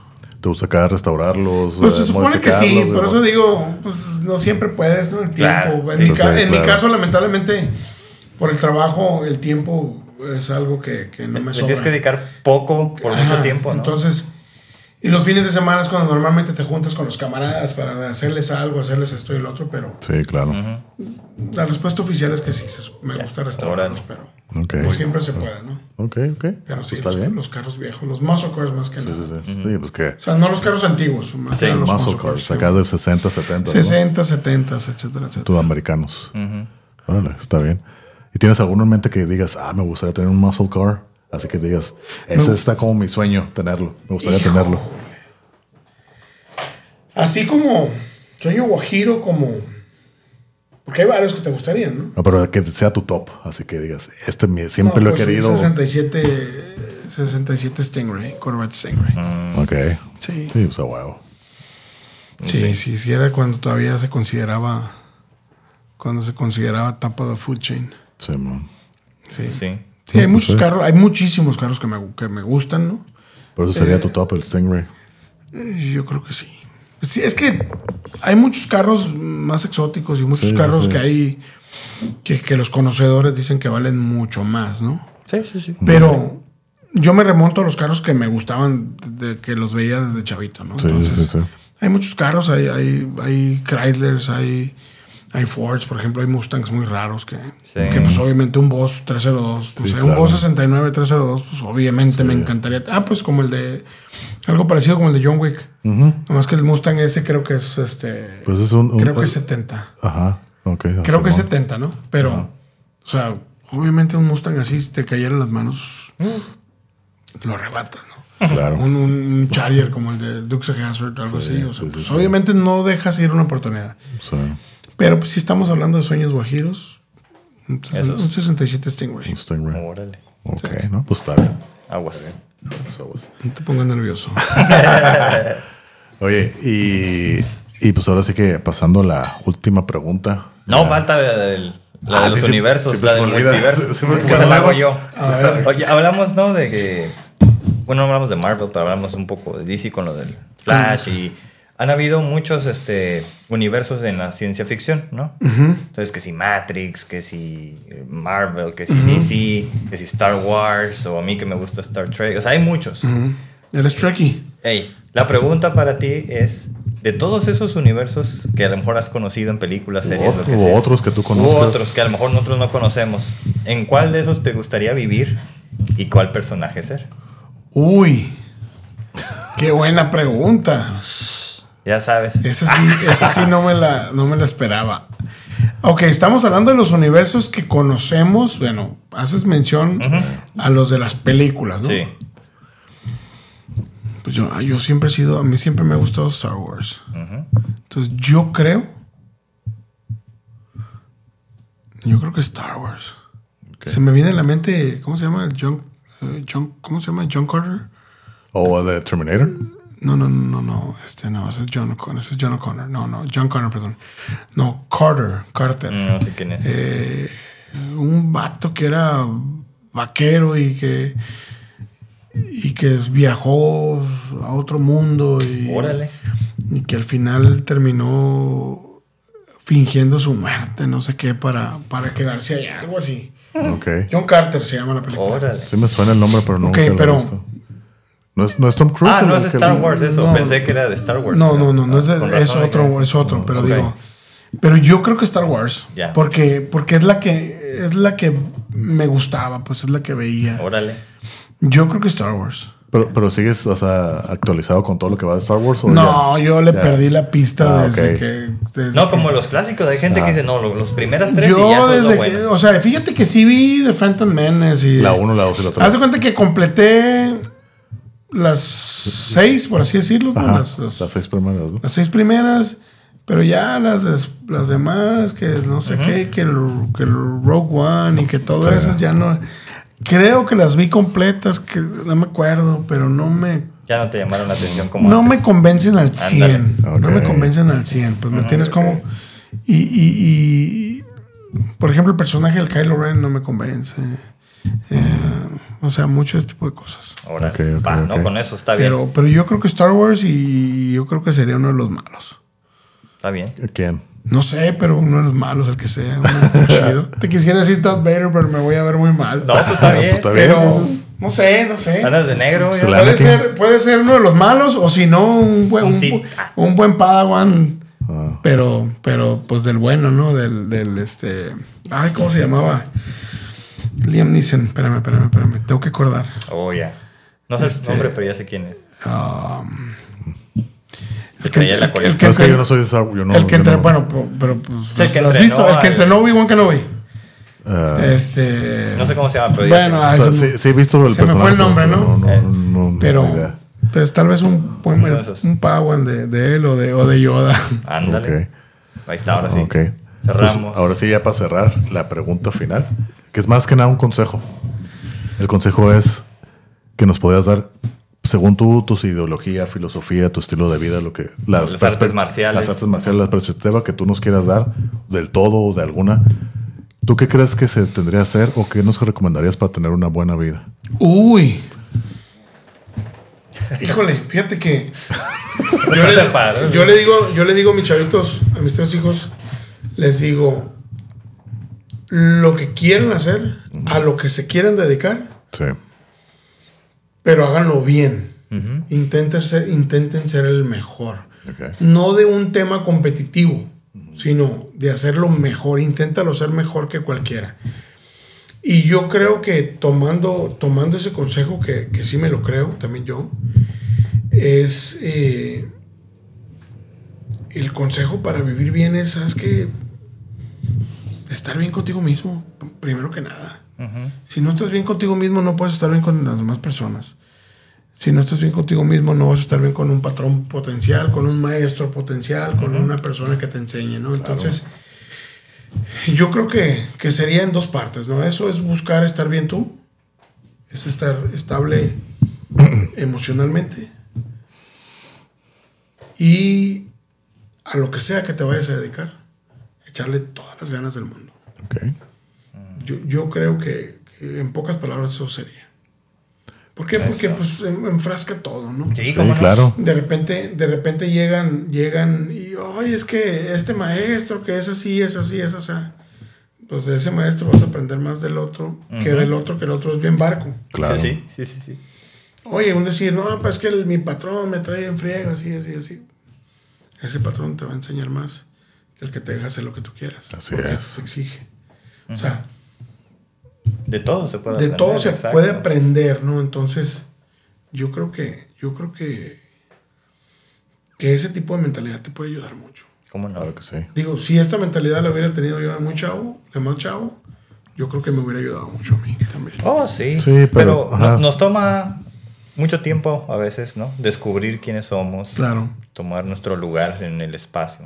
en el- Claro, y también hay que ser siempre 100% sinceros, ¿no? Sin buscar quejas o sin buscar, buscar culpables. Claro. Que, que acostumbramos también de repente a buscarlos.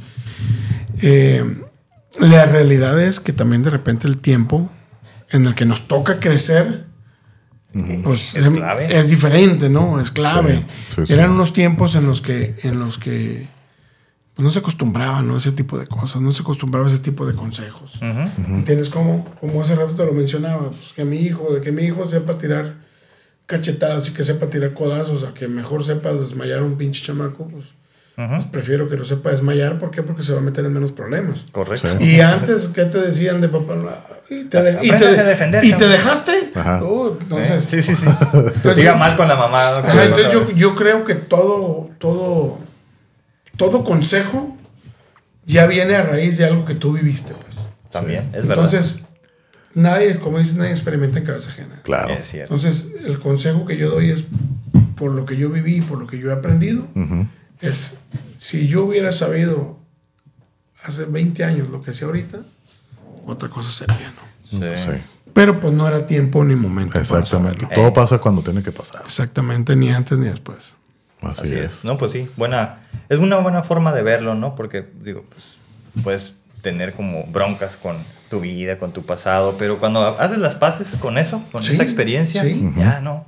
Aprendes a vivir bien Sí, contigo mismo, como dijiste, ¿no? El primer consejo. Aprendes a fluir, pues. Claro Ey. que sí. Claro que sí. No, pues. Pues ahora sí que, pues muchas gracias, Edgar, No, por la gracias plática. por la. De hecho, Ya rompimos el récord. rompiste el récord de la plática más larga hasta ahorita. O sea que la van a editar y cómo va a quedar. Nah, todo- Bueno, muchachos, gracias por la invitación. Se va a ir así completa. Pero Casi en dos tre- partes, porque en YouTube sí nos va a dejar. ¿o qué? No, sí, YouTube. Ah, hasta- YouTube sí, con eso. YouTube hasta 12 horas. Sí, es cierto. Pero. Santa, 12 horas. No, no, Puede no. ser en YouTube. Que te dejan, pues. Sí, por eso, 12 horas te dejan Sí, subir. imagínate. Sí, sí, sí. Casi tres horas y media. Ahora sí, eres el, el episodio más largo de los De las tres temporadas. de las tres temporadas. Y fíjate que les voy a decir algo a título personal. A mí lo que me gusta es esto. Una plática casual. Eh. Una plática que se siente entre amigos. Que aunque haya tenido un tema, por decirlo entre comillas, pues se tocaron dos, tres puntos del tema, ciertas cosas, cierta información, pero, pero fluye la conversación. Sí. Para mí eso es una conversación que disfrutas, ¿no? Una conversación que fluye, una conversación que, que, que se da orgánicamente, ¿no? No algo, no algo tan marcado como con un Como guion, entrevista. con un guion y con un, con un este, este o- itinerario, ¿no? Entonces, sí, sí, sí. yo muy a gusto, muchas gracias por la invitación y, Gracias por. y ya Sí. saben, aquí venir. estamos para lo No, que muchas gracias. Yo no- también en lo personal, pues siento que nos ayudaste como a entender esos aspectos técnicos Sí. y, y como conocer un poco más, ¿no? La vida de, de cómo es estar ahí y afuera, porque no nada más es estar ahí, en Sí. el- ya sea como juez o como Sí, claro. referee. Sí, claro, todo te lleva a preparación, todo te lleva a práctica, todo te lleva esfuerzo, todo te lleva, todo es un esfuerzo, todo es un Sí. esfuerzo. Haciendo, haciendo alusión, ahorita que digo esfuerzo, te pongo un ejemplo. En, en estos, en estos entrenamientos que hemos tomado fuera, de, fuera de- del país, Ujú. comisiones exter- extranjeras fascinados con el tema de que en la plática sale, pues a ellos pues, la- su comisión les paga todo, ¿no? El vuelo, Ujú. eh, la estancia, la comida, todo, todo, todo. Y ellos encantados con, con, con- con- conmigo, por así decirlo, oye, espérame, eso, o sea, eres un referee local, eres un referee extranjero de México, que saben el tipo de cambio, saben que los ingresos no son los mismos, pero, oye, o sea, tú te pagaste tu vuelo, tú te pagas tu, tu, tu estancia, tú te Todo. pagas todo, todo, Sí, sí, sí. todo, mis, mis- hasta mis uniformes. Y para ellos, como ellos lo tienen mucho más fácil, pues para ellos fue como decir, ah, cabrón, espérame, Aquí hay pasión. y todo. aquí hay pasión, pues. O sea, este cabrón está aquí porque le gusta, Sí. Porque quiere, quiere mejorar, porque quiere aprender. pues. Sí. Y fíjate, algo similar creo que sucede también, por ejemplo, ahorita, ¿no? Como el evento de mañana que decimos, ¿no? Dos campeones mexicanos, bueno, está Alexa también. Mañana, eh, no, hasta el 16 de septiembre, ¿no? Va a pelear. contra Que, que de hecho es el primer evento que hacen de la independencia de México, ¿no? Que les van a hacer, ¿no? Sí. Pero a lo que yo voy, eso precisamente que acabas de decir, ¿no?